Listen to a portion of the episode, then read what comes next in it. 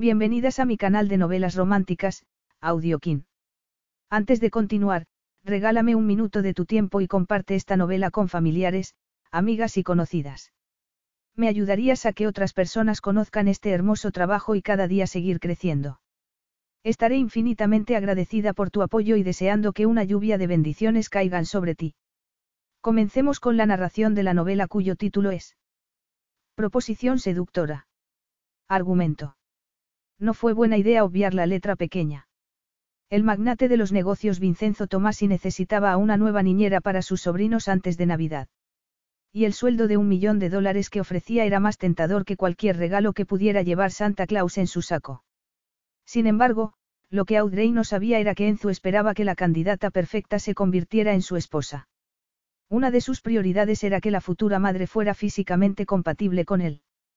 Audrey llevaba años encaprichada con su inalcanzable jefe, pero, iba a estar dispuesta a explorar la irresistible atracción que sentía durante el proceso de selección más inverosímil que tendría que pasar en toda su vida. Prólogo.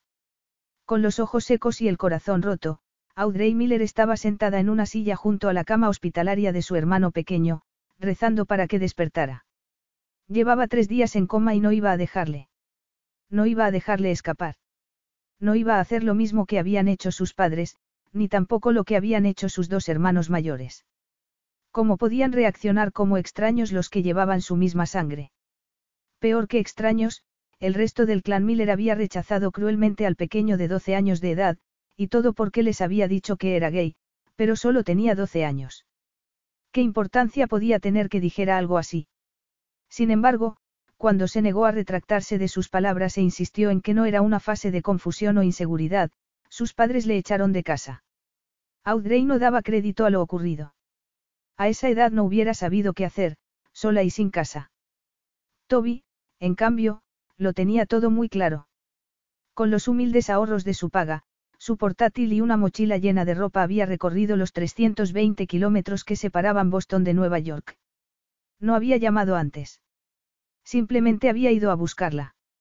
Había confiado en que estaría allí para ayudarle aunque el resto de la familia le hubiera dado la espalda, y Audrey nunca le iba a traicionar después de haber depositado esa confianza en ella.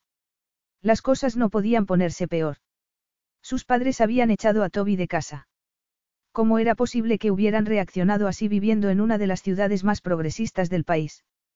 Pero Carol y Randall Miller no eran gente progresista, y Audrey acababa de darse cuenta de lo retrógrado que podía llegar a ser su conservadurismo. Le habían dado un ultimátum, podía mantenerse fiel a la familia o apoyar a Toby. Una cosa estaba reñida con la otra, no obstante. Le habían dejado claro que, si se decantaba por su hermano pequeño y le ayudaba, le retirarían todo el apoyo económico y cortarían todo contacto con ella. Pero su plan de intimidación les había salido al revés. Audrey se había negado y Toby había intentado suicidarse al enterarse del precio que había tenido que pagar su hermana por permanecer a su lado. El niño se había cortado las muñecas con la navaja que le había regalado su padre en su último cumpleaños. No había sido un grito de socorro. Había sido un testamento de tristeza y protesta ante el rechazo total de sus propios padres. Lo había hecho cuando la casa estaba vacía, aprovechando la ausencia de Audrey y de los otros tres estudiantes de Barnard que vivían con ella. Si Liz no se hubiera dejado unos papeles en casa, si no hubiera abierto la puerta del cuarto de baño al oír el sonido de la ducha, Toby habría muerto allí mismo. Toda su sangre se habría ido por el sumidero de la bañera antigua. Te quiero, Toby. Tienes que volver conmigo. Eres una buena persona. Vuelve, Toby, por favor. Te quiero. Toby abrió los ojos y le miró con sus ojos marrones. Audrey. Sí, cariño. Aquí estoy. Yo, parecía muy confundido. Audrey se inclinó sobre la cama y le dio un beso en la frente. Escúchame, Tobias Daniel Miller. Eres mi familia, la única que cuenta. No te atrevas a dejarme de nuevo. Si no estuviera aquí ahora, no tendrías ningún problema con mamá y papá. Bueno, prefiero tenerte a ti. No, yo.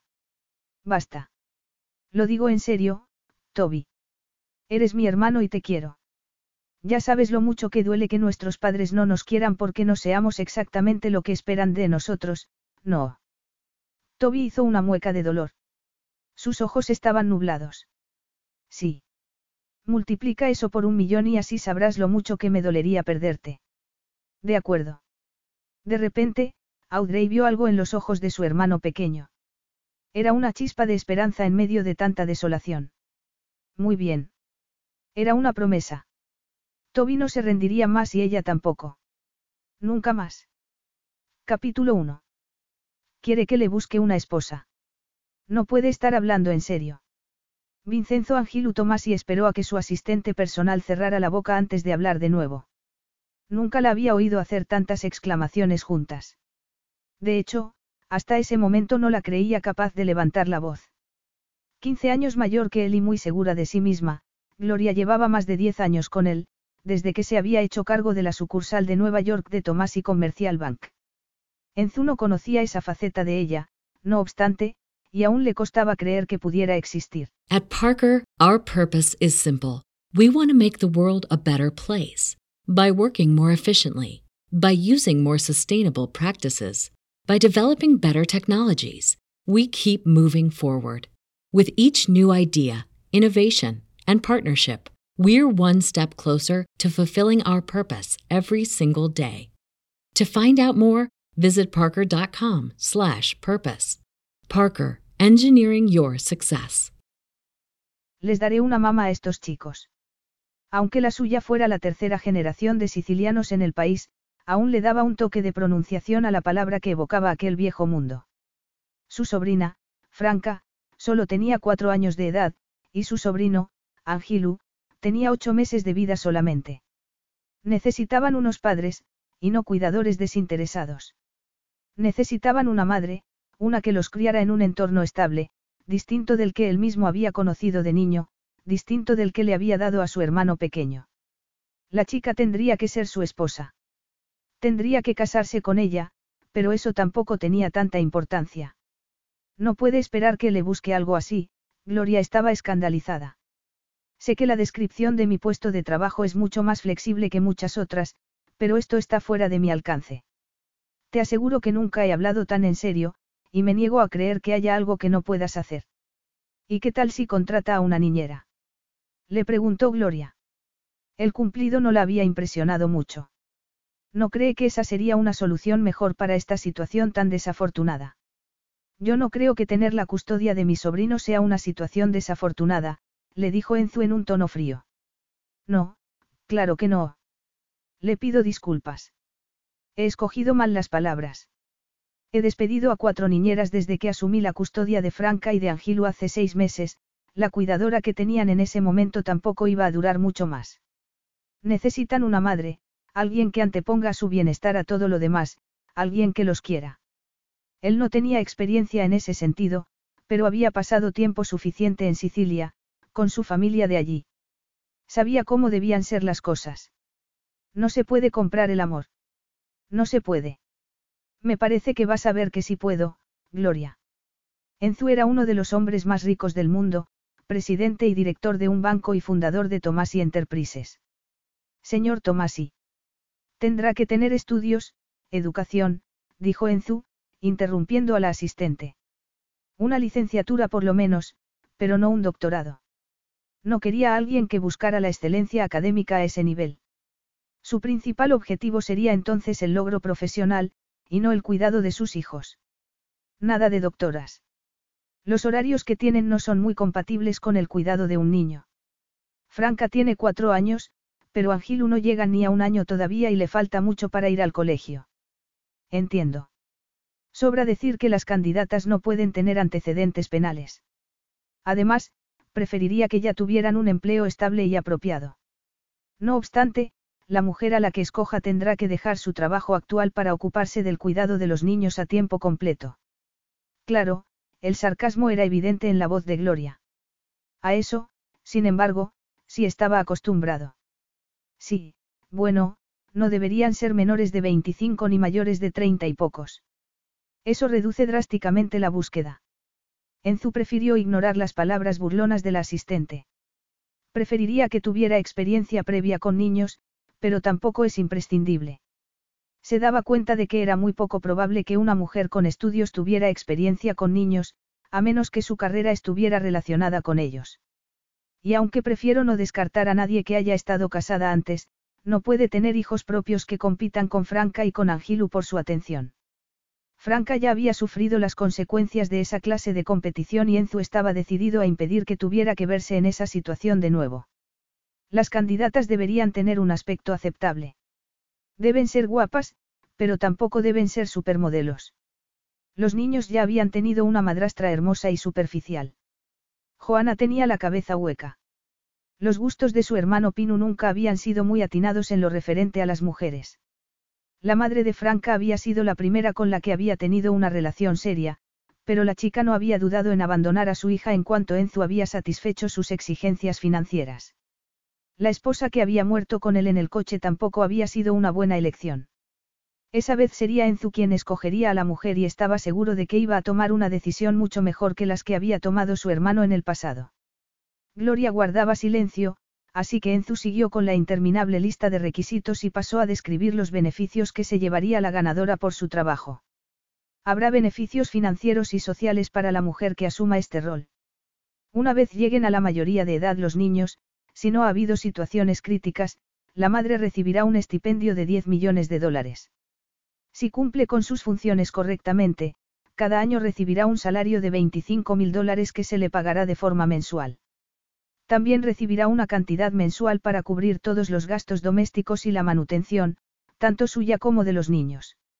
¿De verdad está preparado para comprarles una madre? Gloria parecía cada vez más anonadada. Sí. Diez millones de dólares. ¿En serio? Como he dicho, el premio depende de cómo salgan los niños. Si alcanzan la mayoría de edad sin haberse descarriado, recibirá la cantidad, que será entregada cuando Angilu cumpla los 18. Pero, si alguno de los niños sigue los pasos de mi hermano, entonces recibirá la mitad por el otro niño. Enzu era consciente de que había cierta voluntad propia en el devenir de la vida de una persona. Su hermano y él no podrían haber sido más distintos, a pesar de haber sido criados de la misma forma. Y ella también será su esposa. Sí. Al menos llevará mi apellido. Gloria se puso en pie. Veré qué puedo hacer. Confío en que harás mucho. Gloria no parecía muy convencida. Las cosas podrían haber ido mejor. Audrey se enjugó las lágrimas que amenazaban con caer en cualquier momento. ¿Qué iba a arreglar llorando? Ni sus lágrimas ni las de su hermano de 12 años de edad habían conmovido a Carol y a Randall Miller. Sus súplicas habían sido recibidas con impaciencia y con un desprecio implacable. No había emoción alguna en esos rostros, ni tampoco amor. A lo mejor debería haber esperado algunas semanas, hasta Navidades. No se llenaba la gente de un espíritu caritativo en Navidad. Sus padres no eran de esa clase de gente. Debería haber sabido que no iban a cambiar de opinión a esas alturas. Que hubieran aceptado a Toby en una ingeniería en el Massachusetts Institute of Technology no suponía ninguna diferencia para ellos. Pero ella no les había pedido dinero. Solo les había pedido que le buscaran un sitio donde vivir mientras cursaba sus estudios. Si no querían que tuviera que desplazarse desde su casa de Boston al campus de Cambridge todos los días, podrían haberle dado alojamiento en alguna de las múltiples casas que tenían por toda la ciudad, pero se habían negado rotundamente. No iban a darle dinero, ni le iban a brindar ayuda alguna. Ricos y distantes, Carol y Randall Miller usaban la estrategia de dar una de cal y otra de arena en la crianza de los hijos. Sus opiniones y creencias eran las únicas verdaderas. Y cuando eso no funcionaba se lavaban las manos para no verse manchados por aquello que consideraban fracaso. Eso era lo que habían hecho con Toby y con ella. Su hermano había estado a punto de sucumbir ante un rechazo tan grande de sus propios padres, pero había salido del abismo y estaba decidido a triunfar y a ser más fuerte y feliz. Con solo 12 años tenía las cosas mucho más claras que su hermana de 27. Audrey no tenía un gran plan de vida. No había nada más allá del propósito de enseñar a su hermano a creer en sí mismo y a hacer realidad sus propios sueños. Los sueños de Audrey, en cambio, se habían visto truncados seis años antes. Había perdido al resto de su familia al acoger a Toby, pero su prometido también la había abandonado. Tad no estaba listo para tener niños. Eso le había dicho. Cuando sus padres le quitaron la ayuda financiera, Audrey se vio obligada a pedir becas para terminar su tercer año en Barnard, pero no pudo permitirse el último. No tuvo más remedio que cambiarse a la State University of New York y terminar allí la carrera. Trabajaba a tiempo completo para mantenerse a sí misma y a su hermano. El tiempo y el dinero eran una limitación importante, sin embargo, después de cuatro años de incansable estudio a tiempo parcial había logrado licenciarse en literatura inglesa. Sus padres tenían razón en algo. Era una carrera muy poco práctica. Pero no hubiera podido terminar la universidad si no hubiera amado tanto lo que estudiaba. El trabajo que hacía para la carrera había sido lo único que la ayudaba a desconectar del estrés y los desafíos de su nueva vida. Toby y ella tenían eso en común. A los dos les encantaba aprender, pero Toby se había consagrado a un sueño de excelencia que ella nunca se había planteado. Haciendo uso de una determinación de la que sus padres hubieran estado orgullosos, Toby había sacado las mejores notas en el colegio y había hecho muy buenos amigos que le habían ayudado a ganar confianza en sí mismo. Le había dicho que iba a ser feliz y era cierto. Lo había cumplido. Su hermano era una de las personas más entusiastas que conocía y por eso no podía soportar la idea de verle perder ese entusiasmo una vez se diera cuenta de que lo del Massachusetts Institute of Technology no podía ser. No era justo. Se merecía tener su oportunidad, pero Audrey no veía forma de dársela. Solo los mejores, los más brillantes, podían optar a entrar en el MIT, y solo aquellos que destacaban en ese grupo de élite eran aceptados. La universidad privada aceptaba a menos del 10% de los solicitantes y pedir un traslado desde otra facultad era casi imposible. Mandar a Toby a una universidad pública, por tanto, para luego trasladarle a MIT era una posibilidad remota. Además, a Toby no solo le habían aceptado, sino que también le habían concedido una beca parcial que representaba mucho dinero. La dirección del instituto de secundaria al que asistía estaba encantada con la noticia, pero Carol y Randall Miller no. No habían cedido ni un milímetro. Lo único que le habían preguntado era si Toby seguía diciendo que era gay y Audrey no había tenido más remedio que decirles que sí. Le habían ofrecido entonces la posibilidad de volver al redil familiar y también una cantidad de dinero casi obscena, pero con dos condiciones, el dinero no podía ser utilizado para ayudar a Toby y también tenía que cortar toda relación con él. Audrey se había negado a aceptar, pero, ¿cómo iba a pagar los estudios de Toby en el MIT? ¿Cómo iba a hacer para que su hermano viviera su sueño? No podía optar a una beca estatal porque los ingresos de sus padres serían tenidos en cuenta hasta que cumpliera la edad de 25 años. Además, aunque hubiera podido tener acceso a esas becas, MIT era una universidad muy cara. Solamente el gasto en libros de texto abarcaba los ahorros de seis años de Audrey. El coste de la vida en Boston o en Cambridge también era alto y no había forma de cubrir esos gastos extra. Audrey aún estaba pagando sus becas de estudiante. Su trabajo en Thomas y Enterprises apenas llegaba para mantenerse a flote y sus padres ya no estaban obligados a pagar la manutención de Toby al haber cumplido este la mayoría de edad. Toby había cumplido los 18 dos meses antes y las cosas empezaban a ir cada vez peor, pero Audrey se resistía a sacar dinero de la cuenta para sus estudios. Pasara lo que pasara, Toby tenía que seguir con su educación. El mercado inmobiliario neoyorquino era además bastante precario. Incluso a las afueras, donde vivían en esos momentos, los alquileres eran bastante altos, y como no estaban en un apartamento de la ciudad no había control. Cada contrato nuevo que firmaba se llevaba una buena tajada de sus ingresos, y el de ese año terminaba un mes antes de la graduación de Toby. Audrey no tenía ni idea de cómo iba a asumir un nuevo alquiler sin la paga mensual de sus padres para Toby. Encontrar un apartamento más barato dentro del mismo distrito escolar era una misión imposible. Llevaba tres meses buscando, pero solo había conseguido entrar en la lista de espera. No sabía qué hacer a partir de ese momento, pero no iba a rendirse. Tal vez no le quedaran muchos sueños, pero seguía siendo tan testaruda como el primer día. Incapaz de creerse lo que acababa de oír, Audrey permaneció en el cubículo, dentro del aseo de mujeres, durante unos minutos más. Esperó a que se fueran las dos empleadas. Los aseos de Thomas y Enterprises eran bastante coquetos. Había un área común con asientos donde las empleadas podían tomarse un descanso y darles el pecho a sus bebés cuando los llevaban a la empresa y los dejaban a cargo del servicio de guardería. La política pro familia de Vincenzo Tomasi era bien conocida por todos. Aunque el director de Thomas y Enterprises era un adicto al trabajo incorregible, si esperaba que los empleados con familia pudieran tener una vida más allá del trabajo. Muchas de las políticas de la empresa enfocadas a compaginar la vida familiar y profesional lo dejaban muy claro. Y lo que Audrey acababa de oír indicaba que el señor Tomasi se tomaba su compromiso con la familia muy en serio, más en serio de lo que nadie hubiera podido imaginar. Iría en serio todo aquello. Diez millones de dólares por criar a los hijos de su hermano y su cuñada, recientemente fallecidos. Y 250 mil dólares al año hasta la mayoría de edad de los niños. Sonaba demasiado bien para ser cierto. Además, la idea también resultaba un tanto inquietante.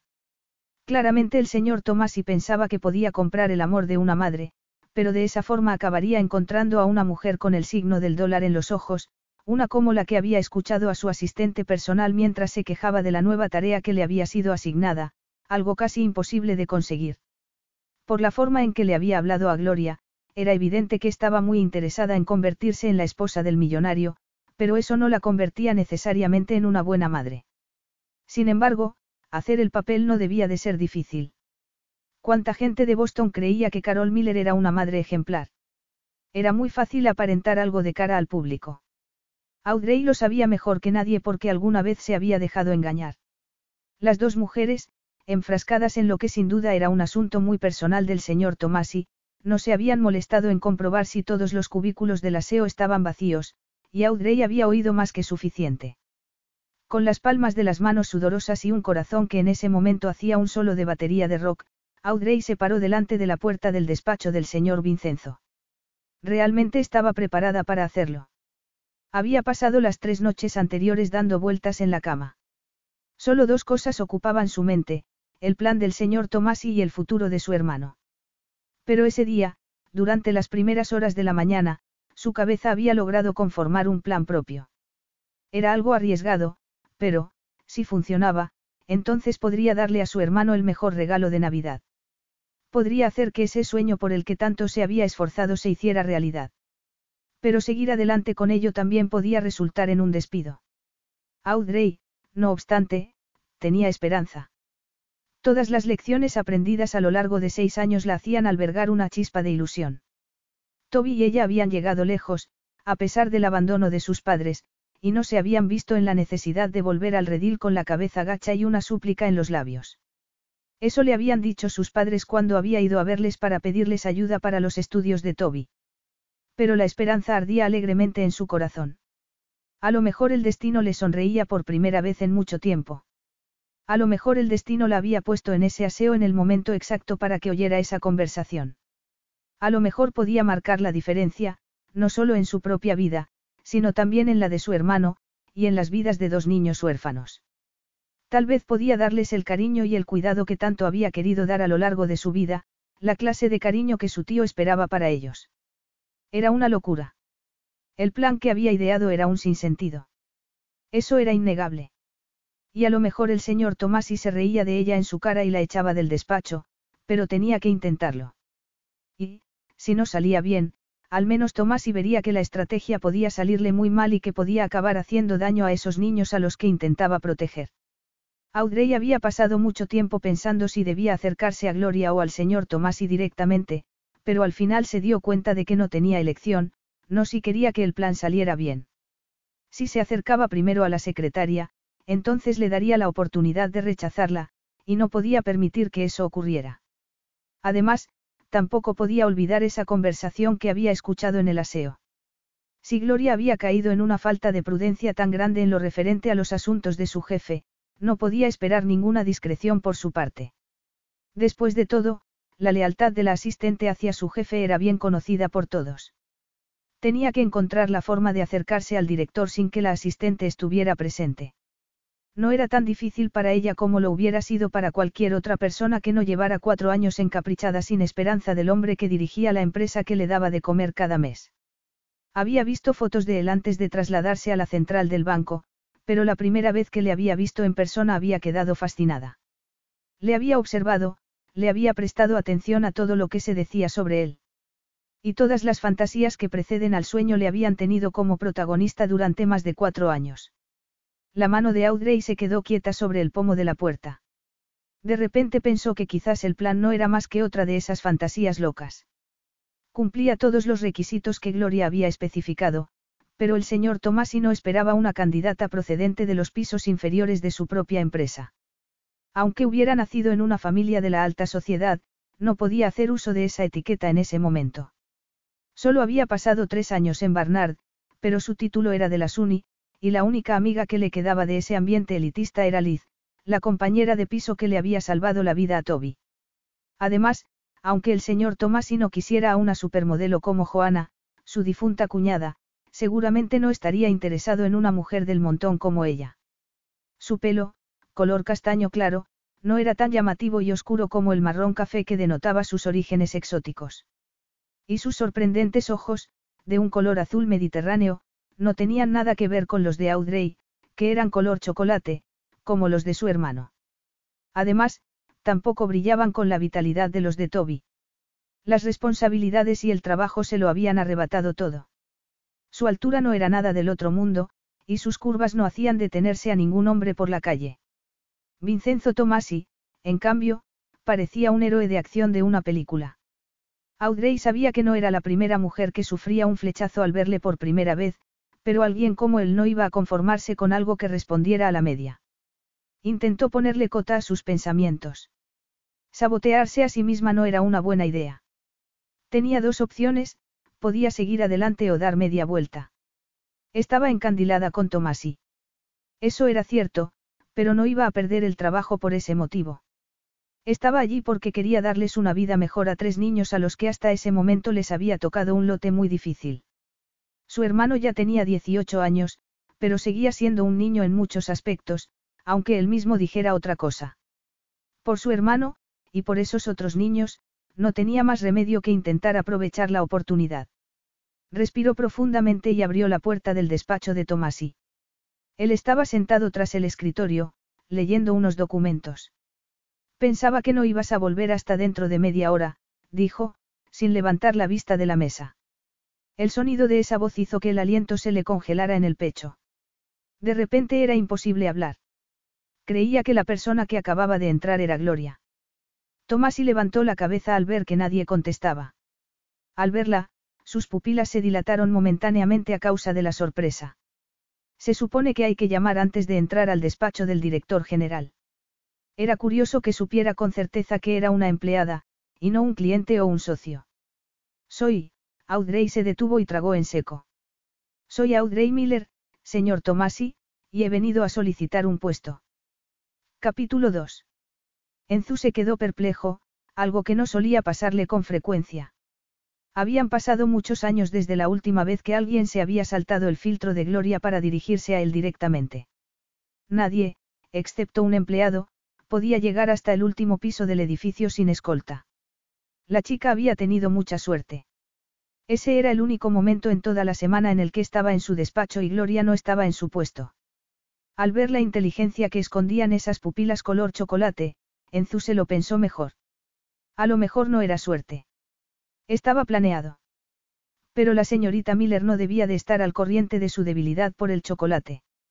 Aquellos ojos hermosos, teñidos de una extraña vulnerabilidad, resultaban muy convincentes. En cualquier caso, no obstante, no podía dejar pasar la infracción. Hay procedimientos establecidos para solicitar un ascenso, pero ninguno de ellos consiste en interrumpir a un director muy ocupado. Audrey se encogió por dentro al oír ese tono de voz gélido, pero no dio ni un paso atrás. Soy consciente de ello. Pero este trabajo en particular no aparece en la base de datos de ascensos y traslados. No tengo amantes en nómina, usó esa palabra despectiva para dejarle claro que sabía que se traía entre manos. La encontraba tentadora y eso le nublaba el sentido. Además, aparte de lo del chocolate, Enzu era un apasionado de las películas antiguas. Y esa mujer que acababa de irrumpir en su despacho, rompiendo el protocolo de la empresa, era la viva imagen de Audrey Hepburn. Elegante y refinada, de una belleza discreta, Audrey Miller no podría haber recibido un nombre mejor de sus padres. No quiero ser su amante. Enzu arqueó una ceja. ¿Por qué estaba prolongando tanto la conversación? A esas alturas ya debería haberla amenazado con informar a su supervisor. Le dijo a Gloria que necesitaba una madre para sus hijos y estoy aquí para solicitar el puesto. Enzu tardó unos segundos en reaccionar. Gloria se lo dijo. Piensa que sería una candidata adecuada. No daba crédito a lo que acababa de oír. Una maniobra tan brusca no era propia de Gloria. No exactamente. Entonces, ¿cómo ha sido? Preferiría no decirle cómo me he enterado. ¿Sabe Gloria que está aquí? La señorita Miller se mordió el labio inferior. No. Entiendo. Lo dudo. Sí. Le preguntó Enzu en un tono sarcástico. Si realmente tuviera esa capacidad de intuición, se daría cuenta del riesgo real que corren los niños si les compra una madre nueva. Pero has venido a pedir el trabajo, no. Le preguntó Enzu con un cinismo descarnado. Sí. No es una hipocresía. No. No. Sé que estoy preparada para darles lo que otra mujer le prometerá solo para conseguir una vida de lujos y una recompensa multimillonaria. Le aseguro que no he construido un imperio sin tener la capacidad de ver más allá en las personas. Pero está haciendo esto sin sentimientos. Y eso me pone en mejor situación para decidir lo mejor para Franca y Angilu. ¿Por qué estaba teniendo esa extraña discusión con una desconocida que acababa de entrar en su despacho? No cuando esa decisión depende de los sentimientos que quiere comprar para ellos. Una mujer no tiene que quererlos necesariamente para ser cariñosa con ellos. El hecho de que crea eso me demuestra que no sabe nada del tema. ¿Cómo? Puedo sentarme. Tiene 15 minutos. Algo parecido al enojo cruzó aquel delicado rostro. Atravesó la estancia y fue a sentarse en uno de los modernos butacones de cuero que estaban frente al escritorio de ejecutivo. Como no decía nada, fue Enzu quien habló. Y bien. Está buscando a alguien que haga de sus hijos su primera prioridad en la vida, ¿no es así? No hace más que llamarles, mis hijos, pero sabrá que solo tengo la custodia porque sus padres han muerto, no. Lo sé, pero el deseo que tiene de darles una madre de verdad me hace pensar que quiere desempeñar el papel de padre dedicado al cuidado de sus hijos. Supongo que no debí dar cosas por sentado, añadió, como si estuviera hablando consigo misma. No se equivoca, podía ser un padre mucho mejor que Pinu. A su hermano le eran indiferentes sus dos hijos. Entonces, sí que son sus hijos. Sí. Audrey sintió con la cabeza, como si aprobara lo que acababa de decir. Bueno, volviendo a la pregunta, quiere a una mujer para quien Franca y Angilu sean siempre la prioridad. Sí. Y no cree que ella tiene que quererlos para poder hacer eso. La recompensa económica equilibra la balanza. Ah, sí. Claro, Enzu entendía cuál era el valor del dinero y sabía cómo usarlo. ¿Y qué pasa si algo aparece en su vida que es más importante que el dinero que le paga para fingir que los niños son su prioridad? No va a fingir. Si es por dinero, ¿cómo va a hacer algo que no sea fingir? De todos modos, dudo mucho que surja algo que pueda hacerle sombra a 10 millones de dólares. ¿En serio? ¿Y qué me dice de un marido que valga 30 millones? Soy multimillonario. Suponiendo que se case con esa mujer, habría un acuerdo prematrimonial blindado que la proveería de un estipendio anual y de una recompensa de 10 millones que será entregada dentro de 20 años. ¿Cómo está tan segura de que habría un acuerdo prematrimonial? Eso no se lo había dicho a Gloria. Tiene sentido. Un hombre como usted no va a ofrecerle a una mujer la mitad de su imperio, independientemente de las circunstancias, y mucho menos si entra en su vida como parte de una propuesta empresarial, por muy personales que sean los términos. Enzu bajó la cabeza un instante. Su clarividencia era digna de reconocimiento. No hay muchos multimillonarios que quieran casarse por ahí. Pero cuando uno se mueve en los círculos en los que usted se mueve, tiene más probabilidades de encontrárselos. No voy a dejarme engatusar por una cazafortunas. A lo mejor no, pero, aunque no se deje engatusar, tiene que entender que el dinero es un reclamo poderoso, pero no es el más importante. Había algo en su tono de voz que le hizo pensar que decía la verdad, que realmente creía en lo que decía. Hay muy pocas cosas que puedan con el dinero. Bueno, se sorprendería. Audrey suspiró con cansancio. Hacía falta algo más que una conversación superficial para suscitar esa clase de suspiro, pero ella lo tenía y lo daba desinteresadamente. No podía pensar en ella como la, señorita Miller. Era imposible. Cree que Joana Tomasi se casó con su hermano para tener la clase de vida de la que podía disfrutar siendo su esposa. Sí. Y, sin embargo, no fue una madre consagrada a sus hijos. ¿Has investigado a mi familia? Le preguntó Enzu, tuteándola de repente. ¿Pero qué dices? Dijo Audrey, devolviéndole el mismo trato. Se rió. Llevo años en el departamento de atención al cliente. No estoy en condiciones de contratar a un investigador privado. Las hazañas de Joana siguieron estando en los tabloides después de que tuviera a los niños. Enzu no pudo negarlo. ¿A dónde quieres llegar? Tenía que saber que le pagarías mucho dinero con tal de que fuera una madre devota de sus niños. Tanto su hermano como su cuñada habían sido conscientes de ello, pero se habían negado a recibir su ayuda a cambio de tener una vida más sosegada. Pinu y ella no querían el dinero, si no era para gastárselo en la vida que les gustaba vivir.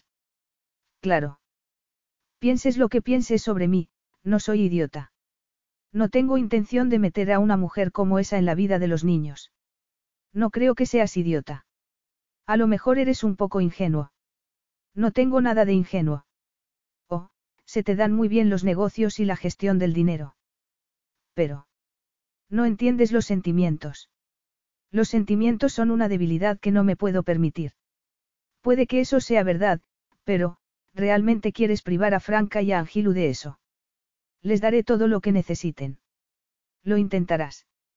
Pero, si contratas a una madre para ellos, lo único que tendrás será la amabilidad que nace de una obligación laboral.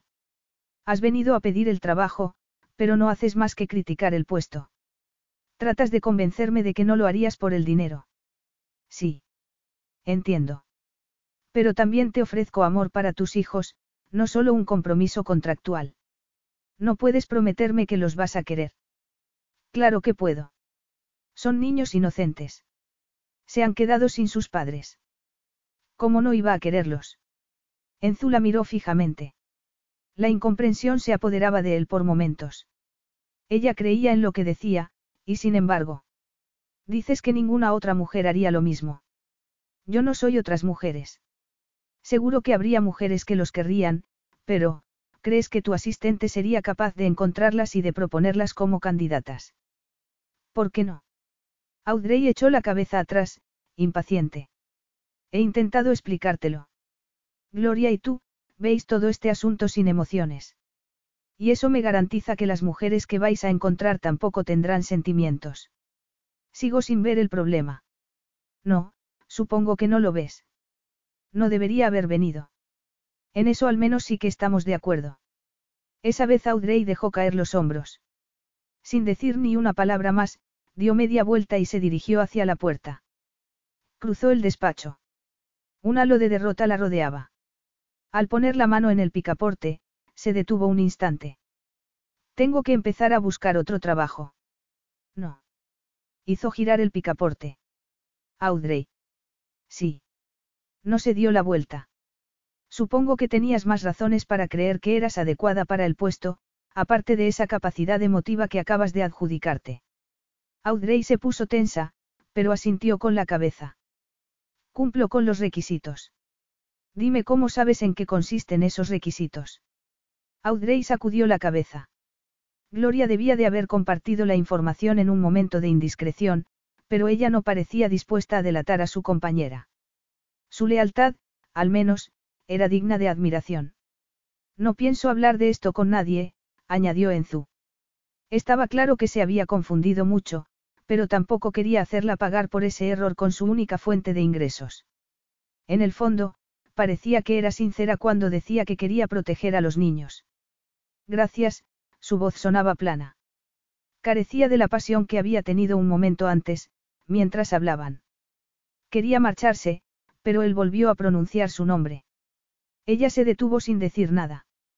Mírame, le ordenó él. No iba a ser ignorado. Ella se volvió. Tenía la cara rígida, como una estatua. No había signo alguno de debilidad, ni tampoco de emoción, y eso era algo digno de respeto. Ha sido un placer conocerte. Gracias. Se marchó. La puerta se cerró tras ella silenciosamente. Enzu se dio cuenta de que le había molestado profundamente que no le hubiera devuelto las gracias. Estaba muy molesto en realidad. Gloria fue a verle cuando regresó, unos minutos más tarde. La tarde iba a ser tal y como la había planeado. Hubiera sido una sorpresa de no haber sido así. Sin embargo, durante las reuniones y las sesiones de trabajo, la discusión de Audrey no había hecho más que irrumpir en sus pensamientos. Recordaba la expresión de su rostro cuando le había dicho que no debería haber ido a su despacho. Lo había dicho como si se hubiera llevado una gran decepción. No podía sacarse la imagen de la cabeza. Pero sus pensamientos no tenían nada que ver con la nota que había dejado sobre el escritorio de Gloria, con el nombre de Audrey Miller escrito en el dorso. Audrey le había dicho que cumplía con todos los requisitos. Si eso era cierto, entonces era una mala decisión no incluirla en la lista de candidatas. La asistente le miró con ojos de escepticismo. ¿Para qué es esto? La quiero en la lista. La lista. Las candidatas a madre de Franca y Angilu. Gloria lo entendió todo por fin. Esa lista. Muy bien. Así lo haré. El viernes quiero tener sobre mi mesa los dosiers de al menos seis mujeres que cumplan los requisitos. Esa clase de trabajo de investigación va a costar un poco. Y. Nada. Solo quería que no sufriera un ataque cuando vea la factura. Yo no sufro ataques. Muy bien. Siempre y cuando no tenga uno cuando vea cuánto le va a costar este pequeño plan. Muy bien. Si no le importa que le pregunte, le dijo Gloria cuando se disponía a regresar a su despacho para seguir trabajando. Adelante. ¿Quién es Audrey Miller? No la conoces. De repente, las implicaciones siniestras de aquel extraño intercambio con Audrey se hicieron evidentes. ¿Trabaja aquí? No. Podría, dijo Gloria. No conozco a todos los empleados de Tomás y Enterprises. Ni siquiera yo soy tan eficiente. Búscala en la base de datos de empleados. Gloria le lanzó una extraña mirada, pero hizo lo que le pedía. Un perfil de empleado apareció en la pantalla. La foto no era muy reciente y había sombras en sus ojos, sombras de miedo que no había visto ese día. Pero era la misma. Había sido contratada por el banco seis años antes para trabajar en el servicio de atención al cliente. Por eso parecía tan joven en aquella foto. Entonces tenía 21 años, así que tenía que tener 27 en ese momento. Al menos ese requisito sí lo cumplía. Pero la forma en que se había hecho con esa información seguía siendo un misterio. ¿No la conoces? Le preguntó a Gloria de nuevo. No, ni siquiera me resulta familiar. Pero trabaja en el tercer piso. Y los empleados de los pisos más altos apenas interactuaban con aquellos de las plantas inferiores. Enzu quiso preguntarle a su asistente cómo había tenido acceso a la información si ella no le había dicho nada, pero entonces se lo pensó mejor. Esa pregunta iba a llevarles a otras cosas, y entonces tendría que contarle que Audrey había estado en su despacho. Su mente seguía volviendo a ella una y otra vez, pero era mejor hacer caso omiso. Solo sería una entre muchas candidatas. No sería la candidata principal. Por mucho que su libido le pidiera otra cosa. Capítulo 3. Confundida, Audrey colgó el teléfono y se quitó los auriculares. Otra persona podía atender las llamadas entrantes del servicio de atención al cliente durante un rato. La asistente del señor Tomasi acababa de comunicarle que tenía una entrevista con el director a la mañana siguiente. Tenía que ser para el puesto de madre, pero, teniendo en cuenta cómo se había comportado con ella, no podía estar interesado en incluirla en la lista de candidatas para el trabajo, y, sin embargo, al día siguiente tenía una entrevista. Gloria acompañó a Audrey al despacho de Enzu. Este miró la hora en su reloj de pulsera. Era puntual. La señorita Miller, Señor, dijo Gloria. Gracias, Gloria. Miró a Audrey mientras cruzaba el despacho. No parecía tener prisa alguna. Mostraba mucho más aplomo que cualquiera de sus gerentes cuando acudían a su despacho para reunirse con él. Llevaba un vestido negro que parecía de imitación con una rebeca blanca. El collar de perlas que llevaba sin duda era falso, pero tampoco era tosco. Unos tacones discretos la levantaban del suelo unos centímetros. Era un conjunto elegante y barato al mismo tiempo. No había ni un ápice de sensualidad en las prendas y, sin embargo, Enzu sentía que su cuerpo reaccionaba a ella como si acabara de entrar desnuda en el despacho. Una vociferación asomó en sus labios, pero finalmente decidió tragársela. No entendía por qué Audrey Miller le suscitaba una respuesta física tan repentina e intensa. Llevaba muchos años sin reaccionar así a una mujer. O bien llevaba demasiado tiempo sin practicar sexo, o ella era algo especial, pero el cinismo le llevaba a pensar que más bien se trataba de lo primero. Audrey se movía con una gracia inconsciente que le gustaba y Enzu se permitió el lujo de disfrutar observándola mientras atravesaba el amplio despacho. Esa era una de las estrategias que utilizaba para establecer su rol dominante en cualquier reunión que tuviera lugar en esa sala. Pero Audrey no parecía dejarse intimidar, y eso le intrigaba. Se detuvo delante de su escritorio. Buenos días, señor Tomasi. Enzuno contestó inmediatamente. Su cerebro se estaba empleando a fondo para controlar la reacción inesperada de su propio cuerpo. Gracias por tenerme en cuenta para el puesto. Eran las palabras típicas que se utilizaban en cualquier entrevista y, sin embargo, la sinceridad de Audrey le tocaba por dentro. Su voz era suave, aterciopelada, pero no débil. Había una fuerza sutil de mujer en ella. Todos esos veranos que había pasado en Sicilia le habían enseñado a reconocer esa voluntad especial, pero nunca había llegado a comprender del todo el acero que se escondía dentro de una mujer que se sacrificaba por su familia. El silencio de Enzu debió de durar demasiado para Audrey. Cierta incomodidad empezaba a ponerse de manifiesto en su mirada de chocolate. Miraba a Gloria y después le miraba a él.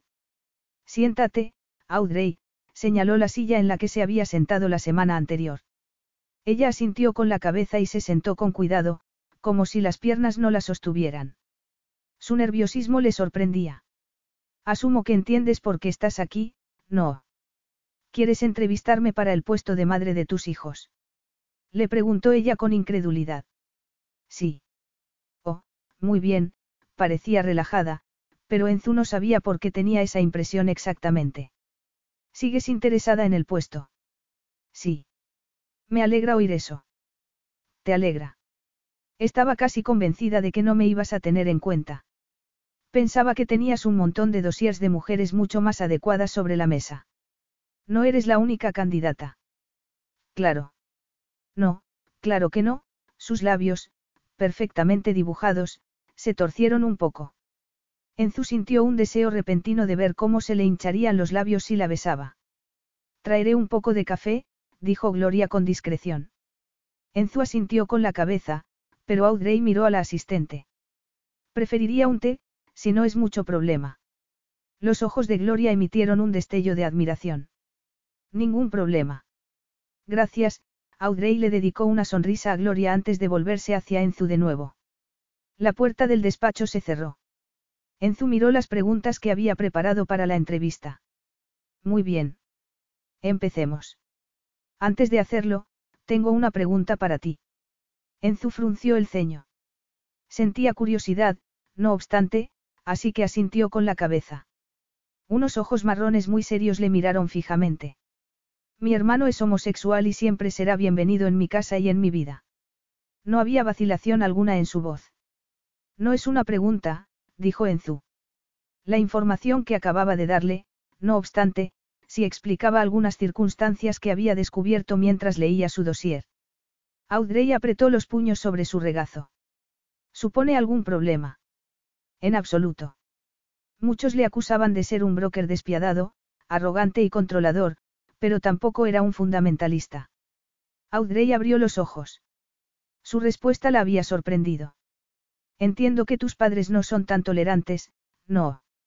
Eso explicaba por qué Audrey llevaba seis años cuidando de su hermano, a pesar de toda la riqueza de sus padres. Bueno, digamos que es una manera sutil de decirlo. Entonces tu hermano se fue a vivir contigo. ¿Y por qué no se hicieron cargo tus hermanos mayores? Audrey tenía dos. A ambos les iba bien en la vida. Tenían profesiones de éxito y hubieran tenido menos dificultades a la hora de responsabilizarse de un niño de 12 años. Mis hermanos tienen los mismos prejuicios. Eso es una pena. Y es imperdonable, pensó, pero no lo dijo en voz alta. Él se había pasado toda la vida intentando proteger a su hermano Pinu, pero al final no había sido capaz de impedir la tragedia. Audrey se encogió de hombros. Es lo que es. Es esa la razón por la que tus padres dejaron de pagarte los estudios cuando estabas en el tercer año de la carrera. Enzu había intentado aclarar los hechos que la habían llevado a esa situación. Había ido a una de las universidades más prestigiosas, una de las pocas instituciones solo para mujeres que quedaban en el país. No había indicios de un comportamiento inapropiado que pudiera haber desencadenado esa decisión por parte de sus padres. Sí. Te viste obligada a conseguir un trabajo. Le preguntó Enzu, consciente de que lo había encontrado en el banco de su familia. Tuviste que pedir el traslado a la Universidad del Estado para poder terminar el último año y seguiste con la carrera a tiempo parcial, no. Sí. Seguro que no fue nada fácil. Y, sin embargo, aún así, aceptaste a Tobias. Durante una fracción de segundo, una rabia negra ardió en la mirada de Audrey. Hubiera terminado en una casa de acogida o viviendo en la calle. Hubieras dejado que eso le ocurriera a tu hermano pequeño. No, dijo Enzu. Había intentado proteger a su hermano incluso de sí mismo. Lo siento, su tono de voz y sus gestos estaban llenos de una simpatía sincera. No debería haber dicho eso. Es la verdad. Tobias es un chico con suerte por tenerte como hermana. Toby. Odia que le llamen Tobias. Enzu pensó que debía de odiarlo porque era el segundo nombre de su padre. Esbozó una media sonrisa. Entiendo. Toby es mi familia. Tu lealtad y tu tenacidad ante tantos desafíos es admirable. ¿Cómo de detallado es ese dossier? Le preguntó Audrey, un tanto enfadada. Mucho, dijo Gloria al tiempo que dejaba sobre la mesa las tazas. Thomas y Enterprise solo contrata a los mejores. El servicio de investigación que utilizamos conoce el nivel de exigencia del señor Tomasi. Imagino que no se te ocurrió preguntarme acerca de mi vida sin más, no. Podrías mentir. Mi investigador no tiene por qué mentirme. Supongo que la mayoría de los hombres que ocupan un lugar tal alto en la pirámide corporativa son tan cínicos como tú. Enzu tomó la taza de café que le ofrecía Gloria. Desde mi experiencia, eso es verdad. Audrey abrió la boca para contestar, pero entonces se lo pensó mejor. Echó una cucharadita de azúcar en la taza y un poco de leche antes de echar el líquido caliente. ¿Qué ibas a decir? Le preguntó Enzu en un tono curioso. Es que no sé si veo qué objetivo tiene esta entrevista. Parece que ya sabes todas las respuestas a las preguntas que planteas. Enzu casi llegó a sonreír, pero finalmente no lo hizo. No sabía cuánto podía revelar una simple reunión, aunque solo hablaran del tiempo. ¿No crees que sea importante determinar si puede haber o no un buen entendimiento entre nosotros? No. Bueno, si tuvieras aquí a los niños, esa consideración en particular tendría mucho más sentido. ¿Te das cuenta de que ser su madre también te convierte en mi esposa? Audrey se sobresaltó. Dejó la taza sobre la mesa sin haber bebido nada. ¿Qué? Tienes que haberte dado cuenta de que tienes que ser mi esposa para poder ser la madre de los niños. No había reparado en eso. Eso significa que quieres retirar tu solicitud de empleo. Enzu formuló la pregunta sin tener ninguna duda acerca de la respuesta. ¿Quién no querría casarse con un millonario?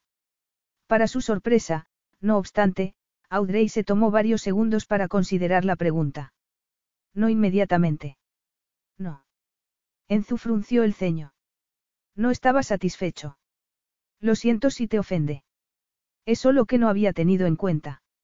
Sí, bueno, lo tendremos en cuenta. Ella asintió con la cabeza. Todavía parecía un tanto confusa. No estás buscando una esposa de verdad, no. La mujer a la que escoja compartirá mi casa, mi familia y muchos aspectos de mi vida. ¿De qué forma no te parece de verdad? Oh, yo, eh, pensé que, se sonrojó un instante y entonces el color huyó de sus mejillas. ¿Te encuentras bien? Sí, Audrey se aclaró la garganta. Quiero decir que, sí. Enzula observó con atención mientras tomaba la taza de la mesa con manos temblorosas. Con los ojos cerrados, bebió otro sorbo más y entonces respiró varias veces antes de volver a poner la taza sobre la mesa. Eh, eso significa que, esperas relaciones conyugales. Obviamente esperaría tener sexo con mi mujer, en realidad, la idea no se le había pasado por la cabeza hasta ese momento. No me había dado cuenta. Yo no, bueno, tú probablemente ya lo sabes, Audrey le dedicó una mirada cargada de significado. Seguro que está en ese informe tan exhaustivo. Tus investigadores de primera línea no habrán dejado algo así fuera del informe. No. ¿De qué me estás hablando exactamente? Mi, ¿qué soy? Una idea peregrina desfiló por la mente de Enzu, pero la desechó casi de inmediato. Tenía 27 años, había ido a la universidad y había criado a un hermano durante seis años. No había evidencia alguna de presencia masculina en la vida de Audrey en el informe, pero eso no significaba que no hubiera tenido pareja o amantes. Cualquier investigador lo hubiera tenido muy difícil para identificar a sus propias amantes en ese último año. Tu discreción con ese tema habla a tu favor y me hace creer que eres de confianza. Audrey volvió a ruborizarse y fijó la vista en la taza de té. Soy una persona discreta. Ya me había dado cuenta. Pero no se trata tanto de discreción. Más bien es que no hay nada sobre lo que ser discreto, admitió ella, casi como si le diera vergüenza. Me gusta el sexo y me libera del estrés, como a ti, pero no disfruto de ello con tanta frecuencia como piensan muchos. Enzu no era ningún santo, pero tampoco era como su hermano. Trabajaba 60 horas a la semana y casi nunca se tomaba un día libre. No tenía tiempo para tener una amante, o citas frecuentes. Audrey hizo una mueca. Tenía las mejillas muy rojas.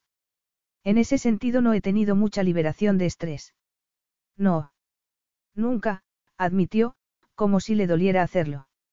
Lo entendería si quisieras concluir la entrevista en este momento. Me estás diciendo que eres virgen. Sí. Pero estabas comprometida, la relación había terminado poco después de que Toby se fuera a vivir con ella.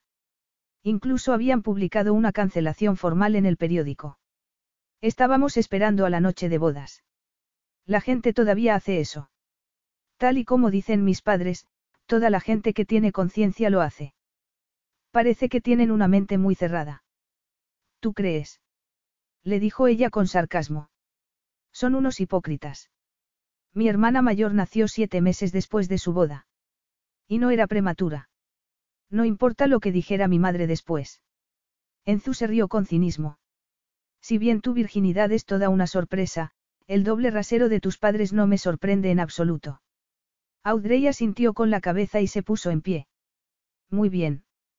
Te agradezco que me hayas tenido en cuenta para el puesto. Espero que encuentres a la persona que buscas. Enzu también se puso en pie. Rodeó el escritorio y le impidió el paso. La entrevista no ha terminado. No. La inercia la había hecho avanzar hasta quedar a unos pocos milímetros de su cara. Su aroma, suave y floral, jugaba con sus sentidos. No, estoy seguro de que comprendes que es mi responsabilidad decidir cuándo termina esta entrevista. Sí, claro, Audrey dio un paso atrás.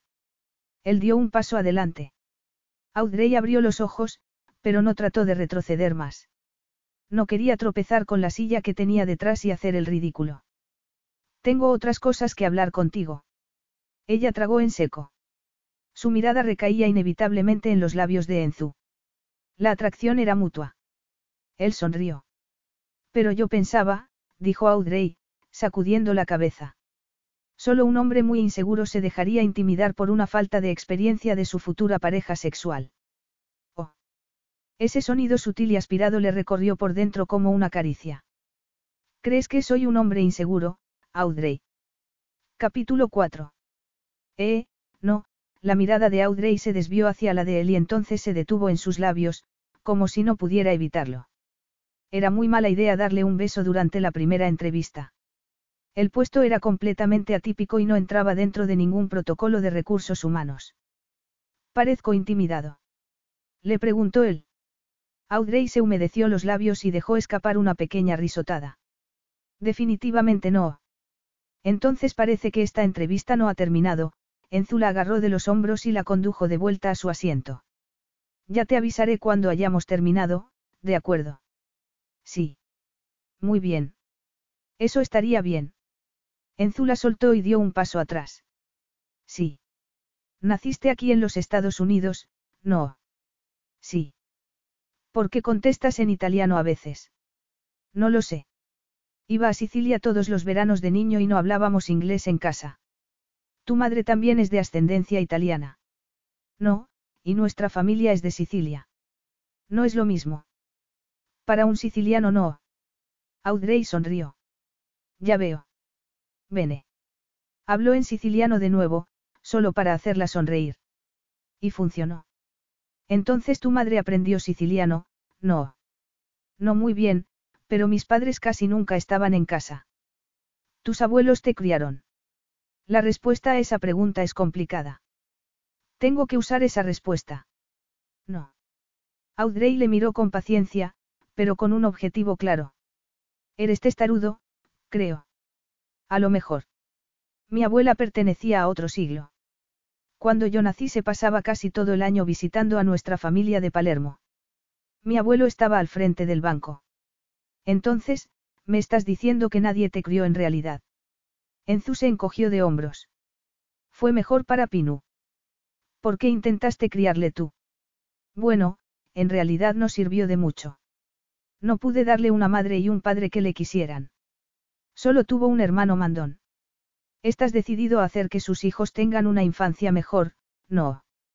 Audrey se dio cuenta de que no quería mejorar su propia infancia, sino lo que no había podido darle a Pinu. Sí. Enzu prefirió cambiar de tema cuanto antes. Se apoyó contra el escritorio y cruzó un tobillo por encima del otro. Sigues decidida a no tener sexo hasta que te cases. Audrey se atragantó con el sorbo de té. ¿Qué? ¿Por qué me preguntas eso?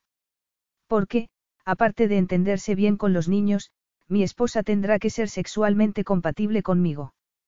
¿Tienes pensado acostarte con todas las candidatas? Le preguntó Audrey, sorprendida. No, Audrey. Una vez haya reducido la lista de candidatas a una sola, se la presentaré a los niños.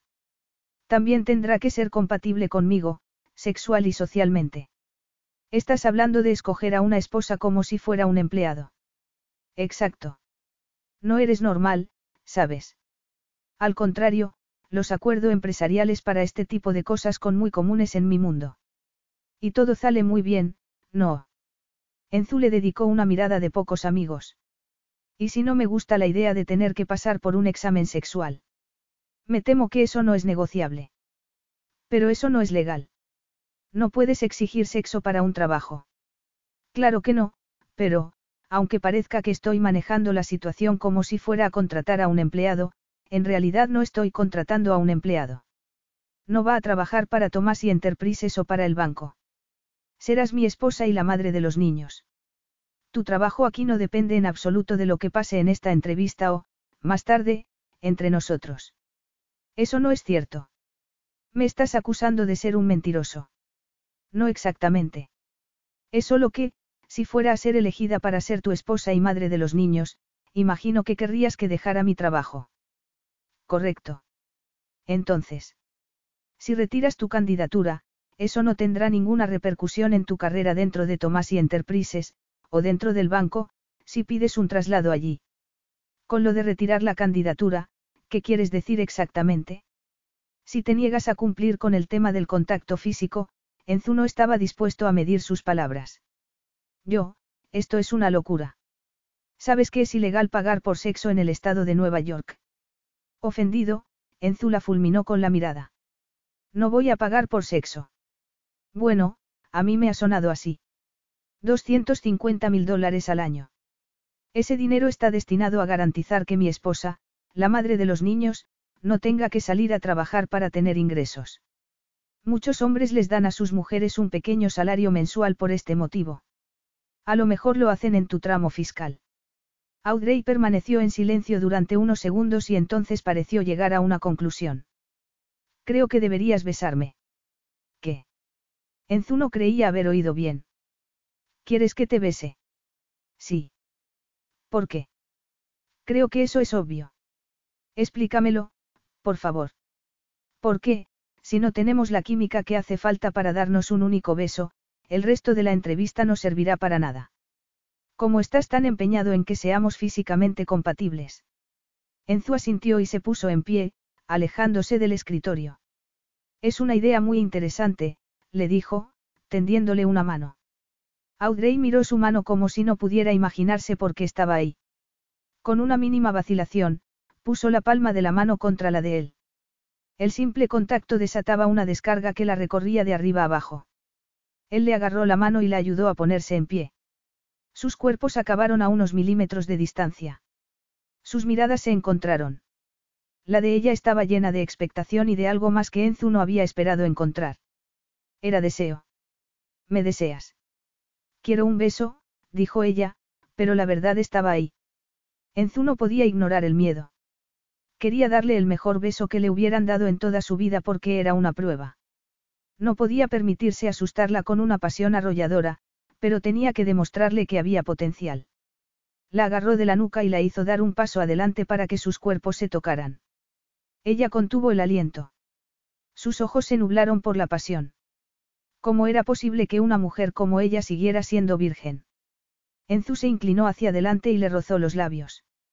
Audrey dejó escapar el aliento, entreabriendo los labios. Y fue en ese momento cuando la besó. No usó la lengua. Aún no era el momento. Se concentró en darle placer con los labios.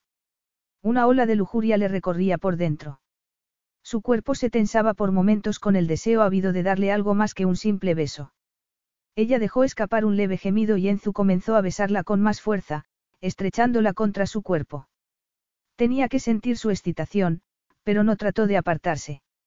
Empezó a moverse contra él y a rozarle, invitándole a algo más que resultaba casi irresistible.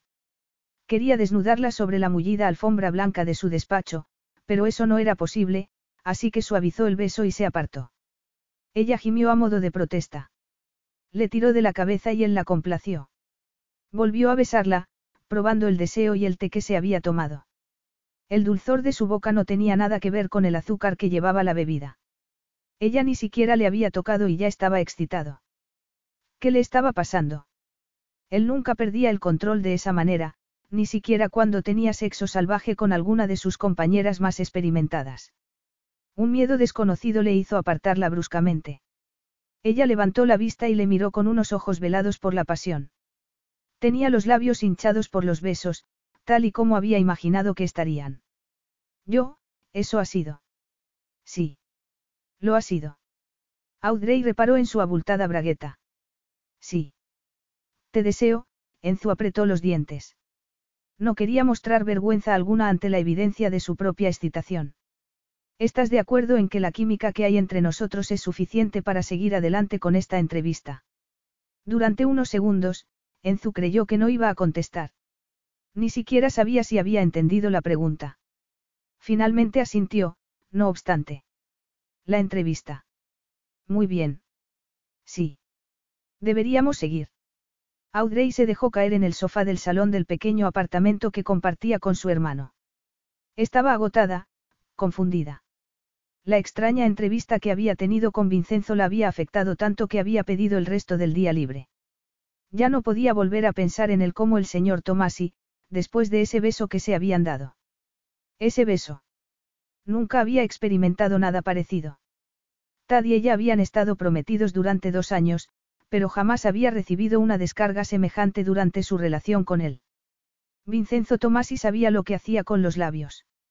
Si de ella hubiera dependido, todavía hubieran seguido besándose, pero Gloria les había interrumpido para recordarle a Vincenzo que tenía una reunión a las diez y media. Él le había dicho a la asistente que pospusiera la reunión y había seguido con sus preguntas agotadoras, a veces ofensivas. Su fría profesionalidad contrastaba con el beso ardiente que habían compartido unos momentos antes. Se había comportado como si no hubiera sido nada. A lo mejor para él no lo había sido. Seguramente estaría acostumbrado a excitarse hasta ese extremo. Sin duda alguien como él no debía de padecer los estragos de la lujuria no correspondida. Afortunadamente, Audrey tenía varias horas por delante para poder relajarse y pensar en todo con la cabeza fría. Toby tenía rugby después de las clases y no llegaría hasta muy tarde. La temporada casi había acabado, pero Audrey no esperaba verle mucho esos días. Su hermano tenía una vida social y académica muy ajetreada. No podía estar más orgullosa de él. Ella siempre había sido un poco tímida, pero Toby no lo era, ni un poco. Era un chico seguro de sí mismo, afable y muy inteligente. Teniendo en cuenta todo lo que había pasado en su vida, era casi un milagro. No sabía cómo reaccionaría al conocer a Vincenzo, no obstante. Y la idea de que llegaran a conocerse era mucho más factible después de lo ocurrido esa mañana. Aquel beso había demostrado la química que había entre ellos y la entrevista se había prolongado hasta mediodía. Finalmente, él le había pedido que firmara un documento de confidencialidad y había salido del despacho para darle instrucciones a Gloria. La asistente había regresado unos minutos después con los papeles, listos para firmar. Aturdida por ese beso arrollador, Audrey no se había tomado todo el tiempo que debía para leer los documentos.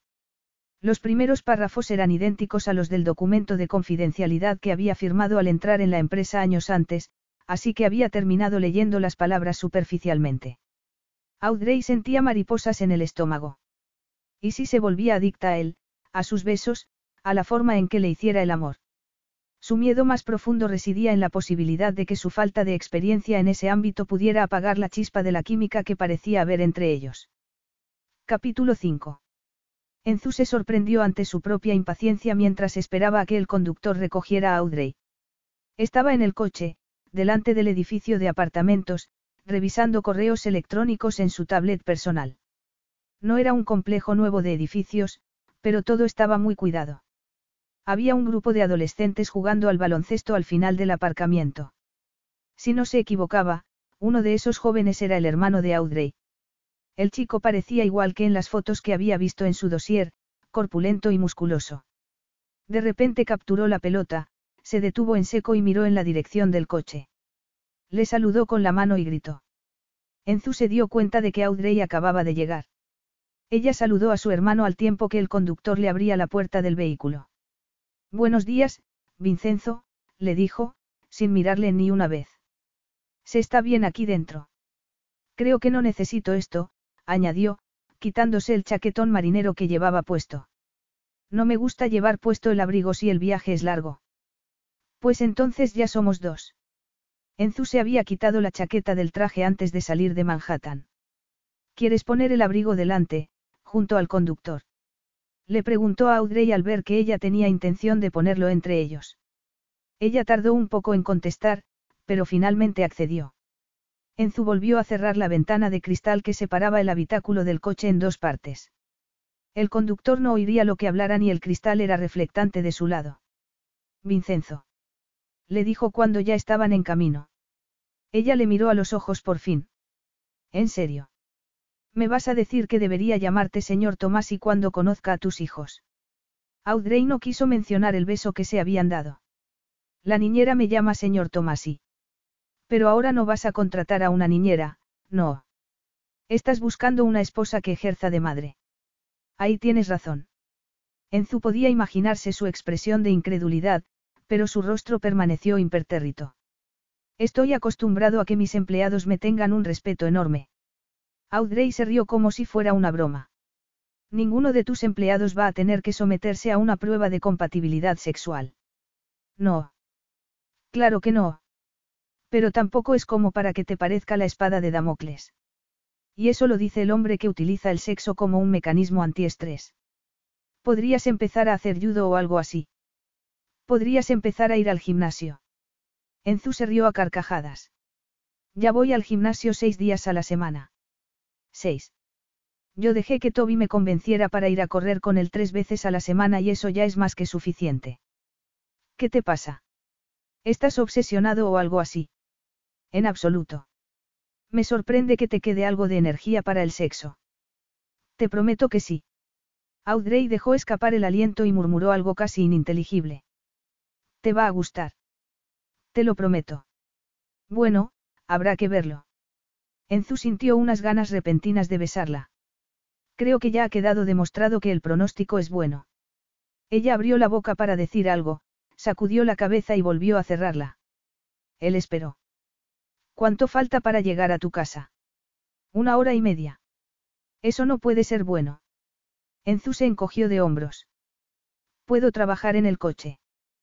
Cuando tengo prisa, uso el helicóptero. De todos modos, un viaje de hora y media todos los días tiene que ser agotador. Solo voy a casa los fines de semana. El ático de Tomás y Enterprises está dividido en tres apartamentos. El mío ocupa la mitad del espacio y hay otros dos más pequeños que se usan para cosas profesionales. Solo ves a los niños los fines de semana. Te aseguro que no es una práctica tan extraña en este mundo. Pero ¿quién cuida de ellos durante la semana? Ahora mismo, la niñera. Pero, si haces memoria, verás que la respuesta a esa pregunta es la razón por la que nos encontramos en este coche ahora. Espero haberme vestido adecuadamente, dijo ella, intentando cambiar de tema. Mi madre siempre me decía que en el armario de una señorita no debería haber vaqueros, pero yo vivo con ellos puestos cuando no estoy en la oficina. Enzu se fijó en el vaquero ceñido que llevaba puesto. Lo había combinado con un suéter de color naranja que insinuaba unas curvas discretas. Sus zapatillas no eran nuevas, pero tampoco parecían muy gastadas. Llevaba unos aros pequeños de oro y se había hecho una coleta. Era un look mucho más informal del que solían llevar las mujeres de su círculo, pero no lo encontraba desagradable. No, supongo que no, Audrey le dedicó una mirada seria. No he olvidado aquello de lo que estábamos hablando. Oh, exclamó Enzu. Pensaba que no quería hablar más de ello. Si vives en la ciudad durante la semana, entonces los niños también deberían estar ahí contigo. Enzu se dio cuenta de que él sí había olvidado ese tema en particular. No puedes estar hablando en serio, no podía ni imaginar cómo se las arreglarían dos niños pequeños en su moderno ático de soltero. Si tú hablas en serio, yo también. ¿Qué quiere decir eso? Si estás decidido a ser el padre de los niños, de la misma forma que la mujer a la que contrates va a ser la madre, entonces harás todo lo que esté en tu poder para verles con frecuencia. Los niños necesitan un espacio para jugar, para salir fuera. Entonces llévales al parque. Haz un jardín en la azotea, si no hay uno en el edificio. Eres millonario. Tienes muchas opciones. Enzu se dio cuenta de que ella tenía razón. Tú no tenías opciones, hace seis años. No, no las tenía, un viejo dolor asomó en sus ojos, y entonces desapareció con la misma rapidez. Pero hice todo lo que pude por Toby con lo que tenía en mis manos. Hiciste un trabajo excelente, en todo caso. ¿Has investigado a Toby también? Le preguntó ella, y entonces sacudió la cabeza. Claro que sí. No es cualquier cosa que haya ganado una beca en MIT. Es parcial. Sí.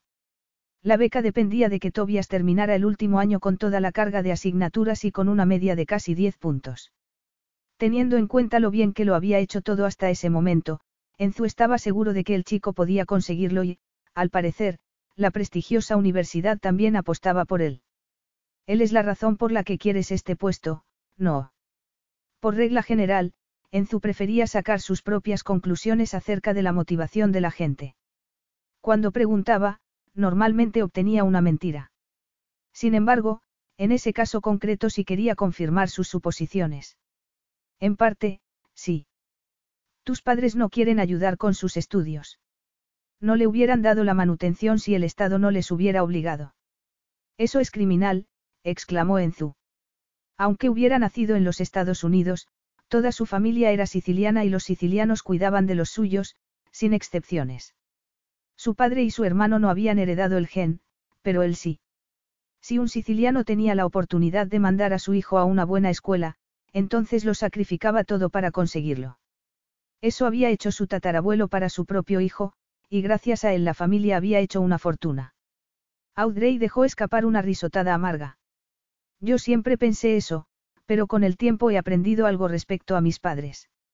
Si no son capaces de controlar a sus hijos, para ellos es un fracaso, y el fracaso es inaceptable. Es mejor borrar todo rastro del fracaso.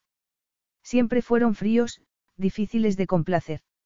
No recuerdo que nos hayan dicho nunca que nos quisieran, así que no me sorprendería nada que no nos quisieran.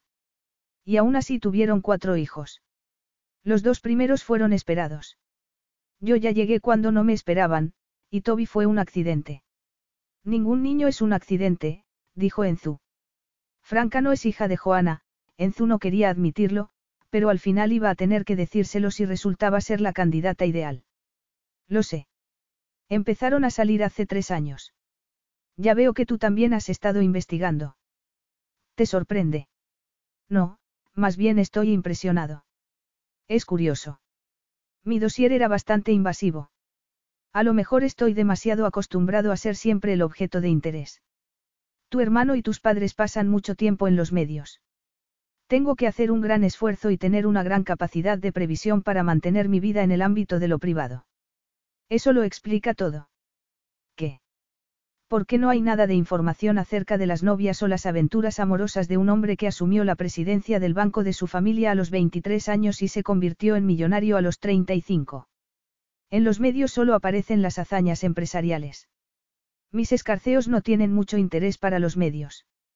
Y si lo tienen te aseguras de mantenerlo todo en secreto. ¿Te refieres a algo en concreto? Thomas y Enterprises inyecta fondos a una fundación que ha donado cantidades enormes de dinero para la reconstrucción de zonas asoladas por el desastre, como Nueva Orleans. ¿Cómo has averiguado eso? Ya te lo he dicho. La literatura inglesa requiere de una habilidad especial para seguir la pista de referencias oscuras y conexiones inesperadas, porque no quieres que se sepa que tu empresa realiza una labor social. No sería bueno para la imagen de la institución. No me conviertas en un héroe. No lo soy. Olvidas una verdad básica que subyace a todo esto. En el fondo, soy un empresario sin corazón. Vas a salir herida. Si mis intereses entraran en conflicto con los tuyos podría hacerte daño, pero preferiría no hacértelo. Trataré de recordarlo. A Enzu no le gustó el humor que contenían sus palabras. Hazlo. Dime cómo te convertiste en el presidente del banco con 23. Mi padre renunció a su cargo. Pero no había asumido el cargo unos pocos años antes. Enzu se dio cuenta de que había investigado muy a fondo. Sí. Mi abuelo no pudo seguir al frente de la empresa por sus problemas de corazón. Creo que ninguno de los dos quería que mi padre ocupara un puesto en la cadena de mando. ¿Por qué tu padre prefiere pasarlo bien antes que asumir la responsabilidad de hacer el dinero que hace falta para pasarlo bien? No. Trabajaba en el banco todos los fines de semana y también en el verano desde los 14. Y después estuve haciendo prácticas en gerencia mientras me sacaba la carrera en Columbia. Digamos que crecí en el banco. Nunca huiste de la responsabilidad, pero no debió de ser fácil ver cómo tu hermano disfrutaba de su juventud de una forma que a ti te estaba vedada. Bueno, tu padre también disfrutaba de la vida como si fuera un veinteañero. Y mientras tanto, tú estabas ocupado salvando la fortuna de la familia. ¿Por qué iba a quejarme? Siempre quise hacerme cargo del banco. ¿Por qué? Me dolía verlo zozobrar bajo la dirección de mi padre. Incluso mi abuelo dejó pasar muchas oportunidades de hacer crecer el negocio. Estaba demasiado ocupado complaciendo a una clientela limitada que tenía vínculos con Sicilia. La filial siciliana, Banca Comercial Edi Tomasi, había sido el origen del banco, pero no tenía por qué seguir siendo el centro de operaciones de la multinacional. Tomasi Commercial Bank siempre ha estado orgulloso de poder servir a los hijos de Sicilia, pero ahora mismo la parte americana está mucho más diversificada y es más internacional. Cuando asumí el mando, el banco solo tenía tres sucursales en la costa este. Tres años más tarde, teníamos sucursales en todas las ciudades grandes del país. Fue entonces cuando dejaste en manos de un equipo de gerentes las operaciones del día a día. Sí. Sigo ocupándome de la política financiera y de las inversiones más grandes, pero intento que mi implicación se ciña a una conferencia a la semana y a alguna reunión esporádica. Eso me resulta difícil de creer. Era necesario para hacer lo que realmente quería hacer. Empezar con Thomas y Enterprises. Sí. El banco preservaba el patrimonio de su familia. Les mantenía dentro de ese nivel de vida que daban por sentado. Pero Enzu quería algo que fuera únicamente suyo, así que había pedido un préstamo a título personal para empezar con Thomas y Enterprises. Y ahora estás empleando ese cerebro brillante que te dio una fortuna a los 35 para encontrar una madre cariñosa y entregada para Franca y Angilu. Eso espero. Yo creo que a lo mejor quiero que me beses de nuevo, Vincenzo Tomasi. Mi genialidad profesional te resulta estimulante. Le preguntó Enzu. En realidad no iba a ser la primera. El poder que ostentaba era un afrodisíaco más potente que el dinero para muchas mujeres. El compromiso que tienes con tu empresa es el mismo que tienes con los niños y eso me ablanda el corazón. Yo no quiero tu corazón. Eso lo tienes que entender. Audrey no parecía sorprendida, ni tampoco preocupada. A lo mejor lo consigues de todos modos. Enzu sacudió la cabeza, pero se guardó las ganas de discutir. Ella le había ofrecido un beso, y nadie podía acusar a Enzu Tomasi de ser de los que desaprovechaban la oportunidad de tener algo bueno. Creo que es más fácil si sales por aquí. Audrey se desabrochó el cinturón de seguridad y pasó al asiento de delante. Volvió a abrocharse el cinturón y se volvió hacia Enzu. Un deseo profundo oscurecía sus ojos marrones. ¿Y bien? Enzu sonreía cuando la besó. Capítulo 6. Audrey no tardó más que unos segundos en sucumbir a las caricias de los labios de Vincenzo. Su falta de experiencia se veía compensada por una habilidad extraordinaria en las artes amatorias. Y eran artes amatorias. Lo que estaba ocurriendo no era un simple beso. Su boca la conquistaba, reclamaba una respuesta que le salía de las entrañas. No le salía solo del cuerpo, sino también de un lugar muy íntimo, escondido, un lugar donde residía su alma. ¿Cómo podía sentir tanto deseo y sentimiento al mismo tiempo? Las cosas nunca habían sido así con Tad. Estaban enamorados, o por lo menos eso creía en aquella época, pero nada de lo que Tad hacía la volvía loca como los besos de Vincenzo. Sus manos le sujetaban la cabeza y sus labios la moldeaban. Su lengua apenas rozaba el lugar donde se encontraban y, sin embargo, Audrey sentía que todo su cuerpo vibraba de puro placer. El beso que se habían dado en el despacho había sido increíble, como despertarse después de haber pasado muchos años dormida, pero la forma en que la besaba en ese momento era, algo más. Eran colores que volvían a aparecer en su mundo, colores que se habían aclarado mucho tiempo antes, sin que nadie se diera cuenta. La sensación era liberadora. El aroma de su colonia le resultaba ligeramente familiar, pero su olor corporal la cambiaba lo bastante como para no poder reconocerla. La textura de sus labios le recordaba que los labios estaban hechos para algo más que para hablar. Era una sensación tentadora de la que no podía librarse. Sentía cómo deslizaba la lengua sobre sus labios, sentía su sabor único, jugaba con ella para que abriera los labios, para conseguir más. Audrey pensaba que las cosas no podían mejorar mucho después de aquel beso que se habían dado la vez anterior. Pensaba que quizás había exagerado las cosas con la imaginación. Pero lo que estaba ocurriendo en ese momento era mucho más poderoso, abrumador. Audrey comenzó a moverse con impaciencia, resistiéndose a la sujeción del cinturón de seguridad. Quería acercarse más a él. Vincenzo pareció entenderlo. Sacó el brazo por debajo y se inclinó sobre ella. Su cuerpo cálido y grande la apretaba contra el asiento. Ella sintió que los pezones se le ponían de punta. Estaban más duros que nunca y el roce con el tejido del sujetador le hacía daño. Vincenzo deslizó una mano sobre el cuerpo de Audrey y la metió por dentro de su suéter para acariciarle el vientre. Sus dedos masculinos y largos se abrieron rápidamente, generando un calor abrasador allí donde la tocaban. Ella le puso las manos sobre los hombros y las deslizó por su espalda. Sus músculos duros se movían y se contraían. De pronto gimió, larga y lentamente. La voz de la razón le decía que debía avergonzarse. Ella no era promiscua. La voz insistía una y otra vez. Pero una voz mucho más fuerte, la voz a la que Vincenzo había despertado con aquel primer beso en su despacho, le decía que era algo demasiado bueno como para preocuparse por lo demás. Sintió su mano sobre el abdomen, subiendo cada vez más, deslizándose por sus costillas. De repente se detuvo y apoyó el pulgar entre sus pechos, presionando ligeramente con el dedo índice por debajo de la curva. Una mano se quedó fija en ese punto, jugando con ella, tentándola. Audrey se agarró de la tela de su camisa y cerró el puño alrededor. Emitiendo un gemido que la sacudió por dentro, Vincenzo apartó sus labios.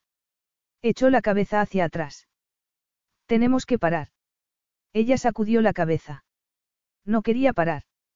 No podía parar. Más besos. El sonido que salió de los labios de Vincenzo era de puro dolor. Su mirada estaba llena de un fuego azul, la parte más caliente de la llama. Incapaz de parar, aunque hubiera querido hacerlo, Audrey se echó hacia adelante. No era capaz de alcanzar su boca. Sus labios apenas se tocaban. Y eso era aún más estimulante que todo lo ocurrido hasta ese momento. Él inclinó la cabeza hacia ella y todo su cuerpo suspiró con el contacto. Sin embargo, el beso no pasó de ahí. Él no movió los labios. Estaba luchando contra sí mismo, y el conflicto era tan intenso que Audrey podía sentirlo. A medida que pasaban los segundos, la tensión que él desprendía crecía sin parar hasta convertirle en una estatua de mármol. Su respiración era el único movimiento que Audrey podía discernir. Y entonces, lentamente, volvió a echarse hacia atrás. No, Vidza. No podemos continuar. ¿Por qué? He hecho algo mal. La risa de Enzu fue brusca. Si lo hubieras hecho algo mejor, entonces hubiera hecho el ridículo delante de ti, le dijo, mirándola con unos ojos cómplices, como si debiera saber exactamente qué le estaba diciendo. Pero Audrey le dedicó una mirada confusa. Era evidente que no había captado la indirecta. Enzu bajó la vista y ella siguió la dirección de su mirada. Era imposible no reparar en el bulto que sobresalía en su entrepierna. Debía de dolerle al presionar tanto contra la cremallera. Oh. Sí. Oh. Pero. Tu primera vez no será en el asiento de atrás de un coche. Mi primera vez. Pensabas, querías. Sí, viduza. Mucho. Viduza. Siciliano. ¿Por qué? No hay una traducción precisa. En serio. Audrey no se lo creía. Iba a mirarlo en internet si él no le decía lo que significaba. Vincenzo soltó el aliento. Significa, preciosa, pero es un término que tiene un uso mucho más íntimo que Veda. Después de todo, no es tan difícil de traducir. Él se encogió de hombros. ¿Les llamas viduza a otras mujeres? No, le dijo él con contundencia. Audrey sintió un placer especial. Era un término solo para ella. Y no lo usaba a propósito. Una ola de calor la recorrió por dentro. La alegría que le producía saber eso intensificaba el ansia sexual que la hacía vibrar por dentro. Se movió de manera que los dedos de Vincenzo subieron un poco hasta cubrirle la cara inferior del pecho. Se moría porque le tocara los pezones, pero él se detuvo justo antes de que eso ocurriera. Vincenzo respiraba cada vez con más dificultad. Para, Audrey. No estoy haciendo nada. Eres tú el que, bueno, ya sabes. Vincenzo esbozó una sonrisa maliciosa que no resultaba reconfortante. ¿Esta mano? Le preguntó, rozándole el cuello con el pulgar de la mano izquierda. Ya sabes que no. Esa simple caricia reverberaba más abajo, en ese lugar secreto que reclamaba sus atenciones. No era el ataque sexual. Era el contacto posesivo que se ponía de manifiesto en ese momento, mientras la sujetaba de la cabeza y la mantenía en el sitio, donde quería tenerla. Algo le decía que Vincenzo Tomasi tenía el control, pasara lo que pasara, a pesar de las grietas que acababan de aparecer en su escudo. Una epifanía inesperada se abrió paso entre los pensamientos de Audrey. Podía pasar casi dos décadas siendo la esposa de Vincenzo Tomasi. ¿Te refieres a esta? No. Él seguía jugando a ese juego sensual, ajeno a la revelación que acababa de tener lugar. De repente deslizó un dedo sobre uno de sus pezones, devolviéndola a la realidad. Sí, sí. Esa. Vincenzo se rió a carcajadas y continuó con su recorrido, avanzando hacia su vientre, lenta, muy lentamente. Ninguno de los dos emitió sonido alguno cuando él retiró la mano. Eres toda una tentación, le dijo. Le arregló el dobladillo de la camiseta antes de incorporarse. Eres una tentación. Pero has parado. Es lo mejor. De acuerdo con tu plan, le dijo ella, bromeando. Tengo por costumbre seguir el plan. Nunca pierdes la paciencia y haces algo porque quieres hacerlo. No. Nunca he visto que nadie te acusara de ser impulsivo. Mi naturaleza cautelosa me ha hecho mucho bien. A ti y a tu empresa, por no hablar de Tomás y Commercial Bank. Enzu había tenido la capacidad de previsión necesaria para sacar al banco de inversiones de alto riesgo justo antes de que el mercado se desplomara. Yo solía ser impulsiva. Solía ser. Le preguntó él. Su expresión era de incredulidad. ¿Crees que soy impetuosa? Sí. No lo soy. ¿No crees que aquel día, cuando irrumpiste en mi despacho espontáneamente, hiciste algo impulsivo? Audrey frunció el ceño. No podía negar lo que le estaba diciendo. Aquel día no sabía cómo iban a salir las cosas. Podría haber perdido su empleo. Momentos de desesperación. Y fue un momento de desesperación cuando me pediste que te besara en mi despacho y también cuando lo hiciste hace un momento. No, eso no fue desesperación. ¿Tenías planeado besarme entonces o ahora? No. ¿Lo ves? Entonces es algo impulsivo. Pero tú me besaste las dos veces. Si bien no comparto tu naturaleza impulsiva, sé aprovechar una circunstancia fortuita cuando se da. ¿Crees que una oportunidad de besar es algo afortunado? Yo pensaba que tenías muchas oportunidades de besar y que te veías obligado a rechazarlas todo el tiempo. En eso puede que tengas razón, pero has dejado fuera la cuestión principal. ¿Qué? Era una oportunidad de besarte a ti, Audrey. A veces es difícil resistirse a tus encantos, ¿sabes? No hay muchas que sean de la misma opinión, le dijo él con sarcasmo. Ella sacudió la cabeza. Soy un adicto al trabajo que ha pasado la mayor parte de su vida construyendo un imperio financiero, y no un perfil social de playboy incorregible. Si un beso me afecta de esta manera, tu prueba sexual me va a matar. Tengo intención de hacerte experimentar, la pequeña muerte. Te lo prometo. Esa promesa de orgasmos infinitos la hizo sentir un hormigueo que se propagaba por su cuerpo sin ton ni son. Vincenzo Tomasi sabía qué botones debía apretar para hacerla perder la razón. Tal y como le había dicho, su corazón se estaba implicando a una velocidad vertiginosa. Su enamoramiento de cuatro años se estaba convirtiendo en otra cosa. No tenía poder de decisión sobre ello. Su cuerpo respondía a los besos que él le daba de una manera inesperada. No sabía si creía en el amor a primera vista, pero jamás olvidaría la primera impresión que le había causado. Había ido al banco para asistir a una reunión, Audrey recordaba cómo le había palpitado el corazón. Sus latidos le retumbaban en la garganta. Había pedido un traslado a Tomás y Enterprises una semana más tarde y se había convencido de que lo hacía por los beneficios económicos y las responsabilidades. Llevaba cuatro años observándole desde lejos. Leía todo lo que se publicaba sobre él, almacenaba sus entrevistas entre los favoritos de su navegador. Vincenzo Tomasi la fascinaba. Podía desmantelar una empresa con una precisión quirúrgica para sacarle el máximo partido económico, pero también llevaba a cabo una política de empresa enfocada a las familias y al beneficio de sus empleados. En el fondo, tenía un corazón noble. No sabía qué iba a hacer si finalmente escogía a alguna de las otras candidatas. Sin embargo, una parte de ella esperaba no ser la elegida. El miedo era muy grande, en cualquier caso. Sabía que iba a salir herida, fuera como fuera. Debería irme al otro asiento. Enzu se ajustó el cinturón. No, me gusta poner a prueba mi autocontrol. Audrey hizo todo lo posible por mantener el deseo a raya. Llegaron a la casa unos minutos más tarde. Los portones de hierro forjado se abrieron hacia adentro, dando paso al vehículo. El camino zigzagueante era tan largo que Audrey no vio la casa hasta que remontaron una pequeña cuesta tras la primera curva. Era una mansión de ladrillo que se alzaba orgullosa hacia el cielo. Las ventanas indicaban que había tres pisos por encima del suelo, pero sin duda debía de haber un sótano también.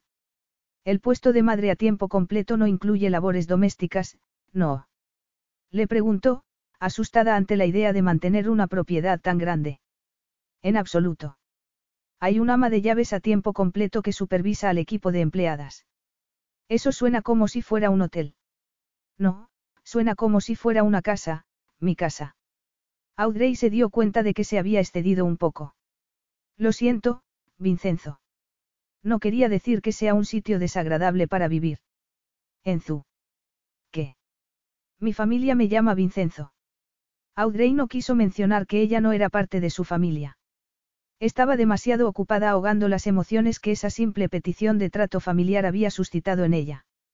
Finalmente, se limitó a sentir con la cabeza. El ama de llave no vive aquí. Su marido y ella, que se encarga del jardín y los terrenos, tienen una pequeña casa dentro de la propiedad. Suelen estar en la casa desde primera hora de la mañana hasta antes de la cena.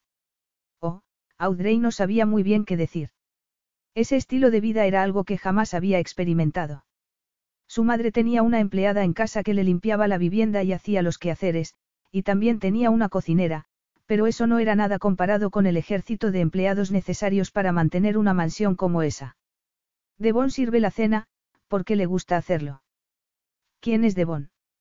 Es el mayordomo. Tienes un mayordomo. Su investigación no la había llevado tan lejos. No había escarbado tanto. Devon trabajaba para mis padres cuando yo era un niño y se ocupó de cuidar de mi apartamento cuando me fui de la casa familiar.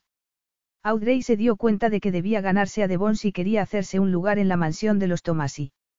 Vive aquí. Él, el cocinero y una empleada que hace el turno de noche, Vincenzo frunció el ceño. Y la niñera, la señora Percy. ¿No te gusta la niñera? Es competente. Pero. Es, fría. Parece que no tiene emociones. Audrey hizo todo lo posible por no reírse en su cara.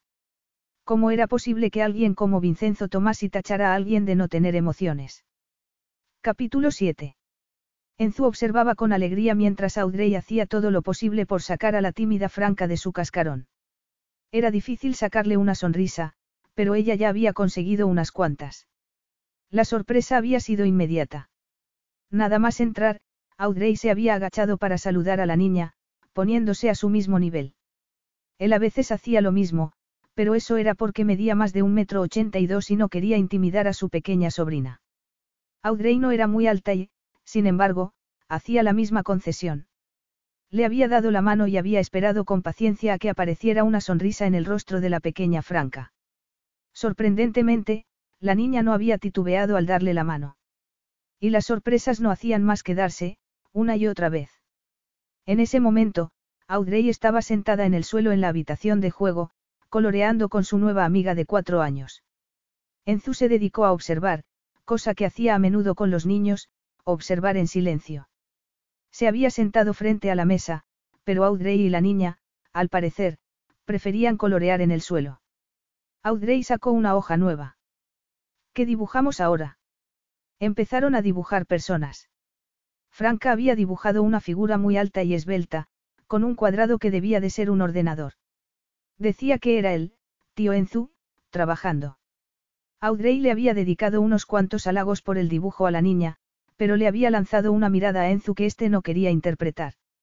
Sin duda, había desaprobación en esa mirada, combinada con algo de pena. Flores. Sugirió Franca sin estar muy convencida. Audrey asintió con entusiasmo y la niña se relajó rápidamente. Enseguida empezaron a colorear de nuevo. Su sobrina dibujó unas formas rosadas y amarillas que parecían círculos con líneas verdes que descendían hacia el final del papel. Debían de ser los tallos. Audrey dibujó una única flor que llenaba toda la hoja. Era una enorme margarita con pétalos grandes, un tallo diminuto y hojas exageradas. Finalmente se dedicó a colorear cada uno de los pétalos de la manera más extravagante. Las flores no tienen estampados de lunares, susurró Franca en un tono de preocupación. En nuestra imaginación pueden ser como queramos. Franca miró a Audrey de reojo. Joana decía que las flores tenían que ser bonitas. Enzu se quedó inmóvil y esperó a que Audrey contestara. Era la primera vez que la niña mencionaba a su madrastra muerta desde el accidente. Ah, sí.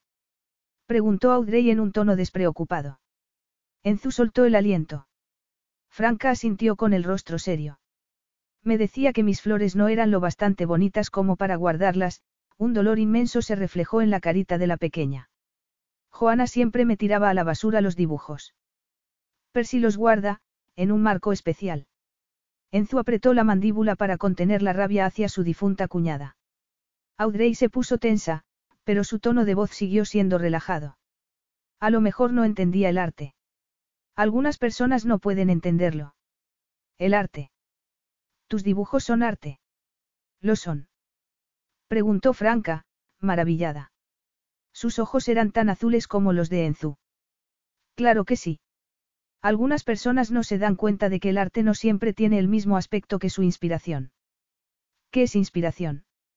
Como la flor en la que estás pensando cuando dibujas una, o como recuerdas a tu tío, trabajando, cuando le dibujas.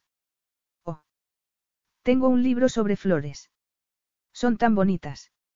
Me encantaría ver ese libro, si quieres enseñármelo. Franca dio un salto. Iré a buscarlo. Está en la biblioteca. El tío Enzu tiene estantería solo para nosotros. La niña echó a correr y salió de la habitación sin darle tiempo a decir nada. Sé que acabo de conocerla, le dijo a Enzu. Y a lo mejor estoy sacando conclusiones precipitadas, pero creo que Joana no era precisamente una madrastra agradable. Mi hermano no tenía muy buen gusto en lo que se refiere a las mujeres. De repente, se oyó un ligero carraspeo procedente de la puerta. La niñera había vuelto.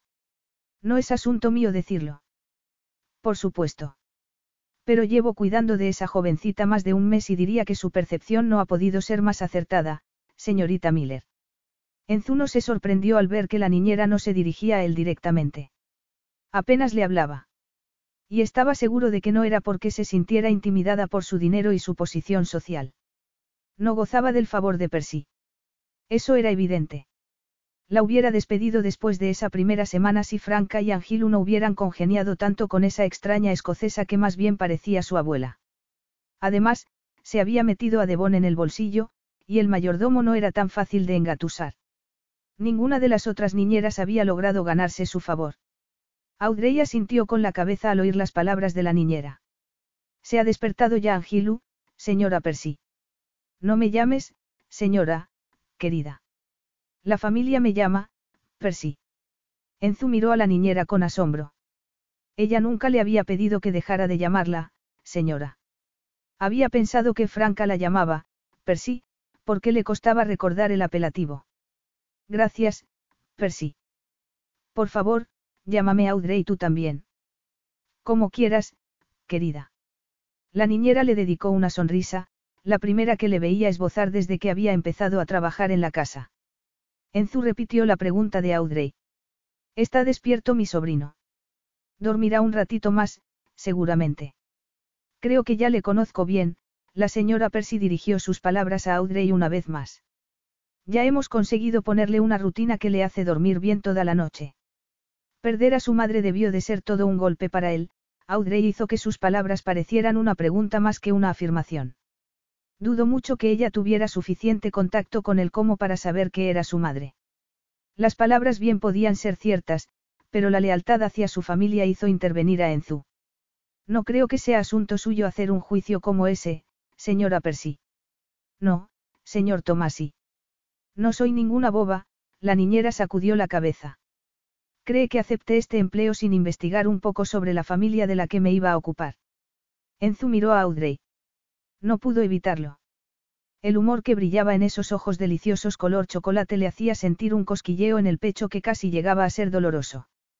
Miró a los ojos a la niñera. Empiezo a entender que algunos empleados tienen la necesidad de investigar sobre mí de la misma forma que yo los investigo a ellos por precaución. Empleados. Dijo Audrey. Su voz sonaba tensa, pero no era porque estuviera enfadada. Más bien era todo lo contrario.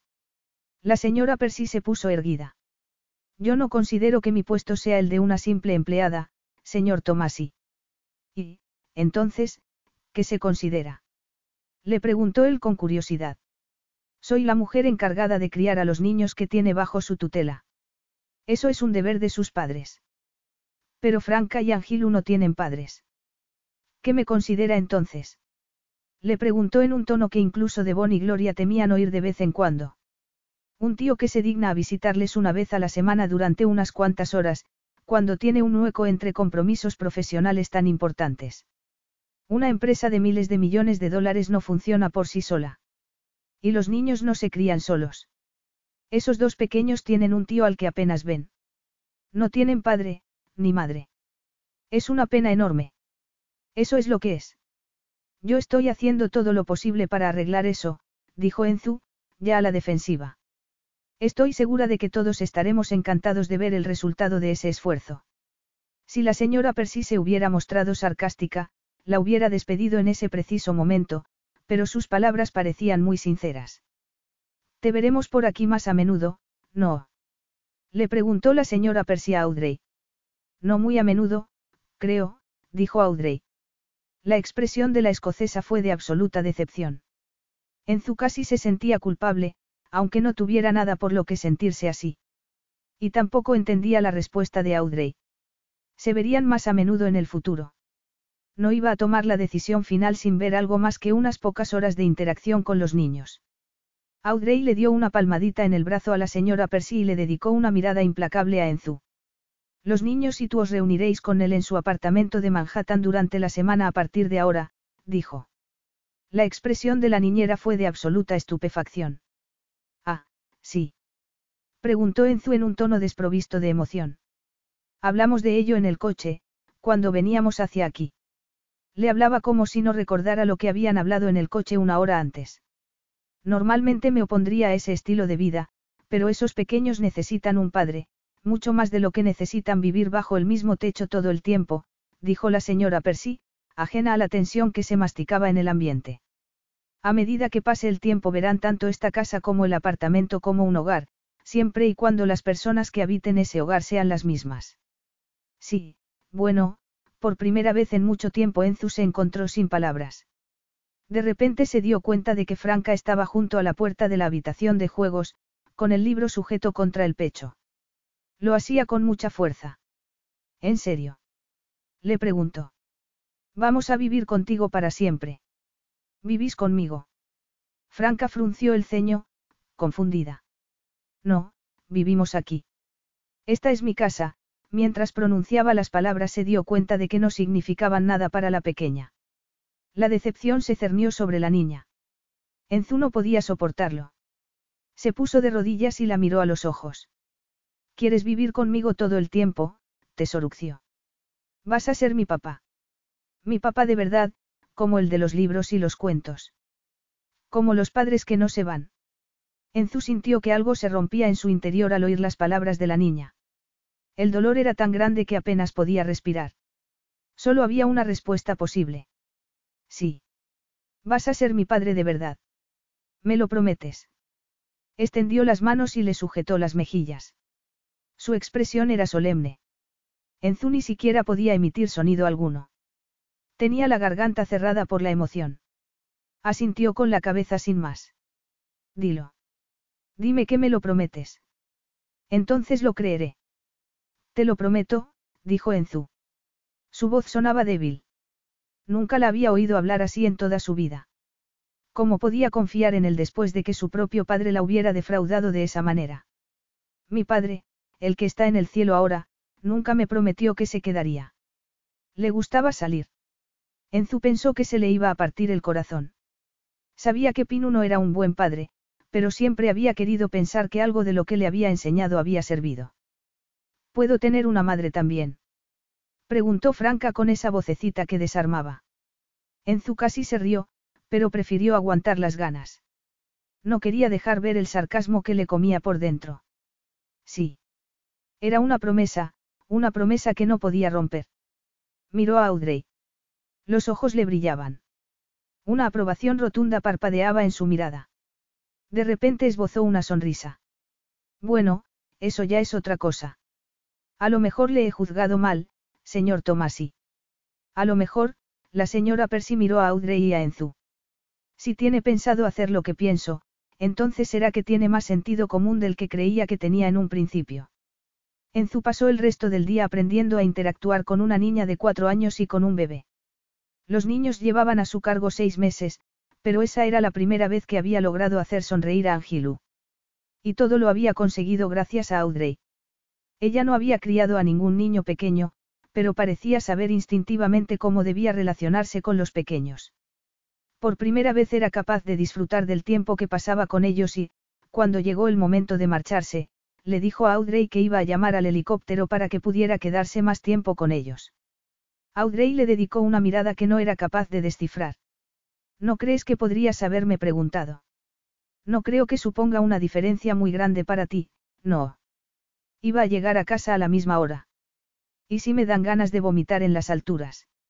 O a lo mejor estaba deseando disfrutar del viaje en coche para relajarme un poco. Enzu abrió la boca para decir algo, pero entonces se dio cuenta de que tenía una respuesta rápida. ¿Prefieres regresar en coche? No. No me gustan los juegos, Audrey. Y yo no estoy jugando. Pero no pienso pasar casi 20 años siendo tratada como una subordinada. Estás dando por sentado que vas a ser la elegida. Al contrario. Me estoy asegurando de que, si me escoges, sepas que voy a esperar a nivel de trato personal. Si me afecta, lo hablas conmigo. No me digas cómo van a ser las cosas. Enzula observó atentamente, en silencio. Audrey Miller era la mujer con más agallas que había conocido en toda su vida. Capítulo 8.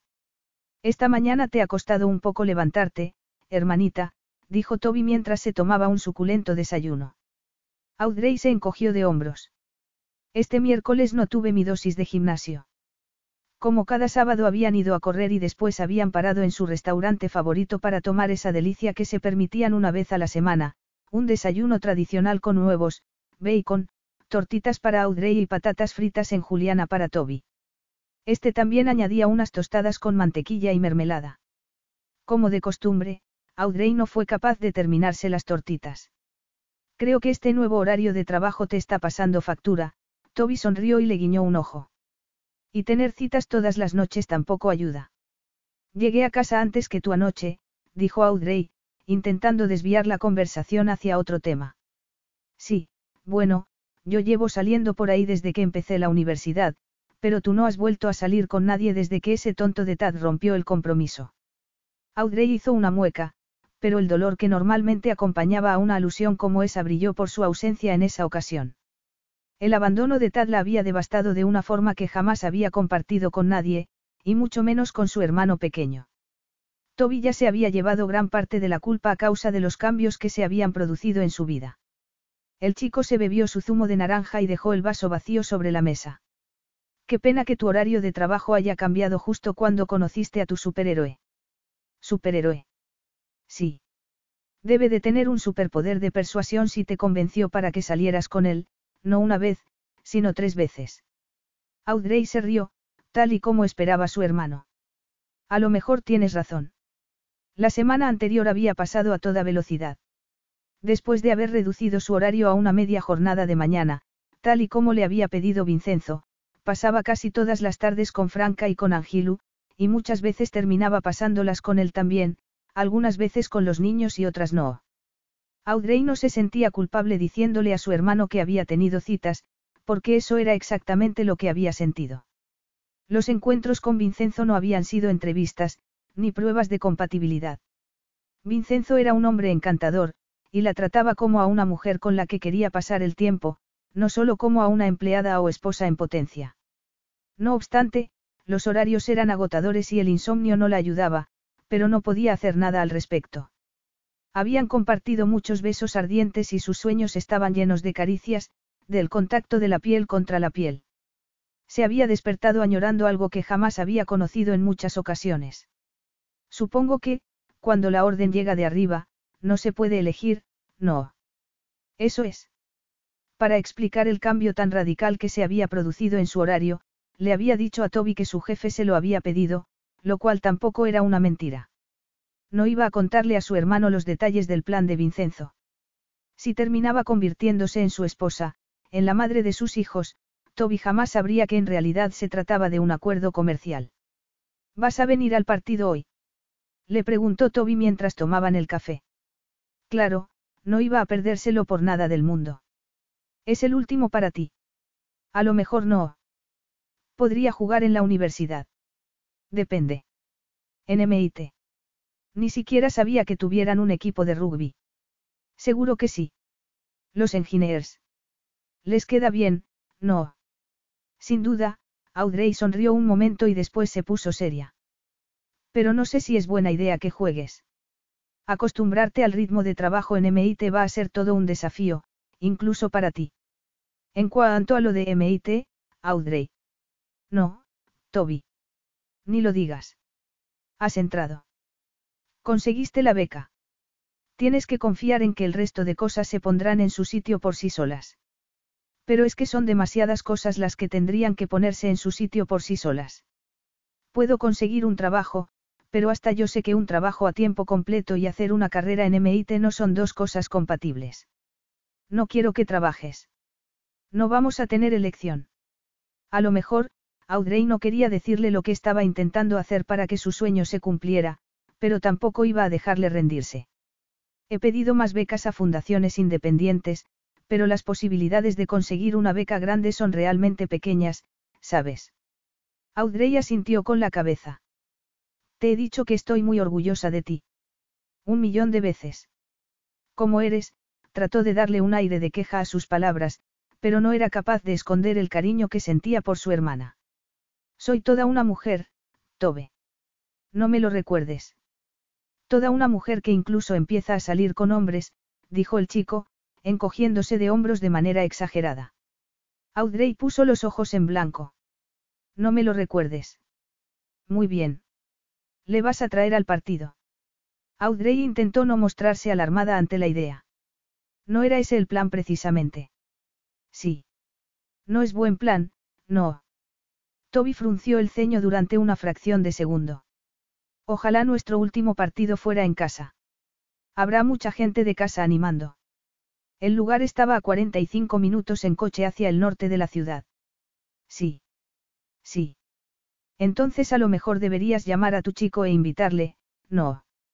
Pensando que ya estaba en la mansión con los niños, Audrey no llamó a Vincenzo. Pero tampoco le hubiera llamado aunque hubiera creído que era buena idea invitarle al partido de su hermano. Se dirigía hacia las gradas para los fans del equipo visitante cuando oyó que la llamaban. Audrey. Sorprendida, se dio la vuelta. El aire se le escapó de los pulmones de golpe. Franca. Audrey sacudió la cabeza. Trató de aclararse la vista.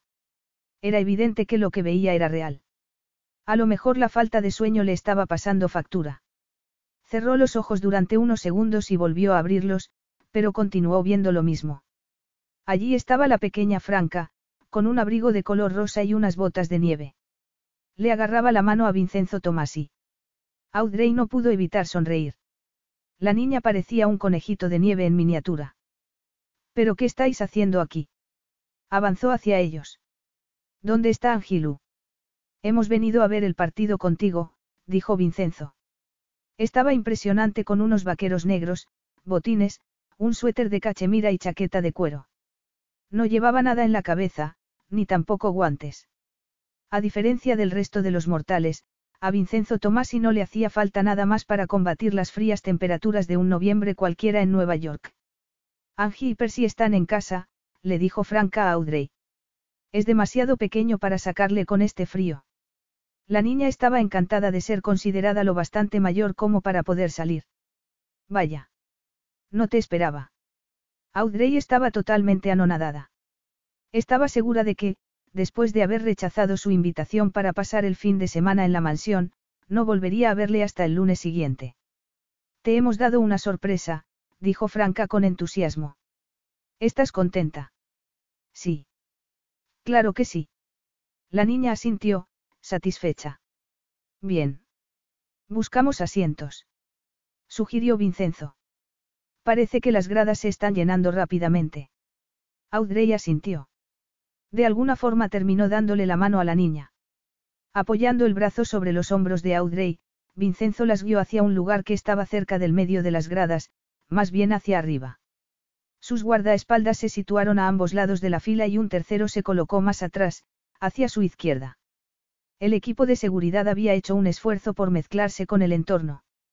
Se habían quitado los trajes negros para la ocasión y el cambio parecía haber funcionado. Nadie parecía interesado en los tres guardaespaldas. La atención que atraía Vincenzo, en cambio, era otra cosa. Él parecía ajeno a las miradas y cuchicheos, o quizás estaba acostumbrado a esas alturas. Audrey, sin embargo, no tenía tanto temple. Los padres de algunos compañeros de equipo de Toby se acercaron, pero afortunadamente Vincenzo se encargó de presentarse él mismo. Vincenzo Tomasi, dijo, extendiéndole la mano a todos los que se la ofrecían. Esta es mi hija, Franca. La pequeña esbozó su mejor sonrisa. ¿Es amigo de Audrey? Preguntó una de las madres. Sí, contestó Vincenzo sin más. Él no necesitaba dar tantos detalles como Audrey. Entonces este es el primer partido de Toby al que viene. Preguntó uno de los padres. Sí, una vez más, no hubo explicación alguna. Aquello se le daba bien. Debe de ser el nuevo chico de Audrey, dijo Brian, el mejor amigo de Toby, de esos que no hacían deportes. ¿Tú eres amigo de Toby?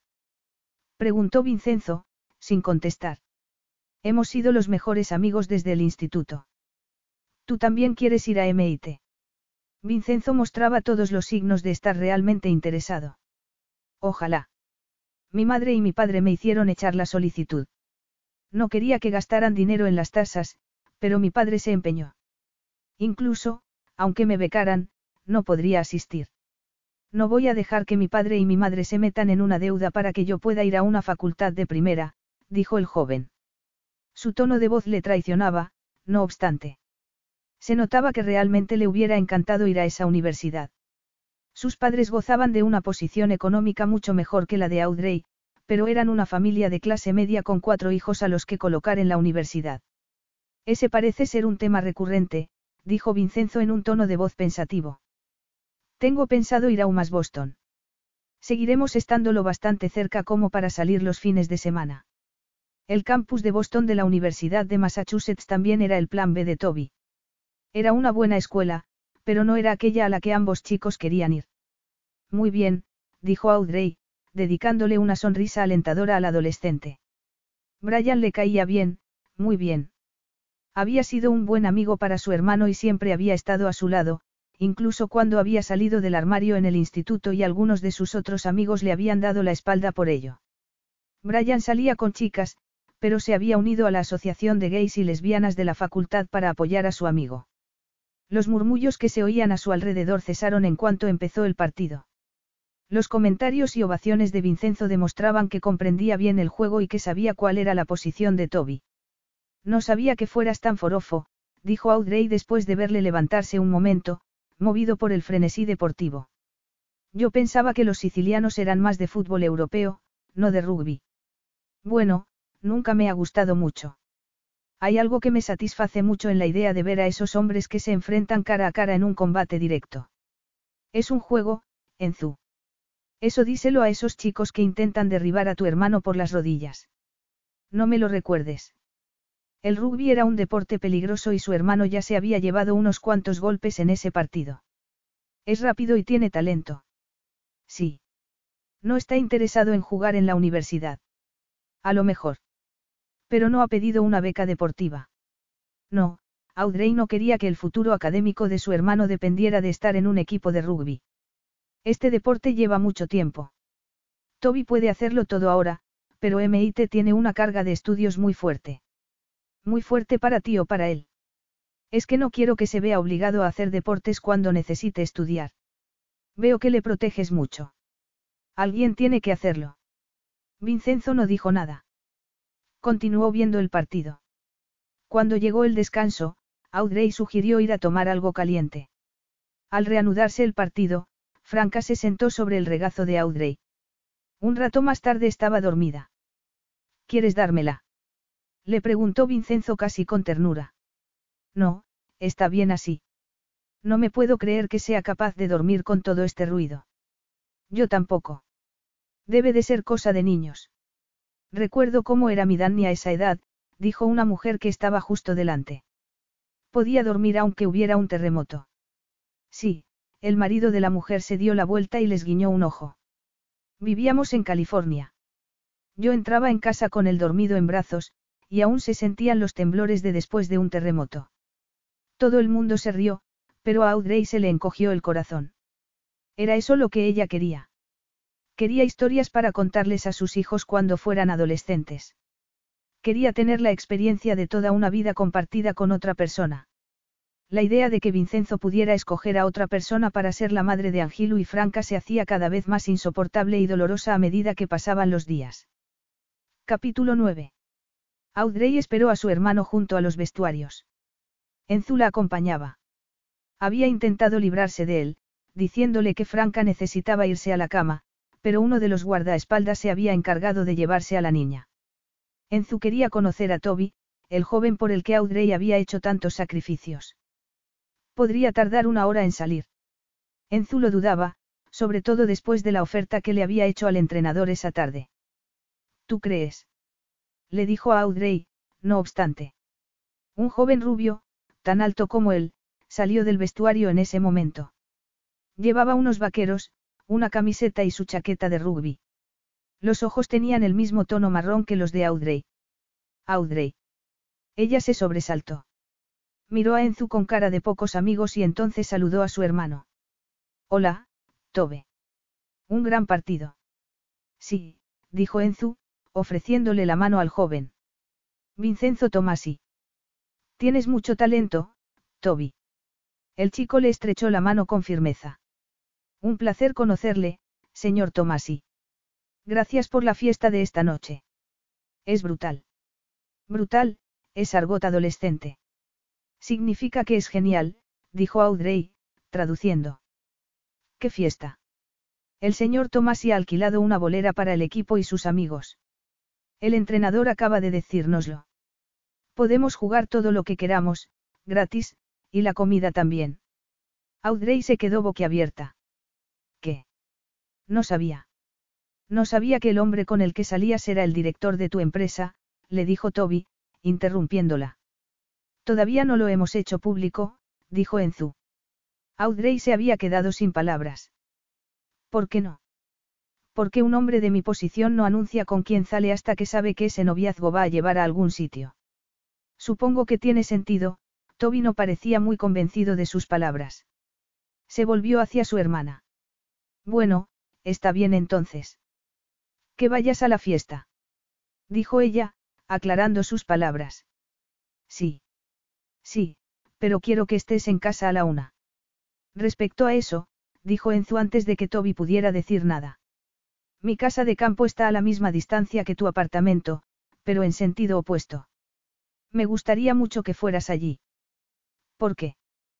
Preguntó Toby, confundido. Porque tu hermana y yo vamos a pasar el resto del fin de semana allí, con los niños. ¿Qué? ¿Tenéis hijos? Son sus sobrinos, le aclaró Audrey.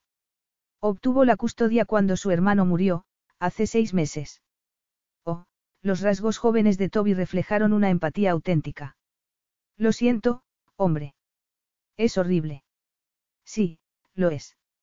Mándame la dirección. La meteré en el GPS de mi teléfono. Audrey levantó una mano. Espera un momento. No he accedido a pasar allí el fin de semana.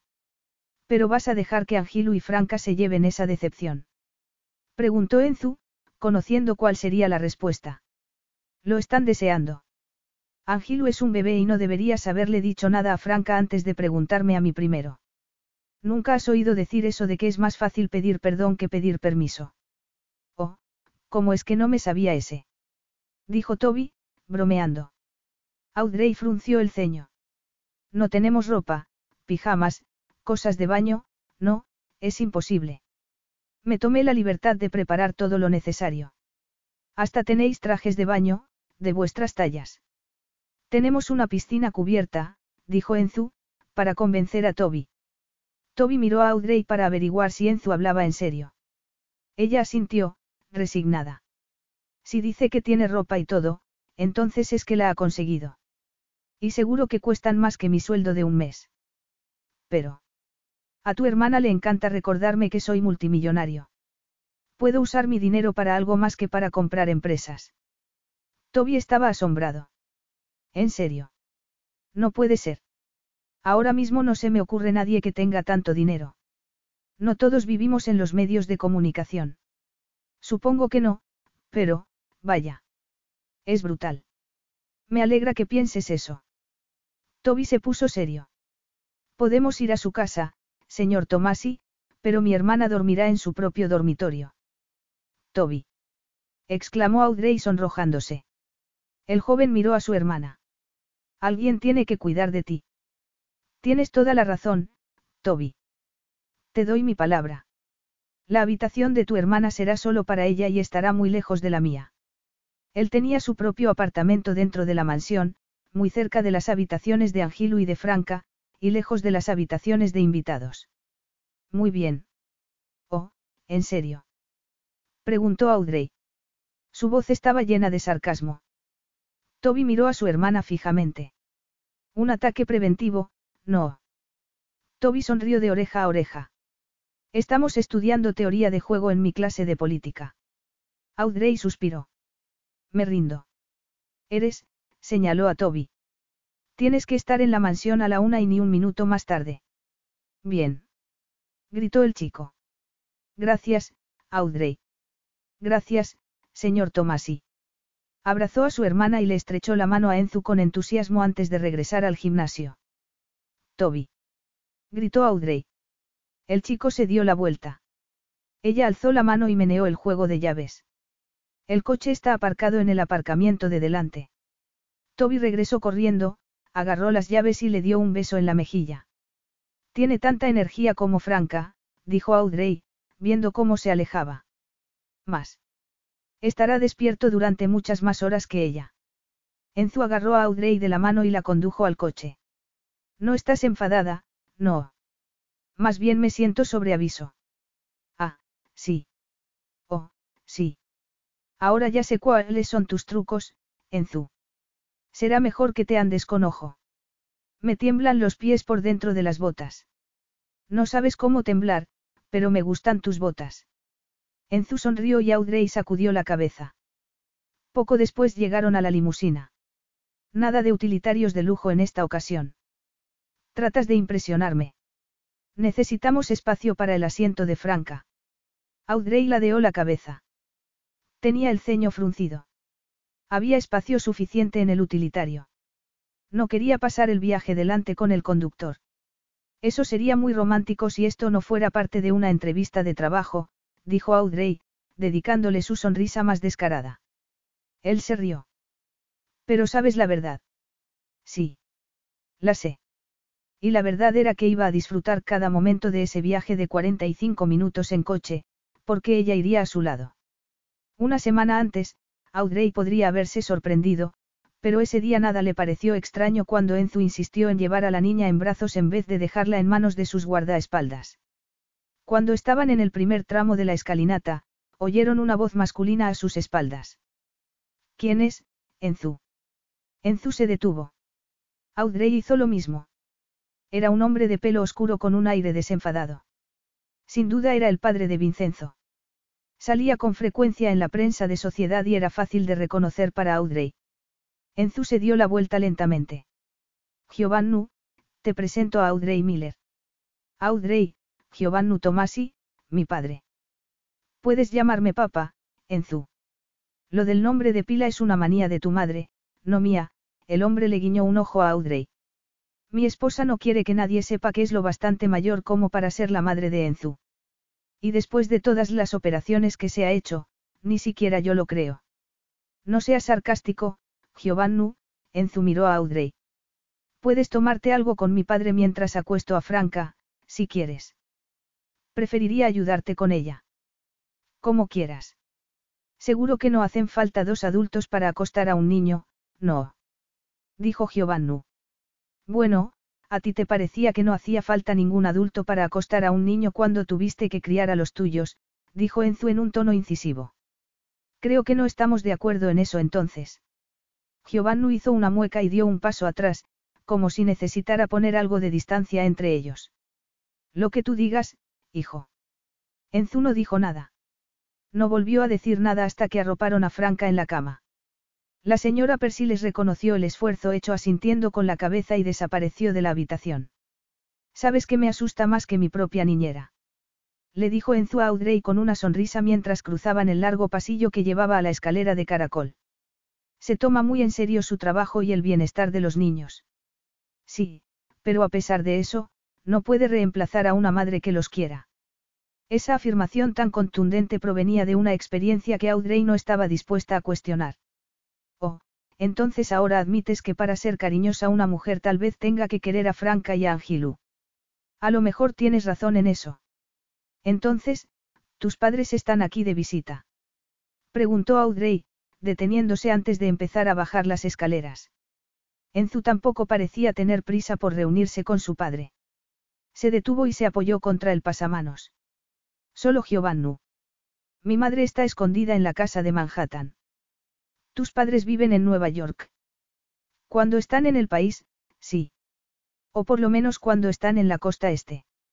Prefieren alojarse en hoteles de cinco estrellas cuando están en Los Ángeles. Y tu padre está aquí sin tu madre ¿por qué? Giovannu se quedó sin dinero y alcanzó el límite de sus tarjetas de crédito. No sabía que eso fuera posible para un multimillonario. Mi padre no es multimillonario. No tiene ingresos más allá de lo que nuestra familia tiene en el banco. No quiso labrarse un futuro propio como tú. Le preguntó Audrey en un tono prudente. Enzu se rió con amargura. En absoluto. Para eso hacen falta ganas de trabajar. Sus ingresos son los beneficios del banco, pero solo son unos pocos millones al año. Como dicta el acuerdo prematrimonial que firmó con mi madre, lo tiene que dividir con ella. ¿Qué hace aquí? Viene a pedirte dinero. Se ofendería si te oyera decir eso, dijo Enzu con sarcasmo. Pero quiere que le hagas un préstamo, no. Y no le hago préstamos a mi padre, pero sabe que puede quedarse aquí cuando quiera. A lo mejor quiere verte, y a sus nietos también. Quiere evitar a mi madre después de la espectacular ruptura que tuvo con su última amante. Oh. Si no vuelve a casa, con el rabo entre las piernas, mi madre no tardará en aparecer. Lo hará. Quiero decir, volverá a casa. Sí. Frances tiene ingresos que le vienen por parte de sus padres, y también tiene la mitad de los dividendos del banco. Puede darle mucha más diversión de la que va a tener aquí. ¿Quieres ir a nadar? Preguntó Audrey, repentinamente inspirada. Mi padre nos espera para cenar. ¿Tienes hambre? Habían tomado perritos calientes con chili durante el partido. No mucha. Me compraste un traje de baño. Los ojos de Enzo emitieron un destello azul. La recorrió con la mirada como si ya lo llevara. Sí. Está en tu habitación. La que no comparto contigo, dijo Audrey en un tono bromista. Tu hermano es muy protector. Claramente es un rasgo familiar. Estoy impresionado. Intentamos cuidar el uno del otro, pero tengo que admitir que sus esfuerzos por ser el hermano mayor pueden llegar a dar un poco de vergüenza. Ah, sí. Has experimentado eso muy a menudo. En realidad no lo he experimentado nunca. Enzu se rió.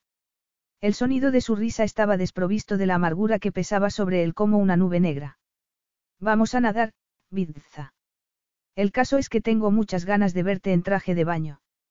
Será mejor que sea de una sola pieza, le advirtió ella. ¿Y si no es así? Me pondré una camiseta encima. ¿Esa camiseta? Le preguntó él, refiriéndose a la camiseta blanca que llevaba por debajo de su suéter de color rosa. A menos que hayas mandado a tu personal sopera que me compre otra. Enzu esbozó una media sonrisa enigmática. De acuerdo. ¿Qué es lo que sabes que yo no sé? Nada.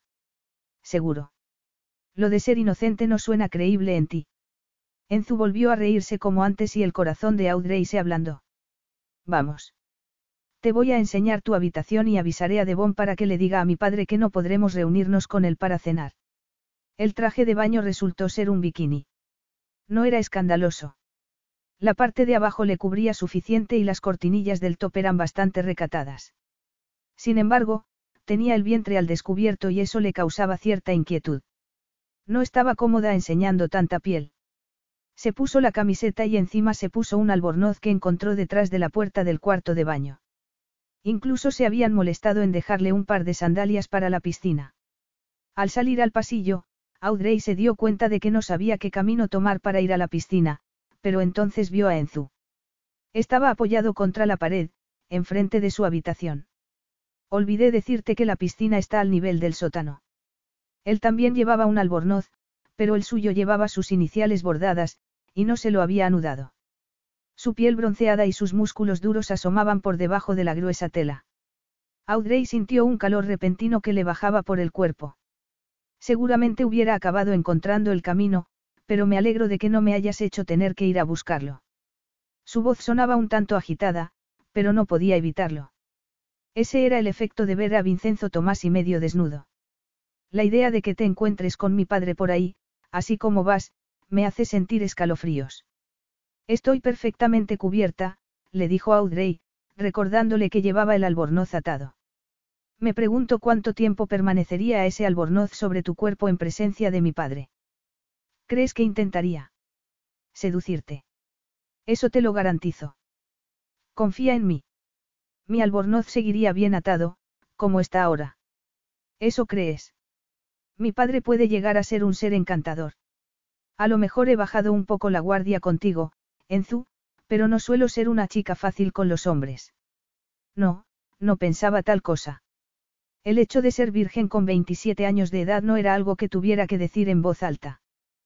Capítulo 10. Nada más descender el primer peldaño que llevaba al paraíso del sótano de la mansión, Audrey contuvo el aliento. La piscina estaba en medio de un invernadero situado al otro lado de unas puertas correderas de cristal. Un follaje exuberante crecía bajo los interminables paneles de luces, que abarcaban todo el techo. El aire estaba húmedo y caliente, pero no era molesto. Un camino de adoquines color tierra zigzagueaba entre las plantas tropicales. Esto es increíble, Enzu. Es uno de mis refugios favoritos. Incluso oigo pajaritos. Es el sistema de sonido. Olía a flores exóticas. No me digas que las flores no son reales. Casi todas las plantas lo son. Audrey tardó un momento en darse cuenta de que no olía a cloro. No hay cloro en la piscina. Agua salada y minerales. Un sonido de agua que caía llamó su atención. Es una cascada. Sí. Puedo verla.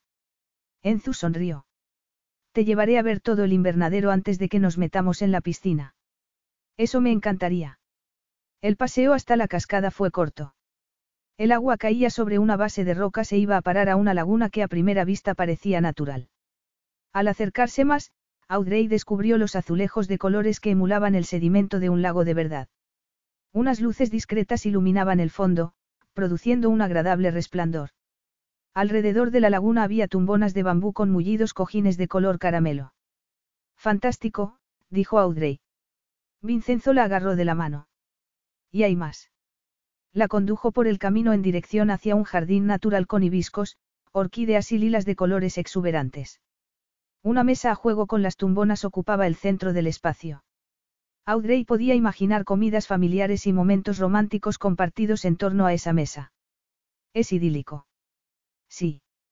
La llevó a una especie de cueva con las paredes cubiertas de musgo que albergaba un pequeño baño turco burbujeante.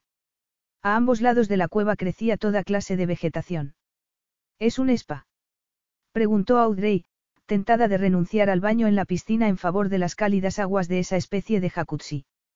Sí, pero mantenemos la temperatura a 36 grados ahora que los niños también la utilizan. Es un paraíso acuático más bien. Los adictos al trabajo tienen que darse algún gusto de vez en cuando. Audrey sonrió, mirando a su alrededor. Ya veo.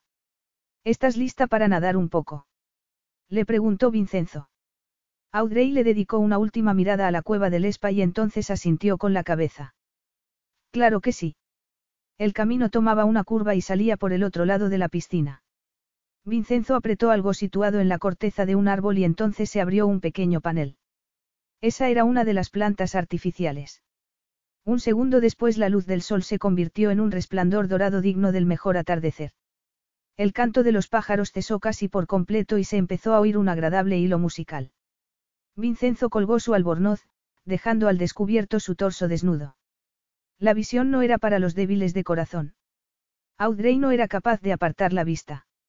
Eres hermoso, le dijo. Él se rió. Sus ojos estaban oscuros, llenos de deseo. Los hombres no son hermosos, amore. Una obra de arte es hermosa, sea cual sea la forma de expresión artística. ¿Me vas a comparar con una obra de arte? ¿Con qué si no? Con un hombre de carne y hueso que no va a ser capaz de llegar al borde de la piscina si sigues mirándome así. Vamos a nadar. Sí, Enzu le tendió la mano. Vamos, ven aquí. Puedes colgar mi albornoz donde está el mío. Audrey avanzó hacia él. No era consciente de haberle dado orden a sus propias piernas para que se movieran. No hizo ademán de quitarse el albornoz. Enzu agarró el cinturón. Puedo. Sí, le dijo ella en un mero susurro. No tienes nada que temer, Audrey. Solo va a ser un baño en la piscina. Ah, sí. Enzu tiró del cinturón hasta soltarlo y el albornoz se abrió, revelando la camiseta que llevaba debajo. Se echó a reír. Decidiste ponerte la camiseta. Le dijo, quitándole el albornoz de los hombros. Mi camiseta. Sí. Tu armadura de algodón. Audrey se encogió de hombros. Yo no llevo bikinis. Nunca los he llevado, ni siquiera cuando era adolescente. Enzu guardó silencio y continuó quitándole el cinturón. Audrey recorrió su cuerpo con la mirada. No podía evitarlo. El traje de baño le quedaba demasiado bien y era imposible no fijarse en el bulto que tenía entre las piernas. De repente él echó a correr y se tiró a la piscina.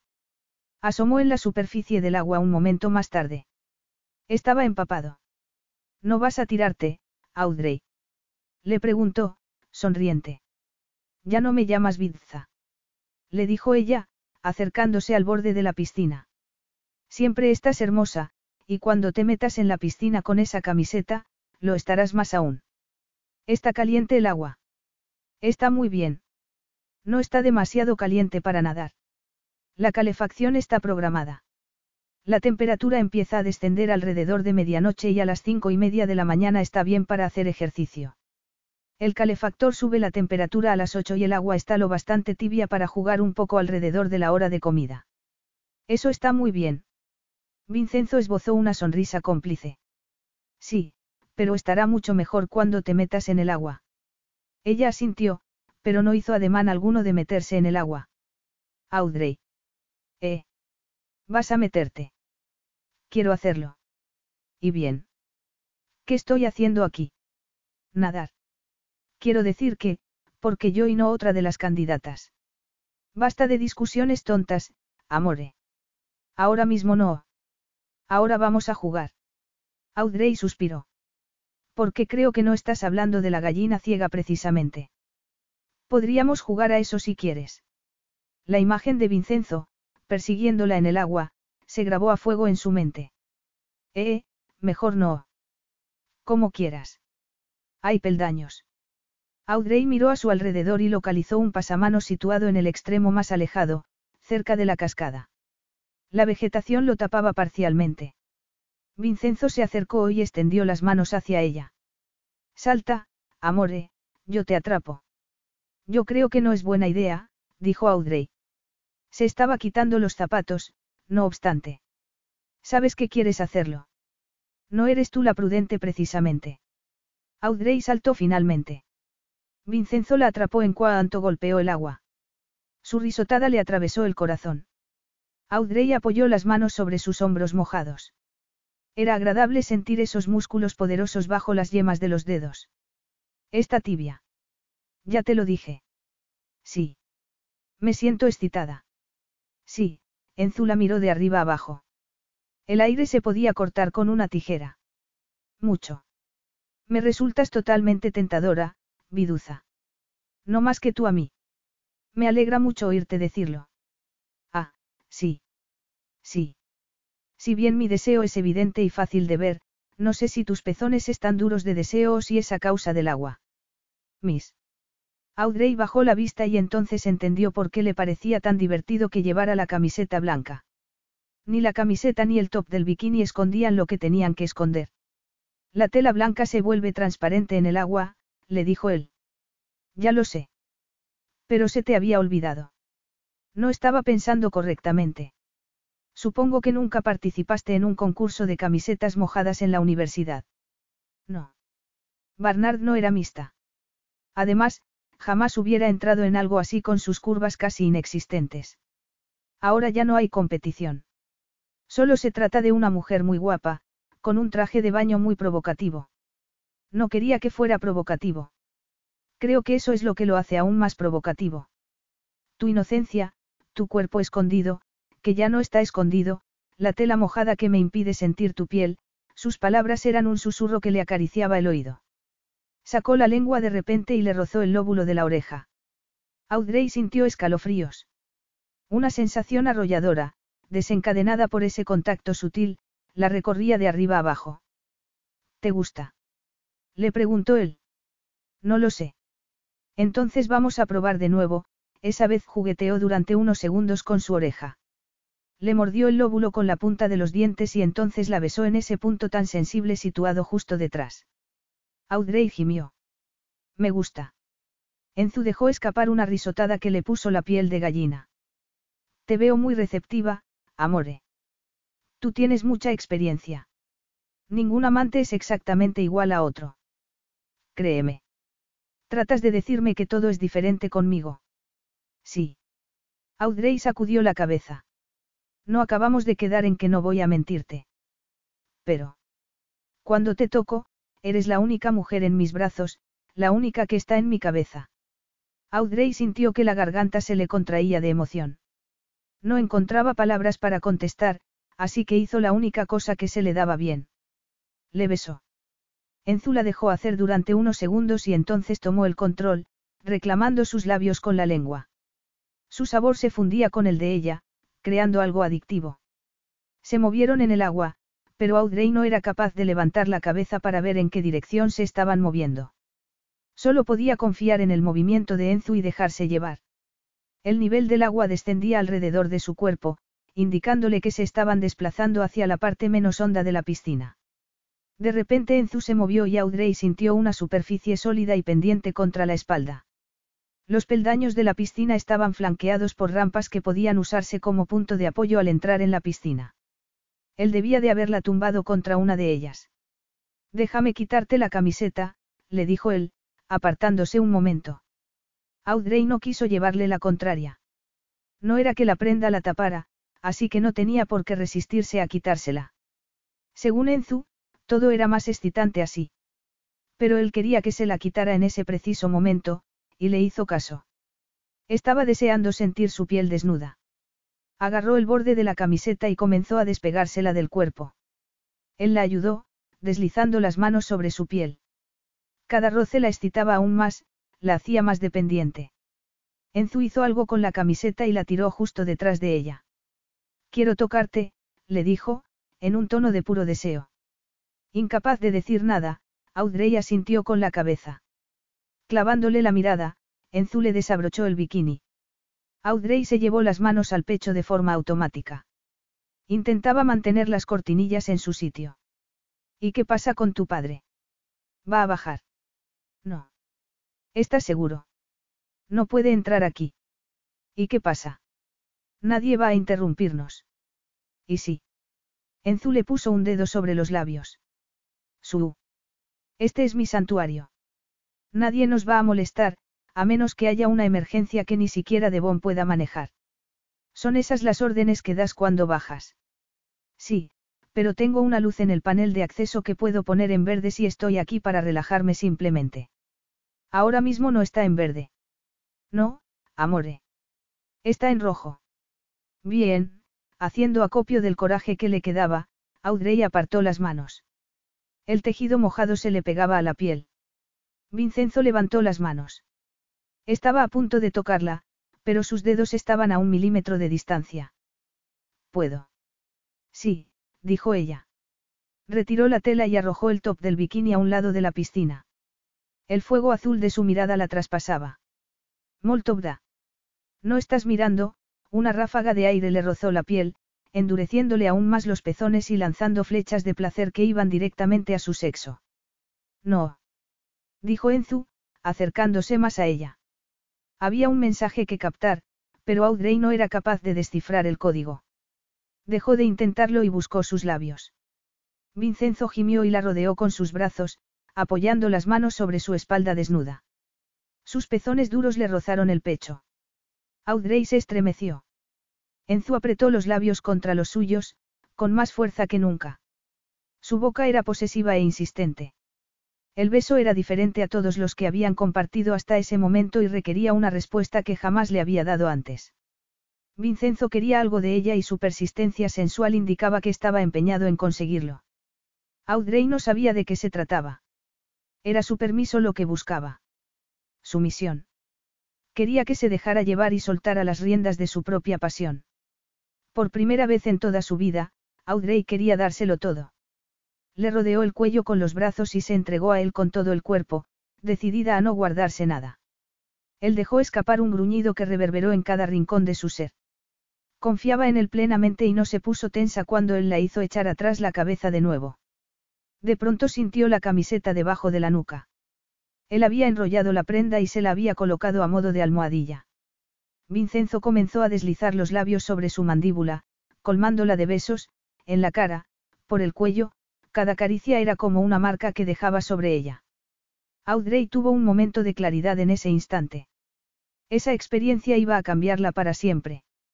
Una vez hiciera el amor con Vincenzo, ya no sería capaz de estar con ningún otro. Como si pudiera sentir el peso de sus pensamientos, él levantó la cabeza. Su rostro hermoso estaba lleno de deseo. ¿Qué ocurre, Audrey? No voy a ser la misma después de esta noche. No, Vidza, no lo vas a ser. Ningún otro hombre me tocará como tú, no se refería a su destreza en las artes amatorias, sino a la forma en que le tocaba el alma. Ningún otro hombre. Solo estamos nosotros. Sí, dijo ella, asintiendo. Sin decir ni una palabra más, Enzu bajó la cabeza y deslizó la lengua a lo largo del hueso de su cuello. Audrey se estremeció. Él continuó deslizando los labios sobre su piel hasta llegar al inicio de la curva de sus pechos. Una vez ahí, succionó ligeramente. Sin duda, iba a dejarle una marca. El vaivén del agua le golpeaba los pechos y le cubría los pezones. Cada caricia del agua la atravesaba como una descarga de placer. Deslizó las manos sobre los azulejos que tenía debajo. No encontraba nada a lo que asirse. Vincenzo se echó hacia atrás. Una sonrisa maliciosa se dibujaba en sus labios. ¿Vas a confiar en mí, Audrey? Sí. Su sonrisa se convirtió en algo más, algo casi peligroso.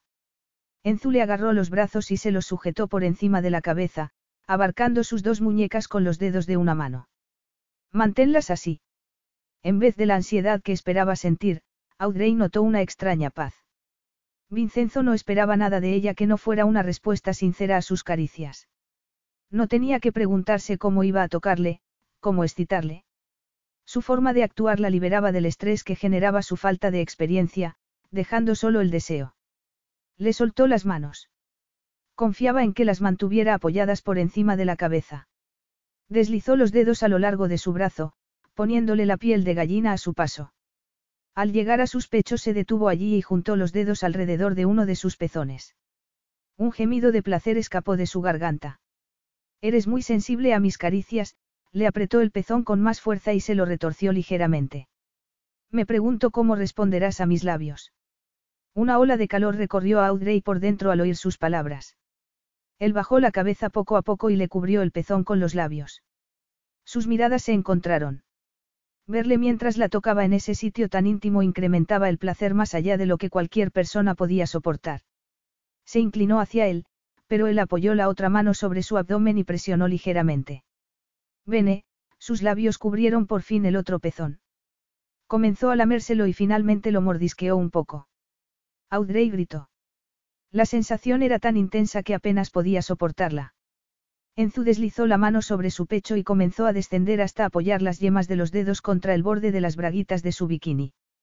Empezó a mover la mano a un lado y a otro y terminó metiéndola por dentro de la tela.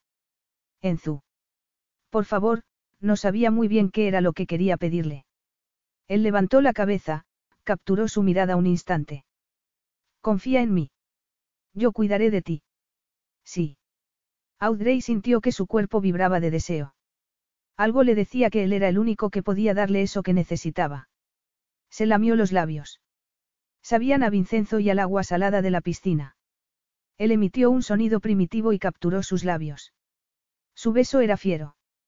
Ella respondió con todo el deseo sexual y emocional que la recorría por dentro. Él le tocó el punto más sensible. Era un ligero roce en forma circular con el dedo corazón, y lo repetía una y otra vez. Audrey comenzó a moverse. Su cuerpo se agitaba en el agua. Entreabría los muslos casi sin darse cuenta, pero no bajaba las manos. Un placer oscuro la tensaba por dentro, cada vez más, formando una bola de energía que creía en su abdomen. Las descargas eléctricas iban directamente al centro de su feminidad, haciendo vibrar su sexo. No podía respirar, pero no quería que ese beso terminara. Su corazón latía con tanta fuerza que ya empezaba a sentir mareos, pero no le importaba.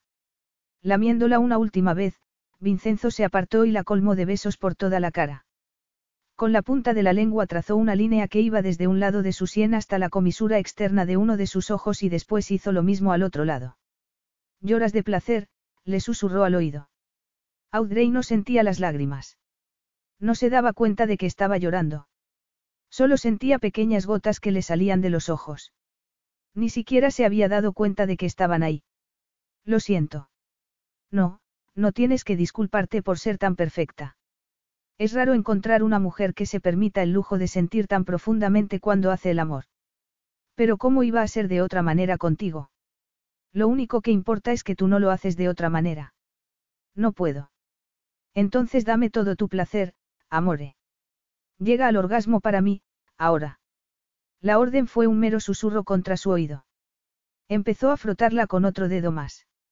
La doble estimulación era demasiado. Audrey llegó al clímax con un grito.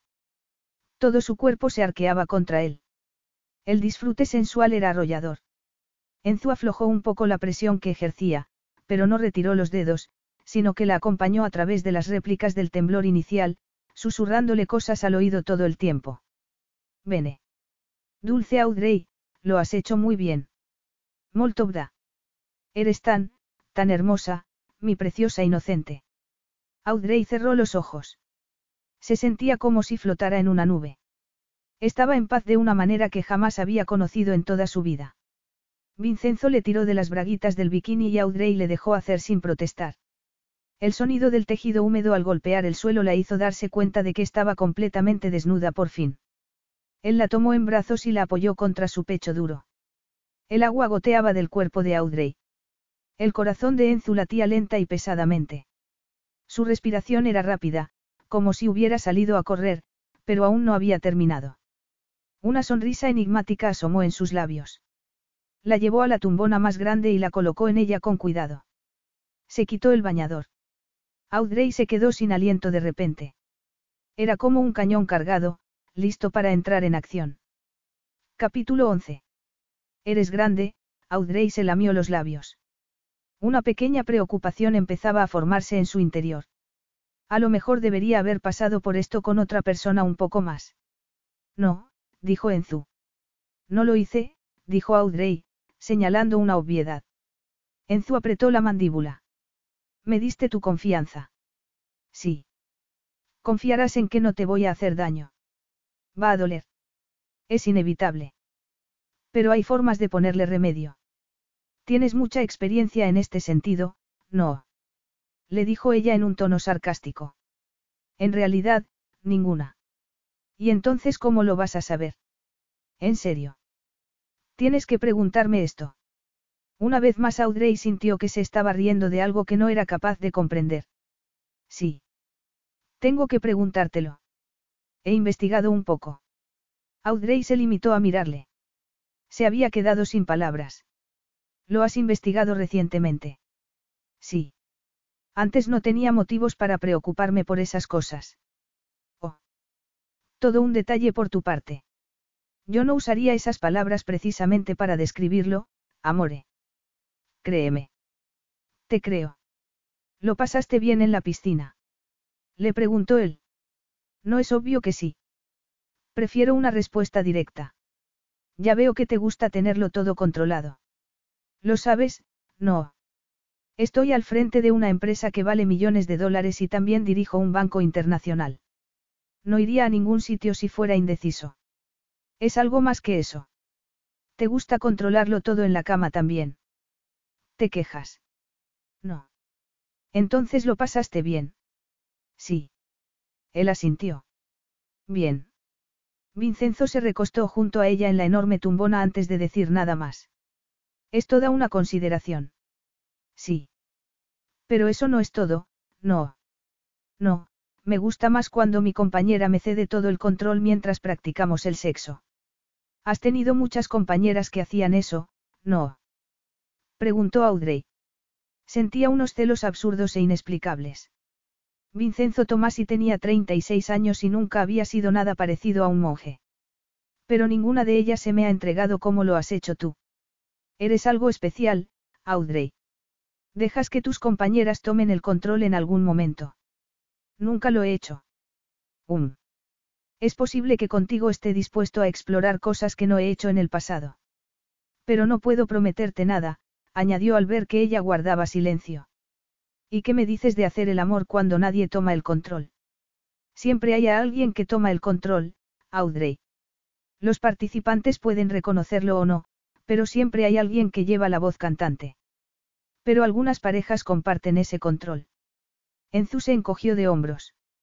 Es posible. Pero tú no quieres, no.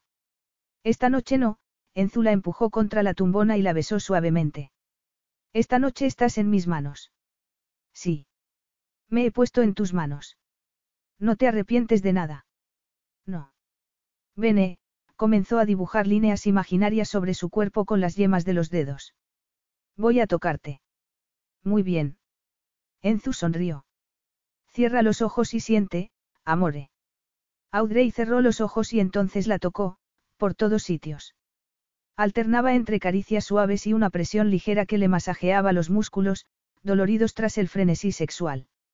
Recorría cada centímetro de su piel, aliviándola, desde la cabeza hasta los pies, haciéndola gemir de placer.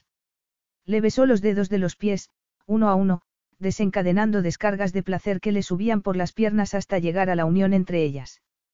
Vincenzo reclamaba su cuerpo con los dedos, los labios, la lengua.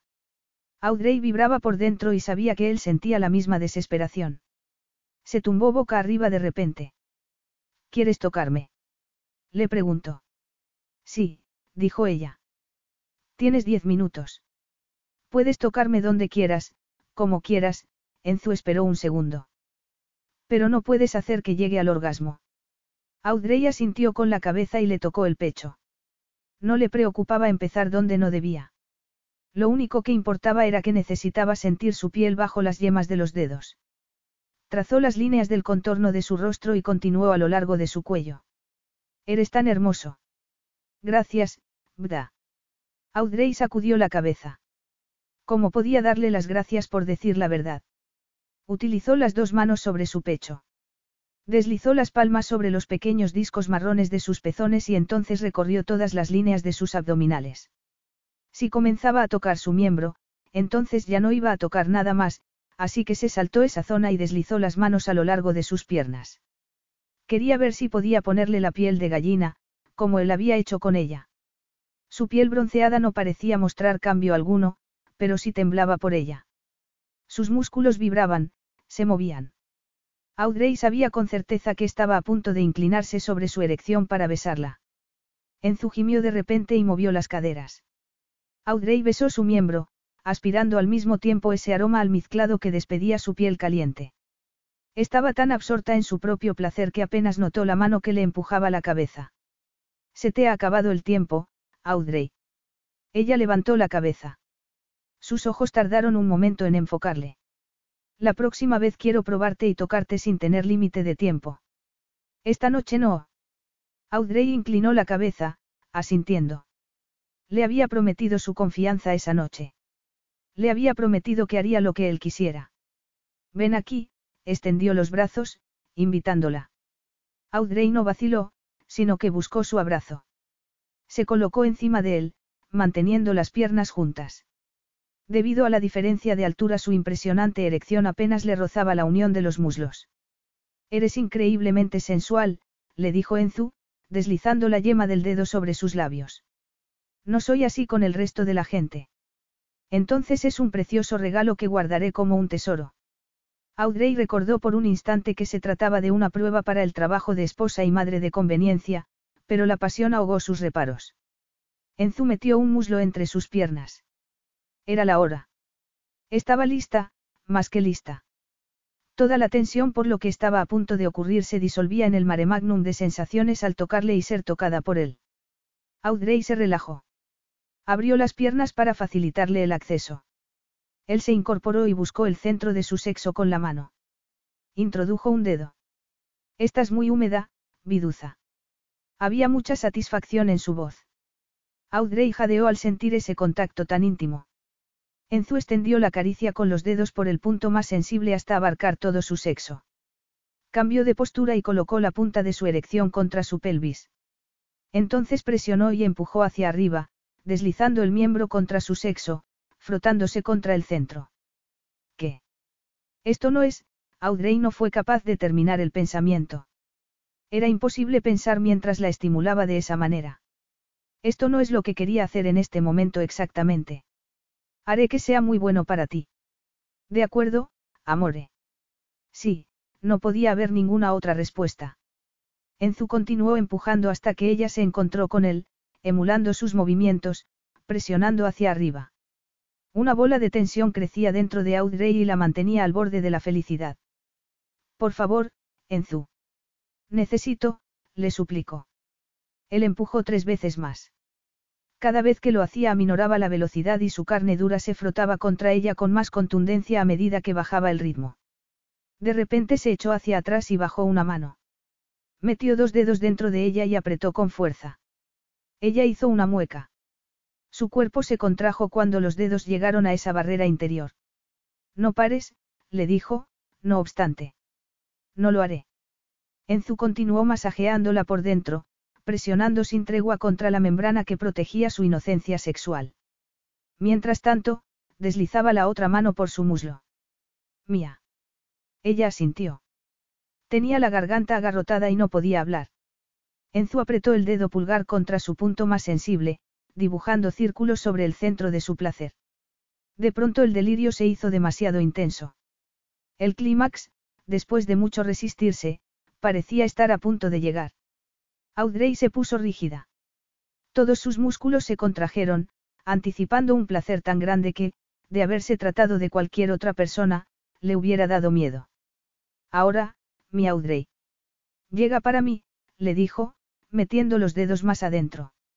El éxtasis más profundo hizo explosión dentro de Audrey. Era como si alguien lanzara fuegos artificiales dentro de su cuerpo. Se le contraía el vientre y todas las terminaciones nerviosas de su cuerpo vibraban al unísono. Esa vez gritó con todas sus fuerzas. Enzu empujó un poco más y atravesó la barrera que se interponía en su camino. El dolor estaba presente, pero el placer dominaba sus sentidos. Él se había llevado su virginidad, pero había mantenido su promesa. No había perdido el control. Su sexo hermoso no había entrado dentro de ella. No le había causado ese dolor que creía inevitable. Se arrodilló frente a ella, entre sus piernas. Agarró su miembro y comenzó a frotarse una y otra vez hasta que su rostro se contrajo de placer. Audrey Miller pertenecía a Vincenzo Tomasi, al menos por esa noche. Se acurrucaron el uno contra el otro, inmersos en ese aire denso, cálido y húmedo. Audrey se quedó dormida. No estaba profundamente dormida, pero tampoco estaba alerta. Jamás había experimentado nada parecido a lo vivido esa noche. A lo mejor Toby tenía razón. A lo mejor Vincenzo era un superhéroe. De repente sintió un beso. Tenemos que ducharnos y volver a nuestras respectivas habitaciones para vestirnos. Tu hermano llega en menos de una hora. Nada podía convencerla de que era buena idea abandonar los brazos de Vincenzo, pero al oír sus palabras se incorporó y se apartó de él. Al sentir el aire frío se estremeció. Ven. Nos ducharemos juntos. Audrey solo deseaba seguir a su lado, así que obedeció. Vincenzo la condujo a una ducha escondida en medio de la vegetación más exuberante. El agua caliente era un bálsamo sobre sus músculos doloridos y las caricias de Vincenzo al enjabonarla la sumieron en un placentero sopor. Cuando terminaron, la tomó de la mano y la condujo por el camino que llevaba a las puertas correderas. De repente se oyó un maullido feliz. Dos bolas de pelo cruzaron el camino a toda prisa y se estrellaron la una contra la otra. Audrey dejó escapar un pequeño grito, pero Vincenzo se rió. Han aparecido por fin. ¿Pero qué son? preguntó ella. Todavía tenía el corazón en la garganta. Vincenzo sonrió de oreja a oreja. Son gatos o cicat, felinos similares a los ocelotes, pero más pequeños y domesticados. ¿Tienes mascotas? Ambos sufrieron lesiones cuando asaltaron las instalaciones de su criador. Lesiones. Te lo enseñaré, Vincenzo silbó, tal y como hubiera hecho con un perro. Los gatos dejaron de jugar y fueron hacia él inmediatamente. Uno de ellos solo tenía tres patas y al otro le faltaba casi toda una oreja. Audrey se arrodilló y extendió las manos para acariciarles. Pobrecitos. Tu mayordomo les encontró. Los criadores los iban a sacrificar. Spot y Robert no pueden competir y tampoco podían venderlos. Viven aquí abajo. No se van. Han tenido muchas oportunidades para deambular por el resto de la casa. Es por los gatos que no dejas que tu familia entre aquí. No es toda mi familia, solo mis padres. ¿Por qué? No me parece propio de ti. No me conoces tanto como crees. Soy muy básico, cruel y me gusta hacer lo que me da la gana. ¿Y qué tiene eso que ver con que tus padres entren aquí o no? Mi madre se queja de la temperatura y de la humedad. Mi padre usaría el lugar para impresionar a sus conquistas. Traería a sus otras mujeres aquí. A tu casa. El oportunismo le va en los genes. Me alegra mucho que hayamos optado por no cenar con tu padre. Vincenzo asintió, pero entonces suspiró.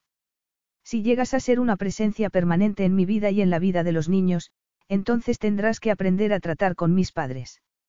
Los gatos no son peligrosos para los niños. Spot y Robert son como cachorros. Devon me ha dicho que los niños los adoran. Devon. Nunca has traído a los niños a este sitio. Las mejillas de Vincenzo se tiñeron de color. No. ¿Por qué no? No sabía cómo, su cuerpo se puso tenso. En Zu, ni siquiera los empresarios de éxito millonarios nacen con el manual de cómo ser padre. Yo tuve práctica. ¿Cómo? Pinú. Era diez años más pequeño que yo.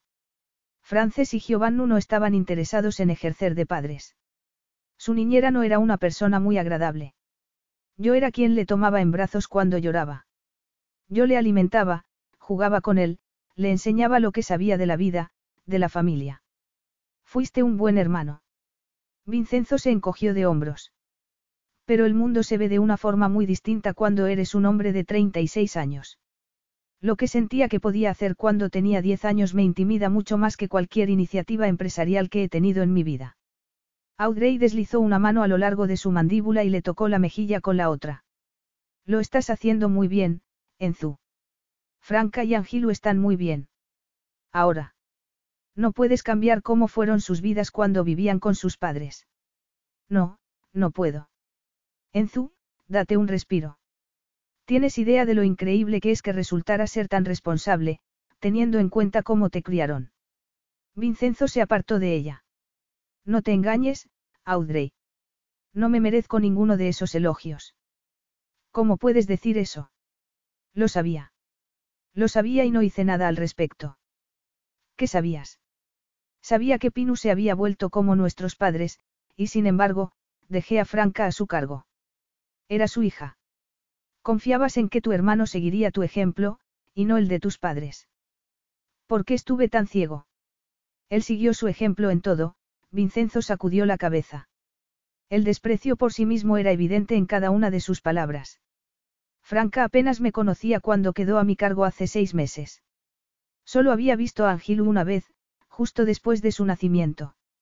A lo mejor te mantuviste al margen porque no eras capaz de soportar aquello en lo que tu hermano se había convertido. No soy un niño. No tenía por qué esconderme de la verdad. Tú tampoco eres perfecto, Enzu. Nadie lo es. No tengo excusa. Pero sí que tienes motivos y estás haciendo todo lo posible para arreglar las cosas. Ahora que estás aquí estoy haciendo progresos. ¿Qué quieres decir? He llegado a conocer a los niños mucho más desde que entraste en nuestras vidas que durante esos seis primeros meses que pasaron en mi casa. Vamos. No podemos cambiar el pasado y seguir hablando de esto no le hace bien a nadie. Enzu.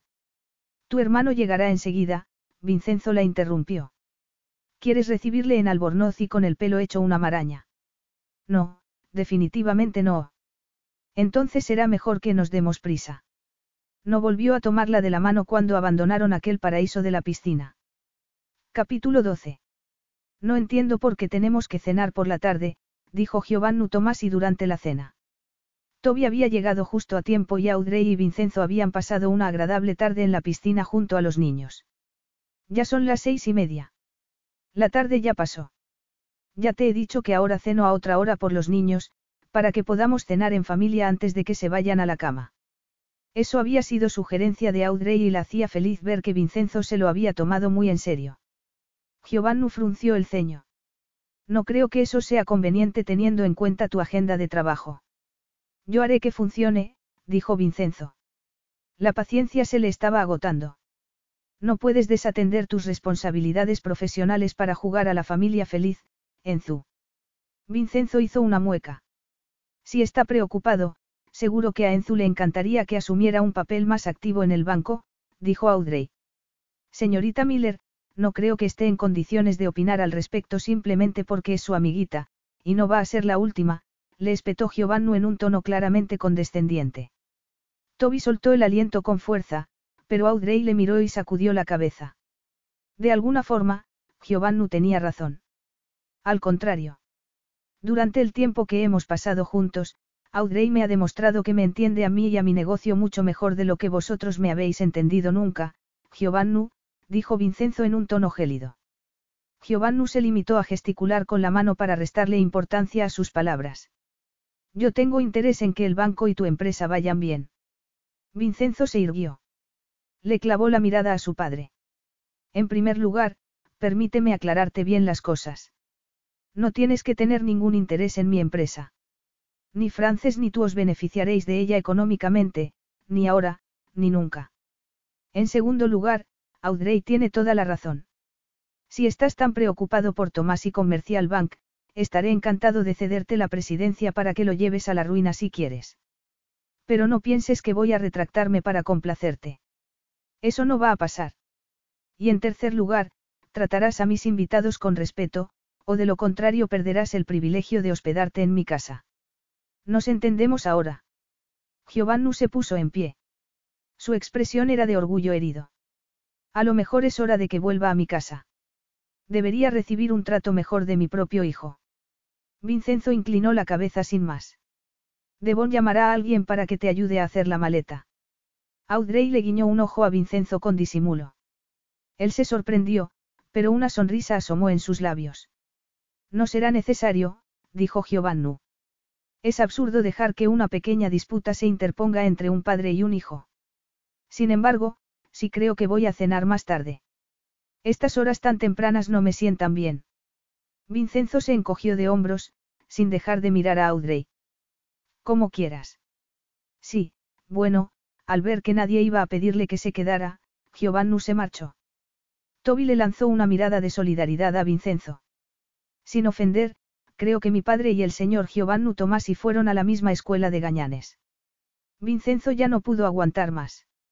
Se echó a reír y en pocos segundos todo el mundo se estaba riendo. Nada más llegar a la oficina el miércoles por la mañana, Audrey recibió un mensaje de texto. Agarró el teléfono rápidamente con una sonrisa en los labios. Al leer el contenido dejó escapar una carcajada. ¿Has hecho la maleta? No hace falta pijama. No había visto a Vincenzo desde el domingo por la noche, pero sí le había mandado muchos mensajes, mensajes para despertarla a primera hora de la mañana, poco después de que sonara el despertador. También le mandaba mensajes para recordarle que fuera a comer o que se tomara un descanso. Ella, por su parte, le mandaba fotos de Angilu y de Franca cuando iba a visitarles por las tardes, le hacía bromas y le contaba qué tal le había ido el día. Al ver que él empezaba a hacer lo mismo se había llevado una gran alegría. Los mensajes eróticos, en cambio, habían empezado el lunes por la noche, a la hora de dormir. Muchos eran recordatorios de una palabra de lo que habían compartido el sábado por la tarde, pero también había promesas de lo que estaba por venir en las vacaciones. Vincenzo la había invitado a ella y a su hermano a pasar el puente de acción de gracias con los niños y con él en la mansión. Audrey se acurrucó en una silla junto a la ventana de su habitación. Estaba leyendo, no esperando a que llegara Vincenzo. Percy había llegado esa tarde con los niños y Toby y ella se habían ido a la mansión en cuanto había salido del trabajo. Se suponía que Vincenzo tenía que llegar esa noche. Hubiera preferido esperarle abajo, pero Giovanni Tomasi aún seguía en la casa. No había cenado con los niños y con ella, pero sí le había pedido que le hiciera compañía mientras comía. Audrey había soportado la situación con estoicismo y Giovanni no había tenido más remedio que dejarla tranquila tras haber agotado todo su arsenal de provocaciones e indirectas. De repente oyó el ruido de un helicóptero. Se puso en pie de golpe. Sin pensar en el pijama de rayas negras y blancas que llevaba puesto, corrió hacia la puerta de la habitación y agarró el albornoz negro a juego justo antes de salir. Se lo puso y avanzó a toda prisa por el corredor. De repente se dio cuenta de que había olvidado las zapatillas de casa. Sus pies golpeaban el frío mármol de las escaleras. Al llegar al rellano vio que no sabía a dónde dirigirse. Permítame, señorita, dijo el mayordomo. Estaba justo a su derecha. Oh, Devon. Me alegra que estés aquí. Pensaba que me iba a encontrar con el señor Tomasi, pero... La está esperando. Eh, no. Entiendo. Sí. El mayordomo asintió. No tenía previsto ver al señor Tomasi, pero seguramente él sabe de su naturaleza impulsiva y debe de estar esperándola. Audrey ni siquiera tuvo tiempo de sonrojarse. Muy bien. Venga por aquí. Devon la condujo a una sala de estar más pequeña que el salón principal. El señor Enzu suele tomarse un whisky aquí antes de retirarse a su suite cuando llega después de la hora de cenar. Le esperaré aquí entonces.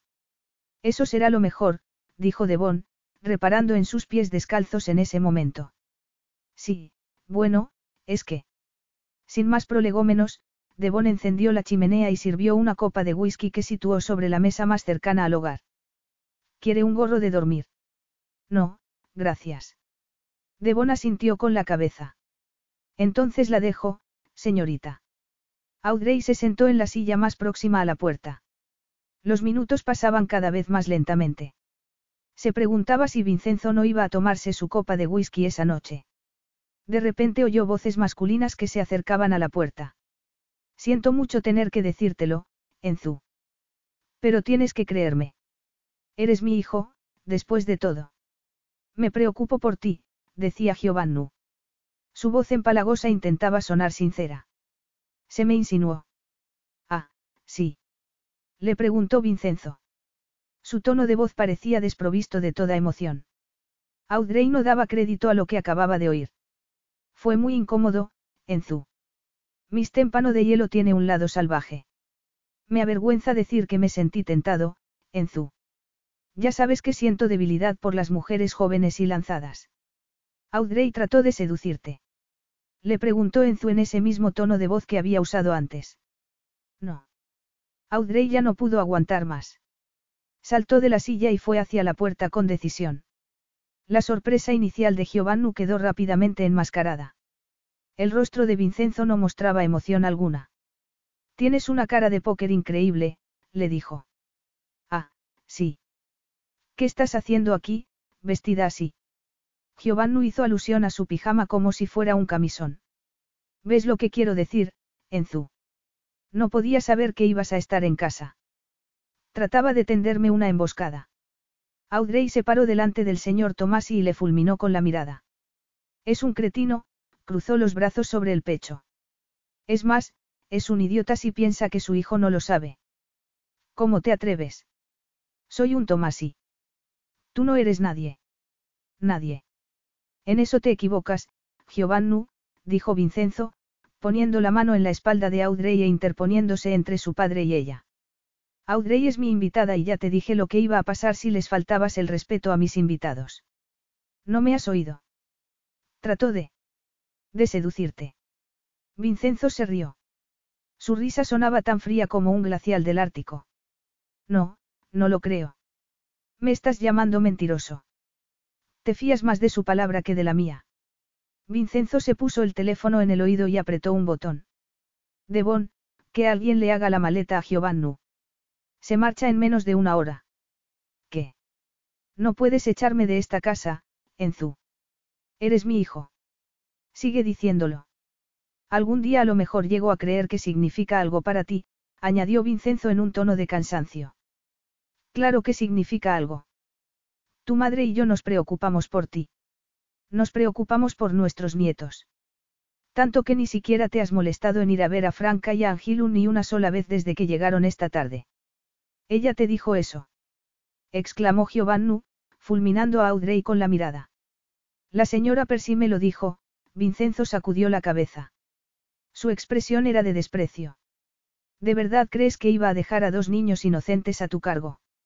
Tus cosas y tu coche abandonarán mi propiedad en, miró el reloj. 54 minutos. Si no te vas con ellos, tendrás que irte a pie, pero te irás, le cerró la puerta en la cara y se bebió el trago de whisky de un golpe. Audrey hizo una mueca, solidarizándose con su garganta y su nariz. El whisky caro no estaba pensado para chupitos. ¿Quieres otro? Le preguntó ella. Él sacudió la cabeza y se volvió hacia ella. Me has esperado. Quería verte. Había algo en particular que necesitabas. Aun a riesgo de darle más material a tu padre para sus fantasías sexuales, esperaba conseguir un beso de buenas noches. ¿Era eso todo lo que esperabas? Esta noche. Audrey asintió. Mañana es acción de gracias y tengo que levantarme pronto para cocinar. Tengo cocinero en la casa. Sí, pero no sabe cómo preparar la tarta de pacanas y batata que le gusta a Toby. Y no pienso desvelar mi receta para el relleno, así que lo tengo que hacer yo. ¿Lo dices en serio? No estás de broma. Audrey sacudió la cabeza. Algunas cosas hay que hacerlas por amor. La comida de las fiestas es una de ellas. Entonces mañana, relleno y tarta. Y a lo mejor hago un guiso de judías verdes. A la madre de Danny le encanta. Entonces van a venir a cenar. Sí. Gracias por invitarles. Vincenzo había invitado a Danny y a su familia cuando Toby le había dicho que Audrey y él solían reunirse con ellos para cenar en acción de gracias. Danny también va a quedarse durante todo el fin de semana. Según Toby, los dos se han, emocionado a tope. Toby le dijo algo de la piscina interior. Y le habló del gimnasio también. Al parecer, es, brutal, Audrey sonrió. Me alegra que los chicos le hayan dado el visto bueno. Audrey avanzó hasta Vincenzo y le puso la mano sobre el brazo. Siento lo de tu padre. No tienes que disculparte por nada. Nunca le creíste, no. No te creíste eso de que me había insinuado. Aunque no hubiera sabido que mi padre no era santo de tu devoción, yo mejor que nadie sé que es muy poco probable que te comportes de una forma sexualmente agresiva. Ah, sí. Creo que podría volverme agresiva contigo. Es bueno saberlo. Sí. Sí. ¿Y qué pasa con lo de tu manía por controlarlo todo? De repente sintió sus manos sobre los brazos. Estaba tan cerca que podía oír el pálpito de su corazón. ¿Qué pasa con eso? repitió él en ese tono de voz seductora que le había oído usar tanto el sábado anterior. Ella echó hacia atrás la cabeza y entreabrió los labios. No sabía qué decir. Había olvidado de qué estaban hablando. Su beso estaba lleno de promesas, de deseo y de comedimiento. Y lo terminó demasiado pronto. Si sigues así, no te vas a ir de mi cama hasta la cena de acción de gracias mañana. Audrey asintió y entonces sacudió la cabeza. Él se rió suavemente. Te acompaño a tu habitación, volvió a besarla y entonces le sonrió. Me gusta tu pijama, por cierto. No es sexy. Define eso de, sexy. Ya sabes. Sí que sé. Me siento seriamente tentado de ignorar tu deseo de levantarte pronto para complacer a tu familia con la comida. Definitivamente sexy. Audrey sonreía cuando cerró la puerta. Vincenzo se quedó al otro lado. Capítulo 13. Vincenzo nunca había experimentado lo que era tener una auténtica cena en familia de acción de gracias como la que Audrey había preparado. Había trabajado ese día, al igual que hacía todos los años desde que había asumido el mando del banco. La rama americana de la familia Tomasi no se conformaba con una fiesta tradicional. Había recibido una llamada de Europa esa mañana, pero el resto del día había transcurrido apaciblemente. Audrey y los amigos de Toby eran una familia ruidosa y cariñosa. El amor entre los padres y los niños era más que evidente y verdadero. Tras haber devorado el festín todos estaban en el salón, relajándose. La hermana pequeña de Danny y Audrey estaban jugando con muñecos Lego en el suelo. La madre del adolescente tenía a Angilu en los brazos y el resto de los niños jugaban al Monopoly con su padre. Enzu ni siquiera sabía que tenía juegos de mesa, pero Devon había traído un montón a petición de Audrey. Es una madre innata, dijo Toby, acercándose a Enzu. A Audrey le nace cuidar de los niños. Sí. Esa era una de las cosas que más le intrigaban de Audrey Miller. Era totalmente distinta a todas las mujeres que había conocido hasta ese momento. Así es como supe, Toby se detuvo. Enzu pensó que sabía lo que el adolescente quería decir. Que podías acudir a ella cuando tus padres te dieron la espalda, no. Sí, Toby dejó caer los hombros y entonces hizo un esfuerzo por ponerse erguido de nuevo. Ya sabes, nunca lo vi de esa manera. Audrey no te dio la espalda, pero ellos sí. Tienes razón. Y pagó un precio muy alto por ello, Toby hizo una pausa. No quiero que piense que su sacrificio no sirvió para nada. Eso no ha pasado, ni va a pasar. Me alegro de que te haya encontrado. ¿Por qué? Vincenzo sintió una extraña sensación cerca del corazón. Puede que no vaya a MIT, como soñaba, pero voy a ir a la universidad de todos modos. No quería dejarla sola. No. Ella no lo sabe, pero he echado la solicitud en universidades de Nueva York. Me han aceptado. Pensaba que tanto tu amigo como tú teníais pensado ir a la universidad en Massachusetts. No quiero dejarla sola. Eres un buen hombre, Toby. Gracias.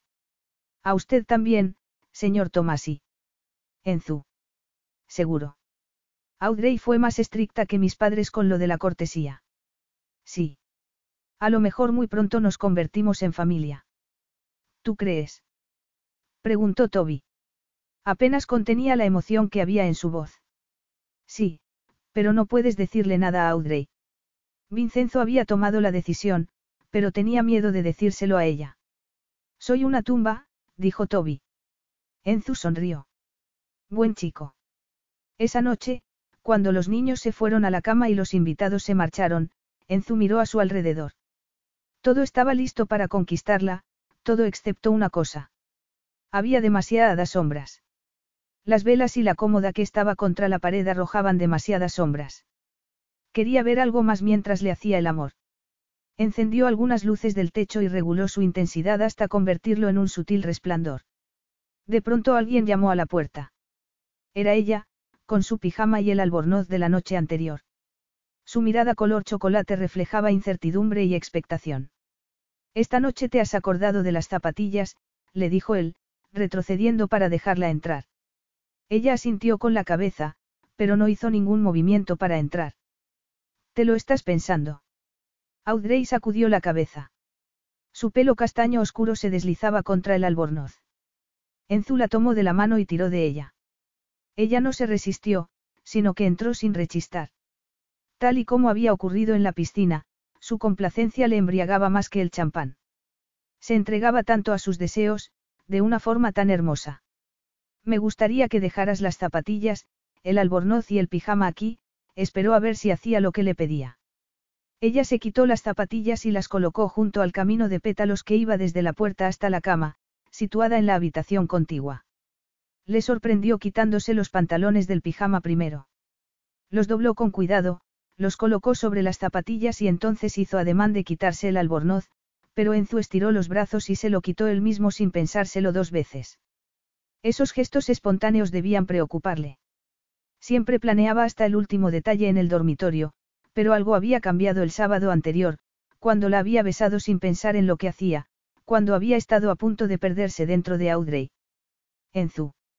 Audrey levantó la vista y le miró con ojos de confusión. Enzu volvió a la realidad de golpe. Se había perdido en sus propios pensamientos. Eres la pareja perfecta para mí, Piamato, el apelativo cariñoso se le escapó de los labios, pero no podía retirarlo. Significaba, amada. Pero no iba a decirle lo que significaba si preguntaba. No sobre el papel, dijo ella. Eso no importa aquí, no entre nosotros. Ah, no. No. Casi somos polos opuestos. Enzu le quitó el albornoz de los hombros y lo dejó caer sobre el respaldo de una silla cercana. A lo mejor es eso lo que necesitamos los dos. Sí, dijo ella, sonriendo.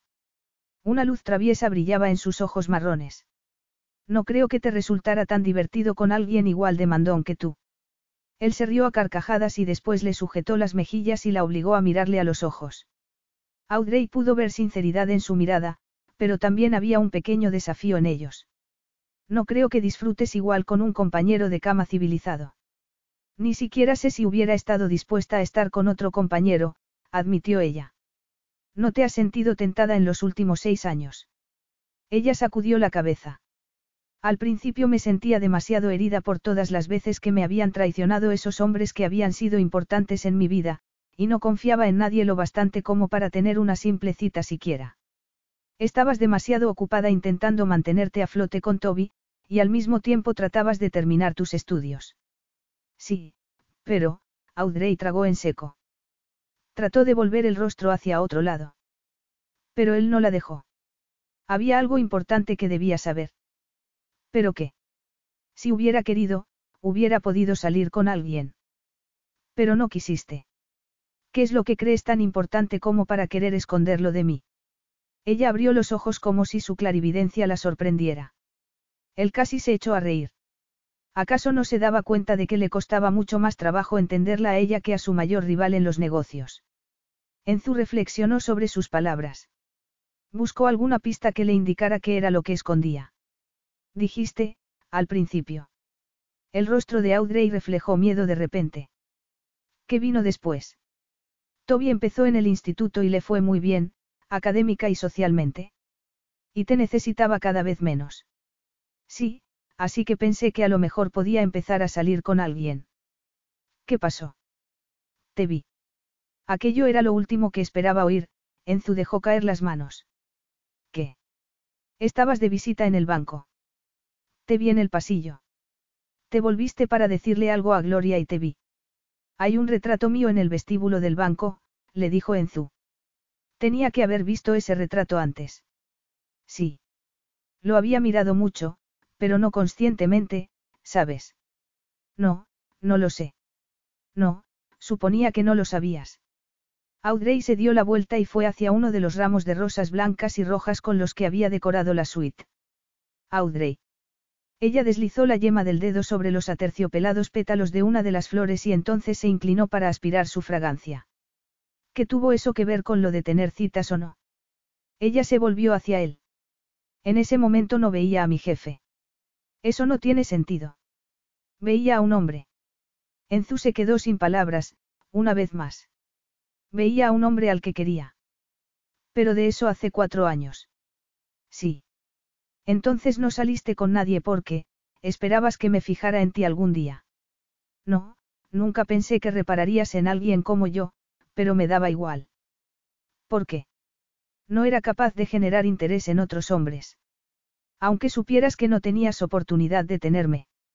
Todo era absurdo, y yo estaba dispuesta a romper con ese patrón en cuanto Toby se fuera a la universidad. Aunque fuera ilógico, a Enzu no le gustaba oírlo. Ibas a salir con alguien. Incluso me había hecho un perfil en uno de esos portales de citas. Bueno, hay que cerrar eso enseguida. Lo borré antes de hacerlo público. Bien. Bueno, lo que me estás diciendo es que llevas cuatro años encaprichada de una celebridad. Eso parece, ¿verdad? ¿Qué más podría ser? Amor. ¿Qué? No puedes amar a alguien a quien no conoces. No, no puedes amar a un extraño, pero la chispa del amor se puede encender. Y tú la convertiste en una llamarada desde aquel día cuando entré en su despacho por primera vez. Enzu fue hacia ella, puso las manos sobre sus hombros y resistió las ganas que tenía de besarla. ¿Me estás diciendo que me amas? Sí.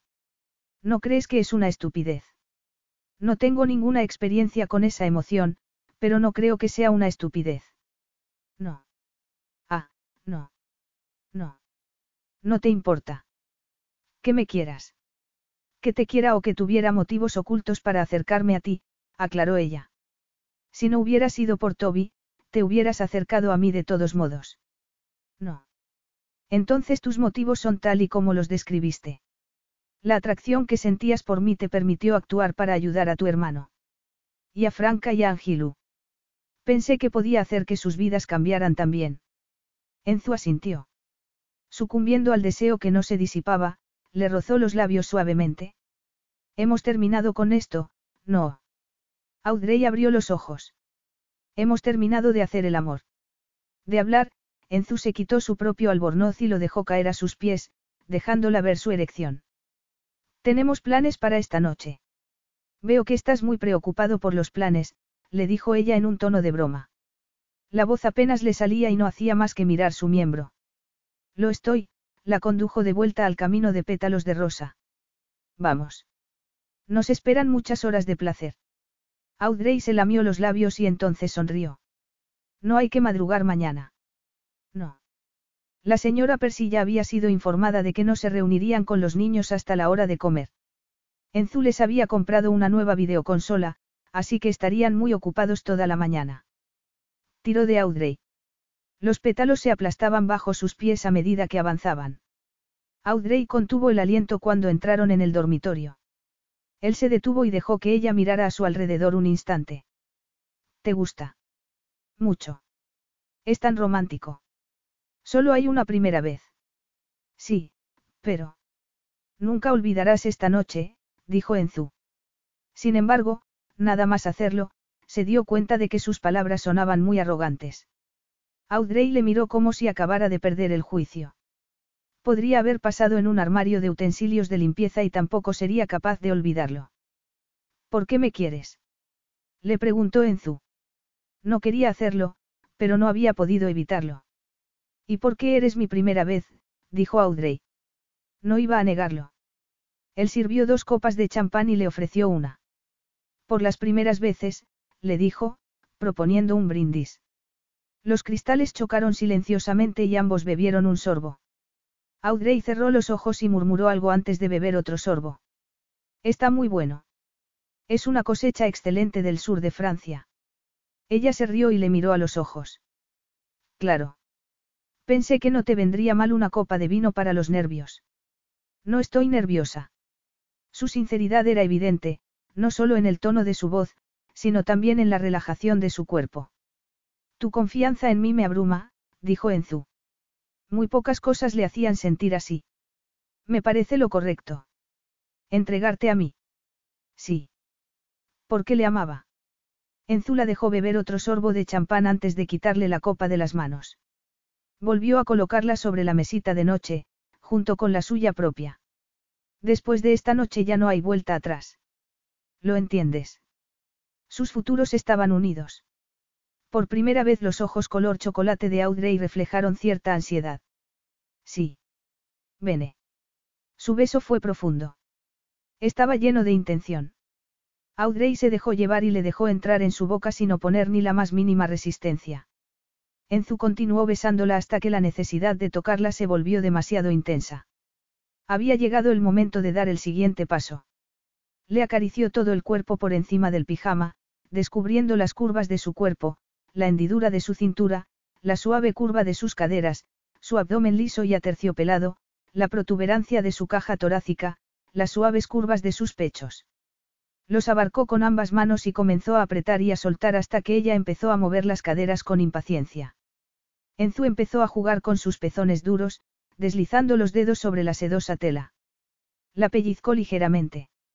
La textura del tejido hacía que le resbalaran las yemas de los dedos. Audrey gimió sobre sus labios. El sonido era muy excitante, como si acabara de tomar su sexo entre las manos. Enzu terminó el beso. Le sujetó las mejillas y la hizo mirarle a los ojos. Te voy a quitar el top ahora. Sí, dijo ella. Los ojos de Enzu reflejaron aprobación al tiempo que le desabrochaba el primer y el segundo botón, acariciándole los pechos con el dorso de las manos. El satén se abrió de repente, revelando un escote de piel de marfil. Enzu se inclinó y comenzó a darle besos sobre la curva superior de ambos pechos. Sacó la lengua y probó el sabor de su piel aterciopelada. Enzu, dijo ella en un susurro. Él le desabrochó otro botón, abriéndole más el escote. La tela se atascó sobre sus pezones y Enzu la dejó ahí. Se puso de rodillas, echó a un lado la tela y se llevó uno de sus pezones a los labios. Empezó a juguetear con la punta, lamiéndola al tiempo que deslizaba las manos por la parte de atrás de sus muslos. Las manos de Audrey aterrizaron sobre sus hombros. Le clavó las uñas en la piel y Enzu supo que al día siguiente tendría marcas. Por favor, Enzu, no juegues. Te necesito. Él levantó la cabeza. Esbozó una de sus sonrisas más traviesas. Apenas has empezado a necesitar. Ella sacudió la cabeza. No, no lo entiendes. Te he querido durante tanto tiempo. Y me tendrás, dulce Audrey, pero cuando yo diga. Esperó hasta ver aceptación en su rostro. Le quitó la parte de arriba del pijama. Audrey permaneció quieta, totalmente expuesta. Enzu nunca se había excitado tanto con alguien, y si no tenía cuidado, iba a terminar alcanzando el clímax antes de penetrarla. Moviéndose repentinamente, la levantó en brazos. Audrey apoyó ambas manos sobre su pecho, extendiendo las manos, como si quisiera aprovechar la conexión al máximo. Él la colocó sobre las almohadas y se detuvo un instante para disfrutar del contraste entre su piel y la seda azul marino. Su cabellera estaba extendida sobre la almohada, enmarañada, revuelta. Molto veda. Las vistas no son malas desde aquí tampoco, Audrey le sonrió. Sus ojos estaban velados. No se resistió cuando él la hizo agarrarse de las barras de hierro de su cabecero de diseño. La hizo estirar el cuerpo y arquear la espalda hasta exponer sus pechos al máximo. La hizo separar las piernas y le flexionó las rodillas, colocando almohadas a su alrededor para que estuviera más cómoda. ¿Estás cómoda? Le preguntó Enzu. Tenía la garganta rígida por el deseo. Ella se sonrojó, pero asintió. Palabras, viduza. Necesito palabras. Sí. Estoy cómoda. Vene. Si te encuentras incómoda de pronto, Puedes moverte o pedirme que te mueva. Pedirte que me muevas. Delegar esa responsabilidad en mí te puede aportar mucho placer. No me parece justo. Si esa es mi preferencia, el intercambio es justo. Confianza por confianza, placer por placer. Sí, dijo ella en un susurro. Enzu sintió escalofríos de repente. Estaban encajando tan bien, si hubiera creído en esas cosas, hubiera pensado que estaban conectados en cuerpo y alma también. Gracias, le dijo él. Se inclinó a un lado y tiró de una bandeja con tres bolés de porcelana. ¿Qué es? Tengo dos debilidades, admitió él, en vez de dar una respuesta directa. No sabía que tuvieras ninguna. Sí. Incluso los obsesos del control como yo tienen sus vicios. Apuesto a que tienes más de dos. Yo no apostaría por ello. Audrey miró la bandeja y entonces le miró a él. ¿Cuáles son tus debilidades? Esos bolés están llenos de tres tipos distintos de chocolate. Eres un chocoólico, la risa que teñía su tono de voz no llegó a materializarse. Lo soy. Es bueno saberlo. Ah, sí. Eso creo. Voy a darme el gusto, pero hay un inconveniente. Sí. Voy a darme el gusto, y tú, siempre y cuando no te muevas. Una vez te hayas movido, sabré que ha llegado el momento de seguir adelante con las actividades de esta noche. Entonces no me puedo mover ni retorcerme. No puedo cambiar de posición. Le preguntó Audrey. Eso es. Vas a darme el poder de decidir cuándo dejamos de jugar. Um, dijo él. Yo elijo cuándo terminan los preliminares. Le preguntó ella, como si no pudiera creérselo. Sí, pero cuando tomes esa decisión, debes saber que estás acabando con un tipo de placer, una delicia que puede llevar a muchas cosas maravillosas, para buscar otro. Capítulo 14. Eres un monstruo, parecía que Audrey se quejaba. Enzu se rió. Su tono de voz estaba teñido de un intenso deseo. Ella jamás sabría lo cerca que había estado de olvidarse del juego y de ir directamente a lo que más le interesaba. Pero ella se merecía ser seducida. No merecía que se aprovecharan de ella sin más. Introdujo un dedo en el chocolate con leche y después le pintó los labios con él. Huele muy bien. Y sabe mucho mejor, Enzu se inclinó y le dio un beso tímido, transfiriendo el chocolate a sus propios labios también. El beso duró hasta que todo el chocolate había desaparecido y solo quedaba el sabor de ella. Enzu introdujo un dedo en el chocolate blanco esa vez y le pintó los pezones, cubriendo las aureolas por completo. Puso la punta del dedo contra sus labios entreabiertos. ¿Quieres probar? Ella abrió los labios y se metió el dedo en la boca. Bajando la cabeza, Enzu le demostró que podía jugar a ese juego también. Primero le lamió los dos pechos, consciente de que esa pequeña caricia sería suficiente para tentarla, pero no para satisfacerla. Ella gimió. El sonido era frustración y placer al mismo tiempo. Él comenzó a probar el resto del chocolate de los pezones. Cuando estuvieron limpios los mordisqueó. Audrey comenzó a retorcerse. Sus gemidos se hacían cada vez más desesperados. Enzu siguió pintando su cuerpo con los distintos sabores del chocolate, dejándola probar de cada tipo, bien de sus dedos o directamente de sus labios.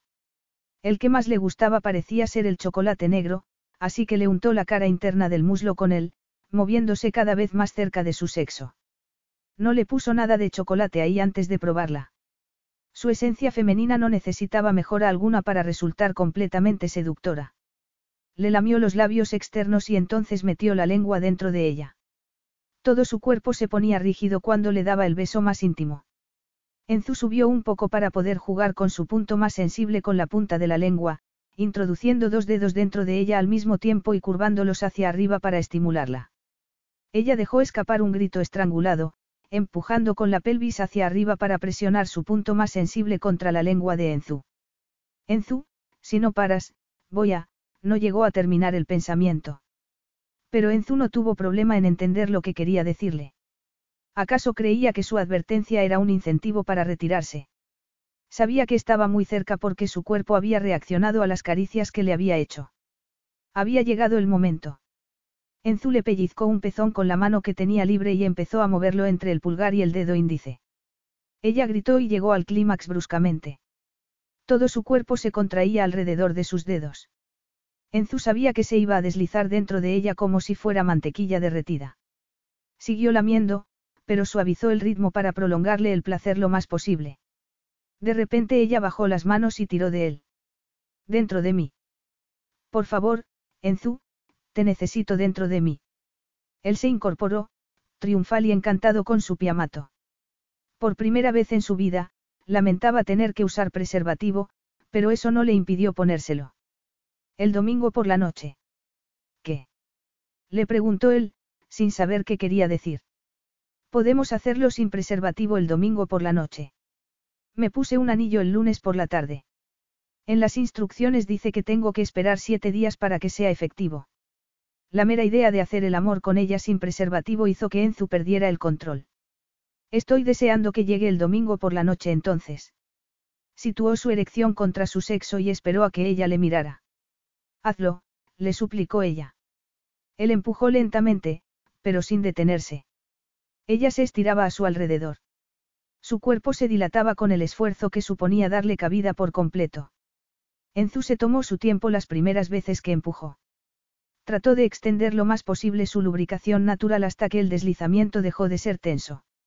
Haciendo acopio del autocontrol acumulado a lo largo de toda una vida, le hizo el amor con movimientos lentos y medidos. Ella empezó a moverse más rápido cada vez. Los sonidos que emitía indicaban que se aproximaba a otro orgasmo. Enzu le estiró una pierna y luego la otra, tensándola todavía más. Así podía ajustar el movimiento de las caderas y empujar con la pelvis para estimularle su punto más sensible. Oh. Enzu, sí. Eso es, no puedo. Sus palabras incoherentes llevaban el deseo de Enzu a cotas insospechadas que jamás había experimentado. Muy pronto acabó empujando con todas sus fuerzas, entrando y saliendo de ella con embestidas poderosas. Su boca reclamaba la de ella con movimientos bruscos. Era un beso con el que le decía todo lo que sentía, si ella escuchaba. Enzu sintió que estaba a punto de llegar al orgasmo. Interrumpió el beso y le susurró algo al oído. Llega conmigo, Priamato. Ahora. Cambió de postura, poniéndose tenso como una vara, y entonces sucedió. El éxtasis más absoluto estalló en su interior. Ella se volvió, atrapó sus labios y le dio un beso desesperado al tiempo que su propio cuerpo convulsionaba. Su segundo orgasmo los sacudía a los dos. Increíble, dijo Audrey, sumiéndose en un placentero letargo. Los ojos se le cerraban. Sí. Ha sido distinto a cualquier otra cosa que haya vivido hasta ahora.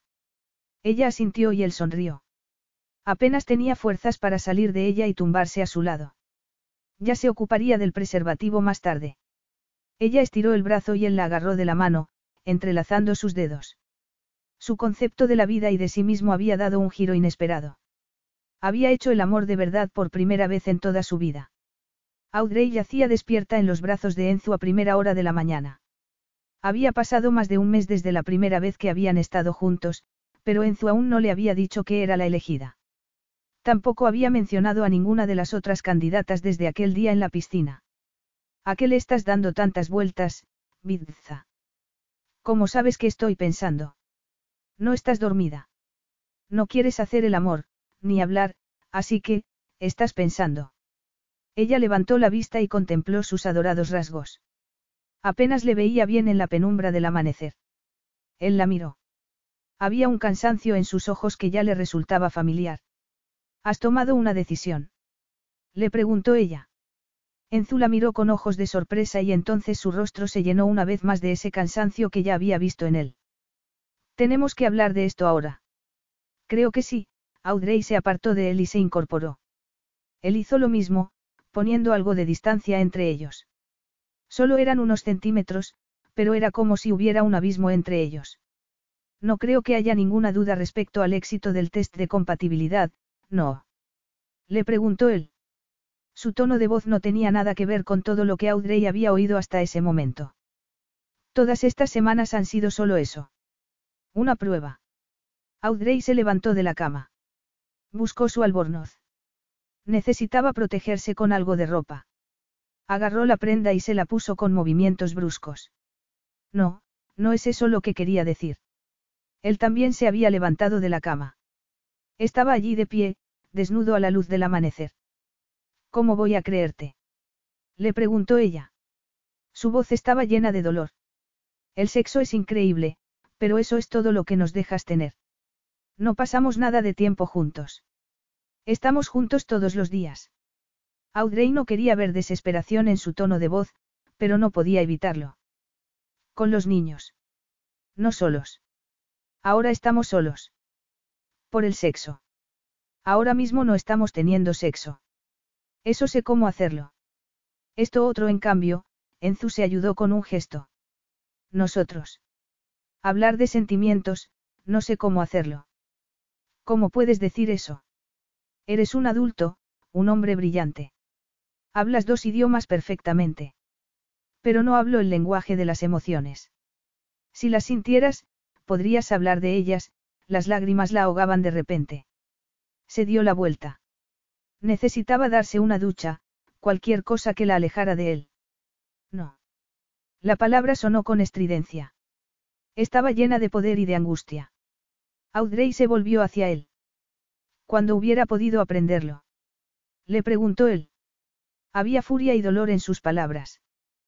¿Qué quieres decir? No se aprende a amar. Simplemente lo sientes. Y no puedes enseñar a nadie a amarte. Si hubiera podido, le hubiera enseñado a amar.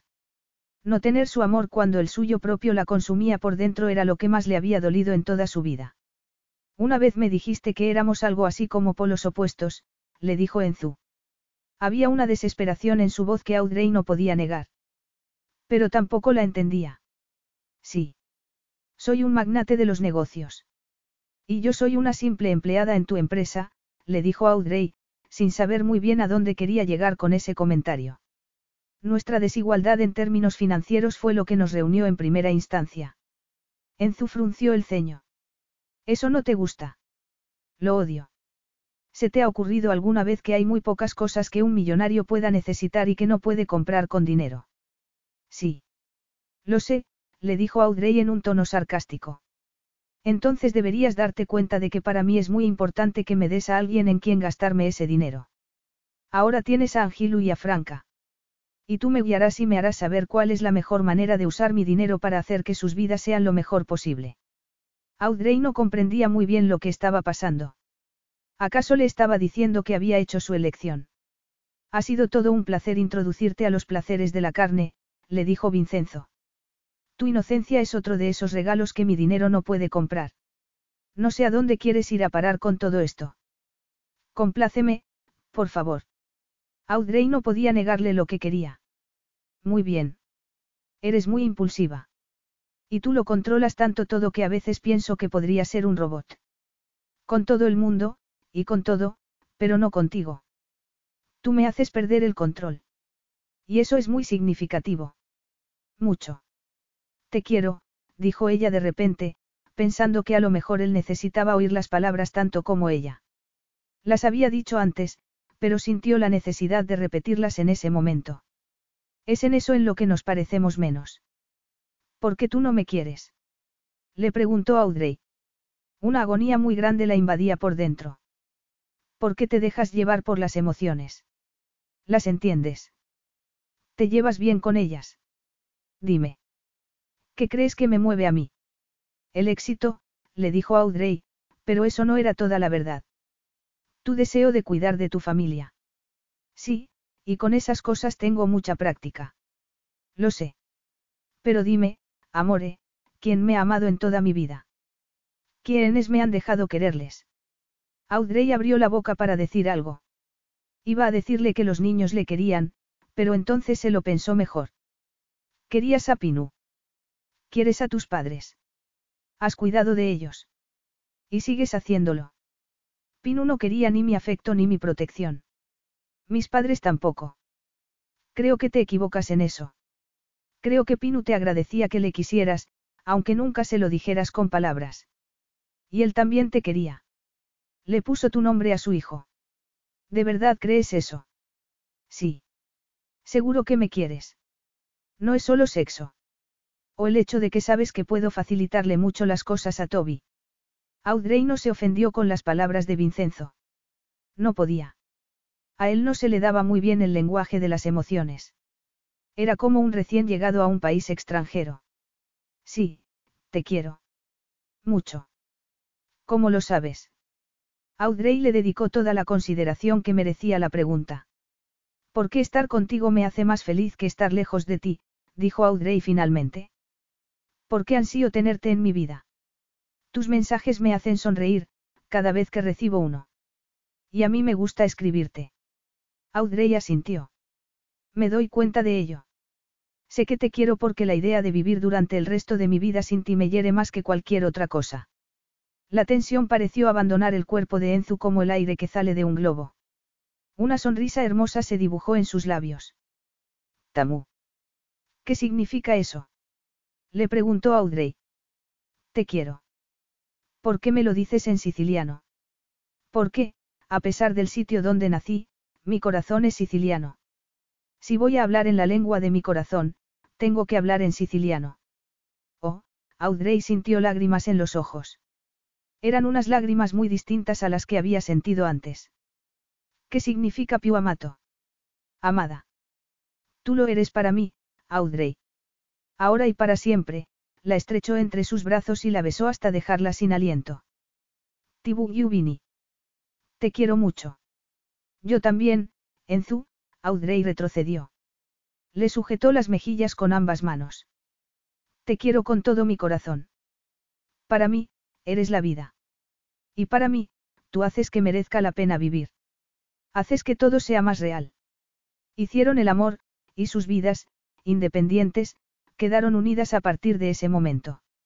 Sin saber cómo había ocurrido, se habían convertido en uno solo. La mañana de Navidad resultó fría y soleada. Una fina capa de nieve convertía las tierras que rodeaban la mansión en un paraíso invernal. Franca no sabía si quería abrir regalos o salir fuera para hacer muñecos de nieve con Toby, pero el chico logró convencerla de que era más divertido abrir regalos. Vincenzo insistió en que los niños abrieran primero sus regalos. Audrey quería ver sus reacciones, pero sospechaba que el niño disfrutaría más con el papel que con el regalo que estaba dentro. Toby gritó de alegría de repente tras abrir un regalo de Vincenzo. SMIT, Audrey, Toby dio un salto y le dio un abrazo a Vincenzo. Gracias, Enzu. Muchas gracias, se apartó y agitó el papel para que Audrey lo viera. Léelo. Con una sonrisa confusa, Audrey agarró el documento y empezó a leer. Su rostro se llenó de emoción a medida que avanzaba. Vincenzo había creado una beca de excelencia para alumnos brillantes sin posibilidades económicas que hubieran sido aceptados en universidades de prestigio. El primer beneficiario de las becas sería el mejor amigo de Toby, Danny. Pero Toby había conseguido algo mucho mejor.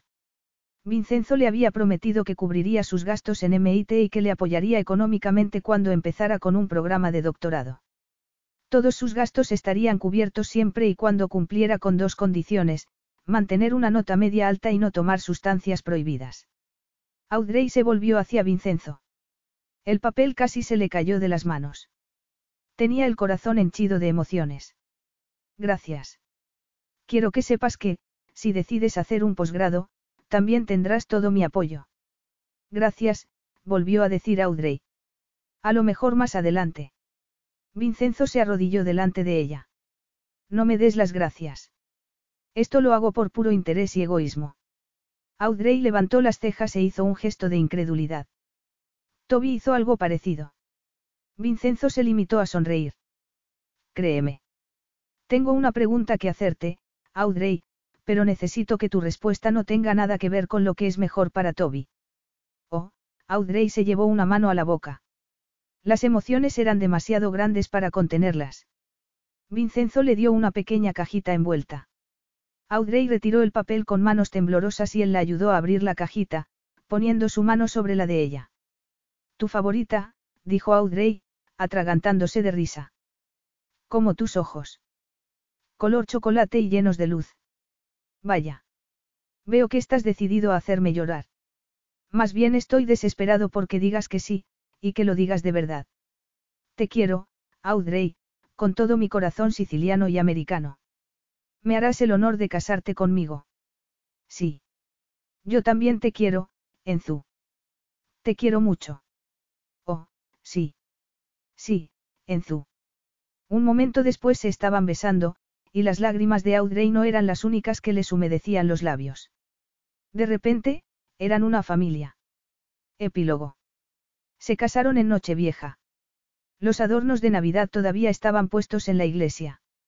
Audrey llevaba un ramo de rosas blancas y rojas, mezcladas con muérdago. Toby insistía en que Vincenzo solo quería tener una excusa para besarla cuando quisiera, pero Vincenzo logró dejarle sin palabras cuando le pidió que firmara los papeles de adopción que le convertían en un miembro más de la familia Tomasi. No voy a llamarte papá, dijo Toby, emocionado. Somos hermanos, pero serás parte de la familia Tomasi de manera oficial y eso es lo que importa. Ahora eres uno de nosotros.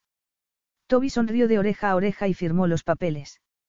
Un juez convocado para la ocasión le dio a Audrey unos documentos para firmar. Eran los papeles de adopción de Franca y de Angilu. Vincenzo y ella serían sus padres ante la ley a partir de ese momento. ¿Cómo lograste la adopción tan rápido? Le preguntó Audrey, sin dar crédito a lo que estaba ocurriendo. Empecé con el trámite el día en que viniste a la entrevista. ¿Qué? ¿Cómo? ¿Te acuerdas de ese acuerdo de confidencialidad que firmaste? Sí. También incluía un poder notarial. ¿Lo sabías entonces? Enzu se encogió de hombros. Le dije a Gloria que cancelara las entrevistas con las otras candidatas. Eres un hombre retorcido, Enzu Tomasi, y en este caso, te quiero por ello. Me alegro mucho de oír eso. Y tú, tú eres mi regalo de Navidad. Fin.